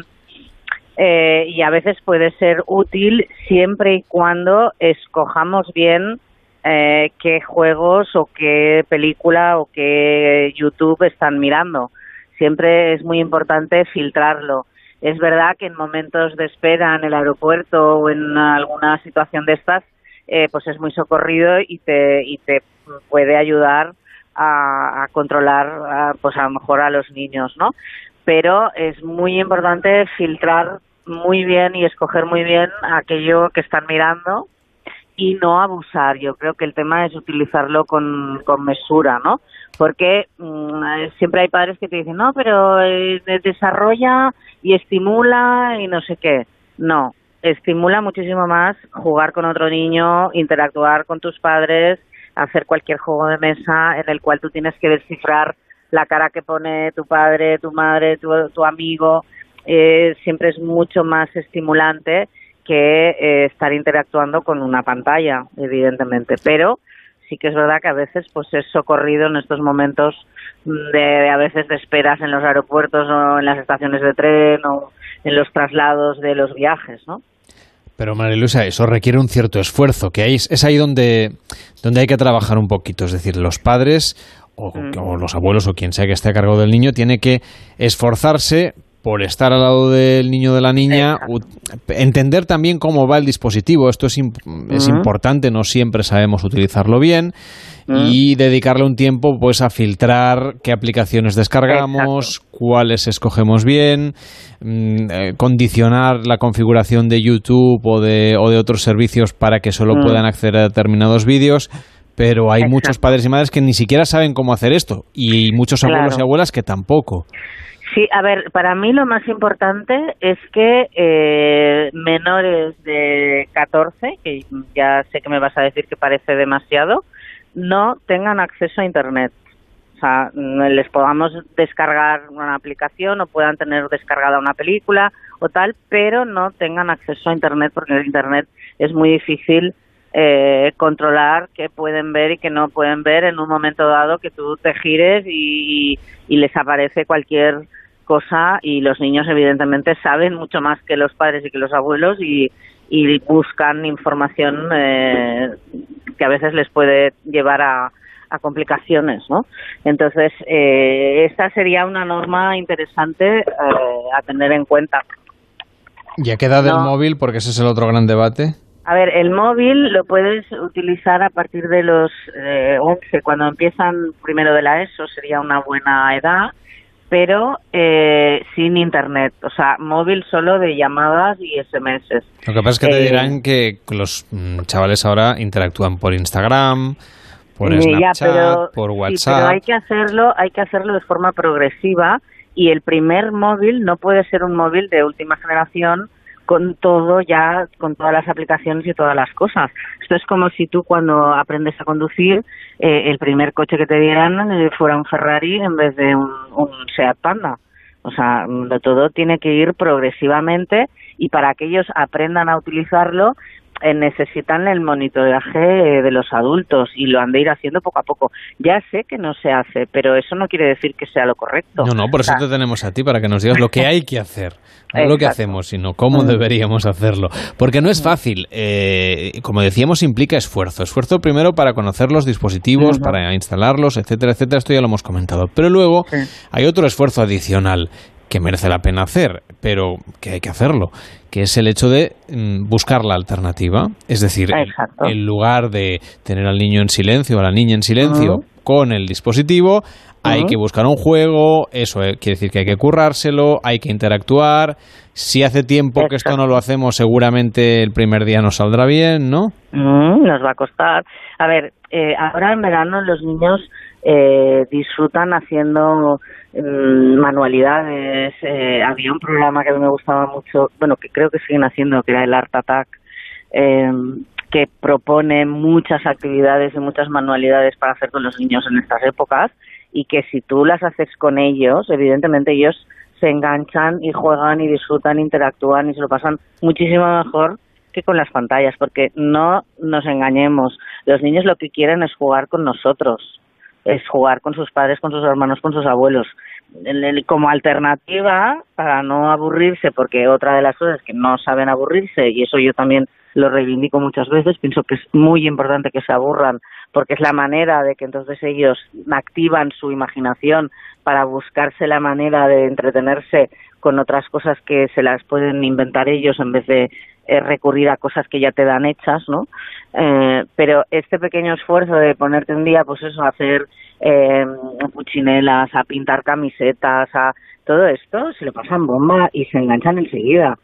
Es el esfuerzo que hemos de hacer los adultos para entretenerlos y para que ellos aprendan poco a poco a, a- a desarrollar la imaginación con juegos que se inventan ellos y que no tienen por qué venir ya prehechos como vienen en las eh, en los dispositivos móviles, ¿no?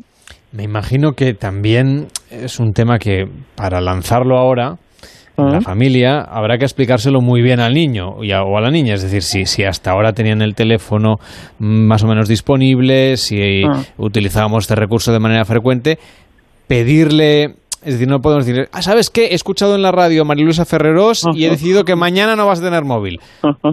Esto Sí, habrá, no, que, claro, habrá hay que irlo que retirando despacio y no sé si hay que explicarle que estamos en Mm. un proceso de retirada de teléfono o si Mm. simplemente lo que hay que hacer es ir siguiendo esta estrategia y que cada vez eh, esté menos presente.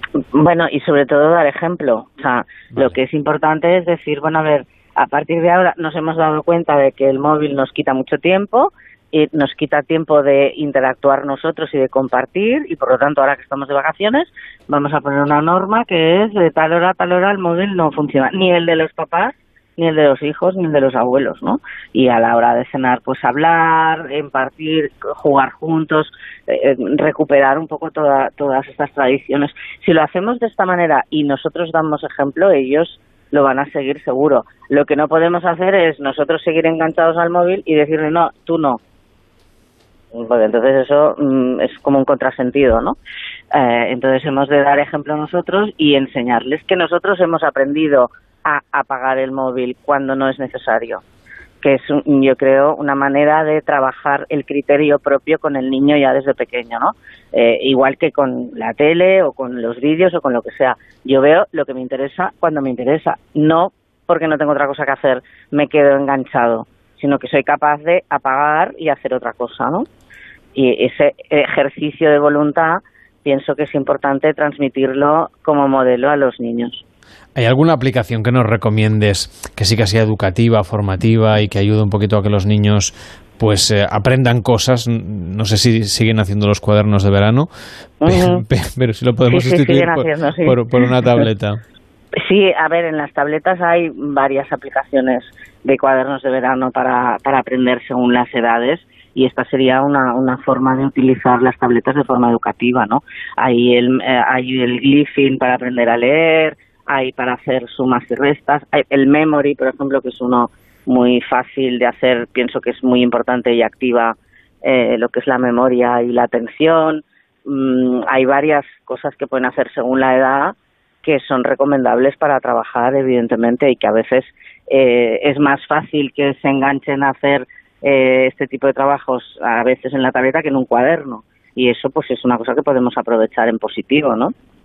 María Luisa Ferreros, gracias por estar con nosotros y por explicarnos que podemos tener un verano tecnológico con los más pequeños y hacerlo bien, porque lo importante también es que todos contribuyamos a, la educación de los más pequeños. Te seguimos en el método Ferreros, en todos tus libros editados por la editorial Planeta. Que vaya bien y muy buenas noches. Muchísimas gracias, Carlos. Buenas noches. En Onda Cero, Pares y Nones, con Carlas Lamelo. Y justamente de eso queríamos hablar, de la tecnología, porque tenemos con nosotros a David Morales, que se encarga cada semana de buscarnos a un influyente digital. Seguimos conociendo estos influyentes. Hoy David Morales nos quiere presentar a un youtuber apasionado por la ciencia. Harto de ver cómo la televisión no había contenidos divulgativos, decidió abrir su propio canal. Se llama C de Ciencia, donde nos explica, entre otras cosas, cómo funciona nuestro cerebro. Hola, Bienvenido a C de Ciencia. Y aquí tienes un resumen con las noticias más destacadas del mundo de la ciencia del mes de julio. No, no, no, no, no, no, no. En mi casa no. En mi casa al suelo. Al suelo. Mal. Divulgador mal. Perdón. Empecemos. ¿Cómo conociste tú a este youtuber? Pues eh, mira, lo encontré de casualidad, aquello navegando por YouTube, aquello que vas de canal en canal eh, y acabé en el canal de CD Ciencia y la verdad es que me enganchó porque eh, yo que soy no tengo ni idea de ciencia. No eres científico. Yo no soy científico, yo soy de letras puras y la verdad es que te pasa por el traductor aquellos términos que son difíciles de explicar y te lo hace muy entendible. Martí Manferrer, ¿qué tal? Muy buenas noches. Hola Martí, ¿qué tal? Buenas noches. Hola, buenas noches, perdón, que se me había cortado. Sin Eh, problema, no te preocupes. Pues un placer y muchas gracias por permitirme estar aquí con vosotros hoy. Martí, tú eres muy joven. Eh, cumplí hace unos días 24, sí, Muchas felicidades, entonces. gracias. No por ser joven, relativo. que también, sino porque has cumplido 24 recientemente. Gracias, gracias. ¿Y, y qué estás, est- eh, estás estudiando? ¿Has acabado de estudiar? ¿En qué momento profesional y académico te encuentras? Eh, académico estoy aún terminando mi carrera de geología. Eh, empecé cuarto este año porque, pues digamos que es muy difícil mantener una carrera y un canal así, además de este calibre científico riguroso, ¿no? Que requiere una cantidad de preparación previa para cada vídeo brutal. Así que académicamente en este y en lo profesional, pues me hallo en mi quinto año, ya yendo hacia el sexto de, desde que empecé ese de ciencia. Es decir, que como youtuber tienes más experiencia que años estudiando en la universidad. Eh, Más o menos, sí. Bueno, de hecho empecé en primer año de carrera, pero a experiencia en general tengo bastante más en el mundo de YouTube que, que lo que rodea mi rama, digamos. ¿Y los Ya. profesores de geología qué te dicen cuando vas a la facultad? ¿Te conocen ya como el, el estudiante youtuber? Es una pregunta complicada, la verdad. Eh, como en todos lados, imagino, los hay que sí lo ven como algo guay, abunda la indiferencia y también hay gente que no lo lleva tan bien, digamos. Hay que decir, para que nuestros oyentes lo sepan, quienes no lo conozcan, que eh, Martí tiene aproximadamente 100.000 seguidores en redes como Twitter, Instagram o Facebook, pero realmente es en YouTube donde tiene el grueso de seguidores, que son pues eh, más o menos un millón cien mil los que le siguen en el canal de YouTube. Eh, los vídeos, mm, podríamos decir que tienen una media de entre 400 500 mil visualizaciones y acumulas más de 85 millones de visionados de vídeos en el canal, que se dice pronto. que esto es una locura además cuando lo que tiene YouTube una herramienta que lo que te pone es el tiempo que acumulan estas visitas y hay como miles de años que tengo de si sumas el tiempo que toda la gente ha invertido viendo los vídeos, ¿sabes? Hay como miles de años que la gente ha estado viendo los vídeos, que es, es la cifra que realmente a mí me impacta más, ¿sabes? Y Martí, eh, en temas científicos, ¿qué, qué es lo que más le interesa a tus seguidores? A los míos, que al fin y al cabo se parecen bastante a mí, el, el tema de la exploración espacial, sobre todo. Eh, somos, somos curiosos con aquello de saber si existe vida en otros, en otros planetas. Exacto, somos muy curiosos con lo de mirar arriba y hacernos la típica pregunta si estamos solos o no, o el querer entender nuestra posición, ¿no? Eh, nuestro diminuto planeta, si es el único o si hay más.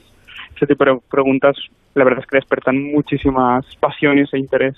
Para presentarte, Martí, hemos puesto un, corte de uno de tus vídeos, de uno de los últimos que has publicado, de, en los que haces un resumen de, noticias. Eh, bueno, primero, eh, decirte que tienes ya tu sello distintivo, que es esa respiración que han podido oír, eh, y es empecemos, pero además... Es, en este... Es dura. Exacto. En este vídeo no estabas solo. Estaba con Crespo. Exacto. Y eh, no es raro verte con, eh, pues con José Luis Crespo, que es el creador de Quantum Fracture, eh, con Aldo Bartra de El Robot de Platón, por ejemplo, que son gente que tiene también canales de ciencia y por lo que veo hay muy buen rollo entre vosotros, ¿no? ¿No hay rivalidad? hay muchísimo buen rollo, o sea, somos como un grupo de amigos y creo que es algo que me gusta muchísimo de la comunidad de divulgación en YouTube, que es súper sana, ¿sabes? y me, me encanta porque creo que crecemos juntos y realmente es la, la mejor forma de trabajar. Rivalidad la hay pero sana. Es decir, si Crespo se hace un vídeo viral, pues yo digo, qué cabrón, voy a superarlo, ¿sabes? Pero eso es, esa es toda la rivalidad que. Por otro lado, sí que pienso que no llegamos a solaparnos. O sea, tenemos eh, niveles diferentes, enfoques distintos que hacen que nuestro contenido siga siendo muy original y no se sustituya por el del otro, ¿sabes? Mm. Oye, ¿y se puede vivir económicamente hablando creando contenidos de ciencia en YouTube? Sí, la verdad es que sí. Debo decir que no ha sido algo fácil llegar hasta aquí. YouTube tiene sus ingresos, eh, lo que no dan para autosustentarse.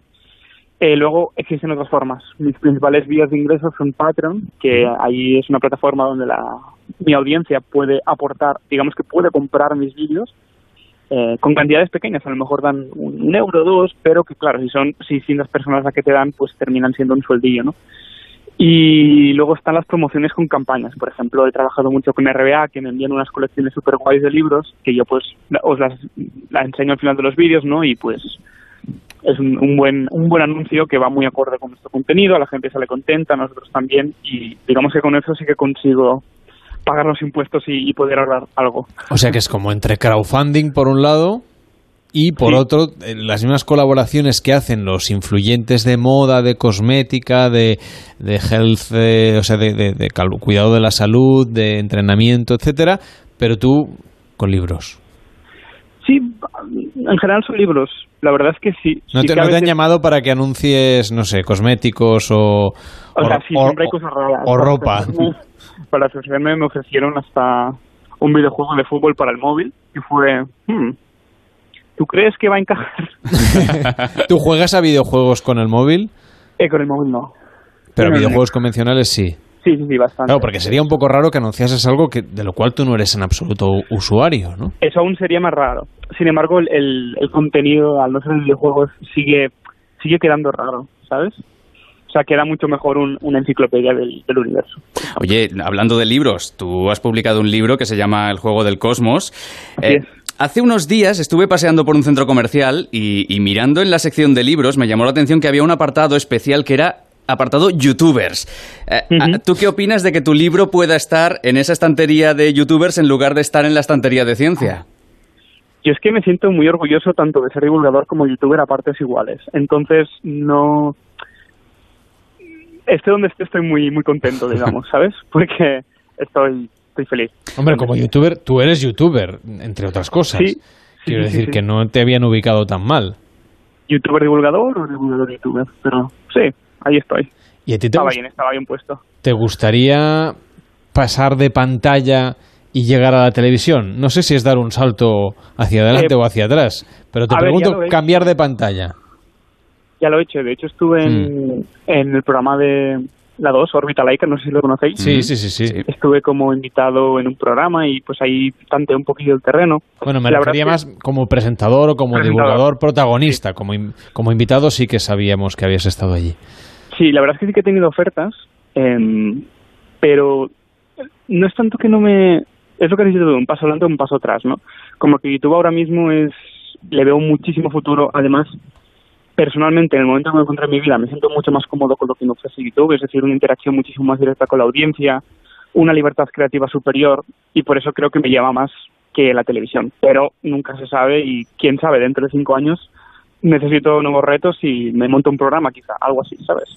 Oye, em, yo sé que tú has hablado en varias ocasiones de Elon Musk, que incluso Elon Musk te ha respondido algún tuit. Me respondió un tuit. Exacto. Oye, eh, Elon Musk y sus proyectos, mm, que muchas veces parecen salidos de ciencia ficción, eh, ¿es un fenómeno de la ciencia o, o es marketing?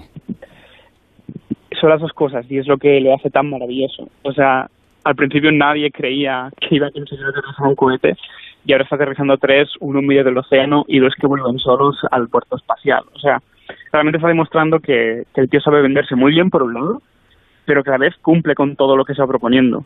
Y creo que es algo inédito en, en la historia de la humanidad que una persona que sabe mucho de marketing esté liderando la carrera espacial. Y por eso soy tan fan suyo. Pues te agradecemos que hayas estado hoy con nosotros y que hayas hecho de influencer, de influyente digital, en este caso, hablando de ciencia. Que, Nada. que es un Muchísimas tema fundamental a- que la gente tiene que conocer y que además está muy bien también despertar la curiosidad, que cuando uno ve un vídeo, se ha interesado, ha aprendido algo, le entran más ganas de ver el siguiente. Gracias Martí, que vaya muy bien, muy buenas noches. Gracias a vosotros. Buenas noches.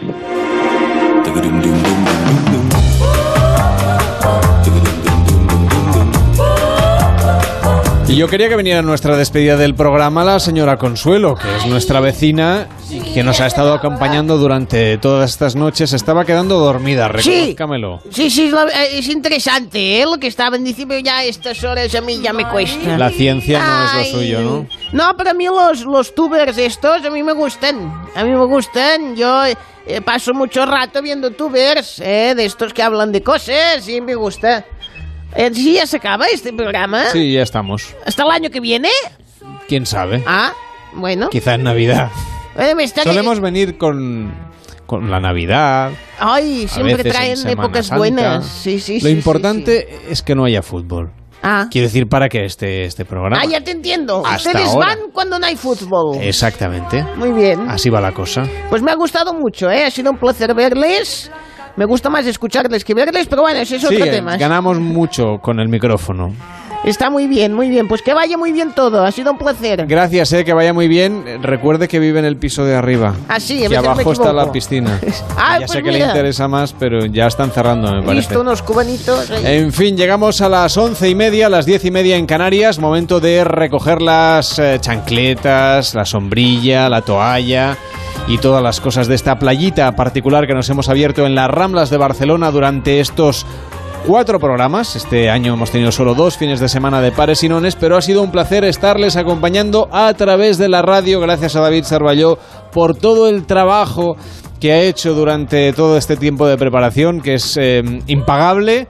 Bueno, pero si lo pagan también está bien.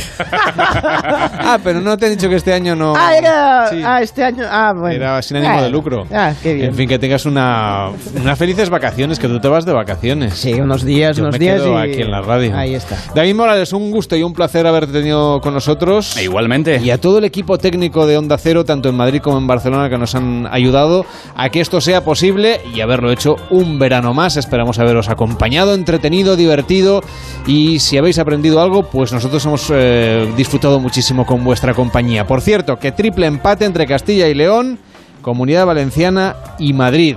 Habrá que volver otro año para desempatar en el concurso de las comunidades autónomas. Feliz verano lo que queda, feliz otoño y feliz invierno.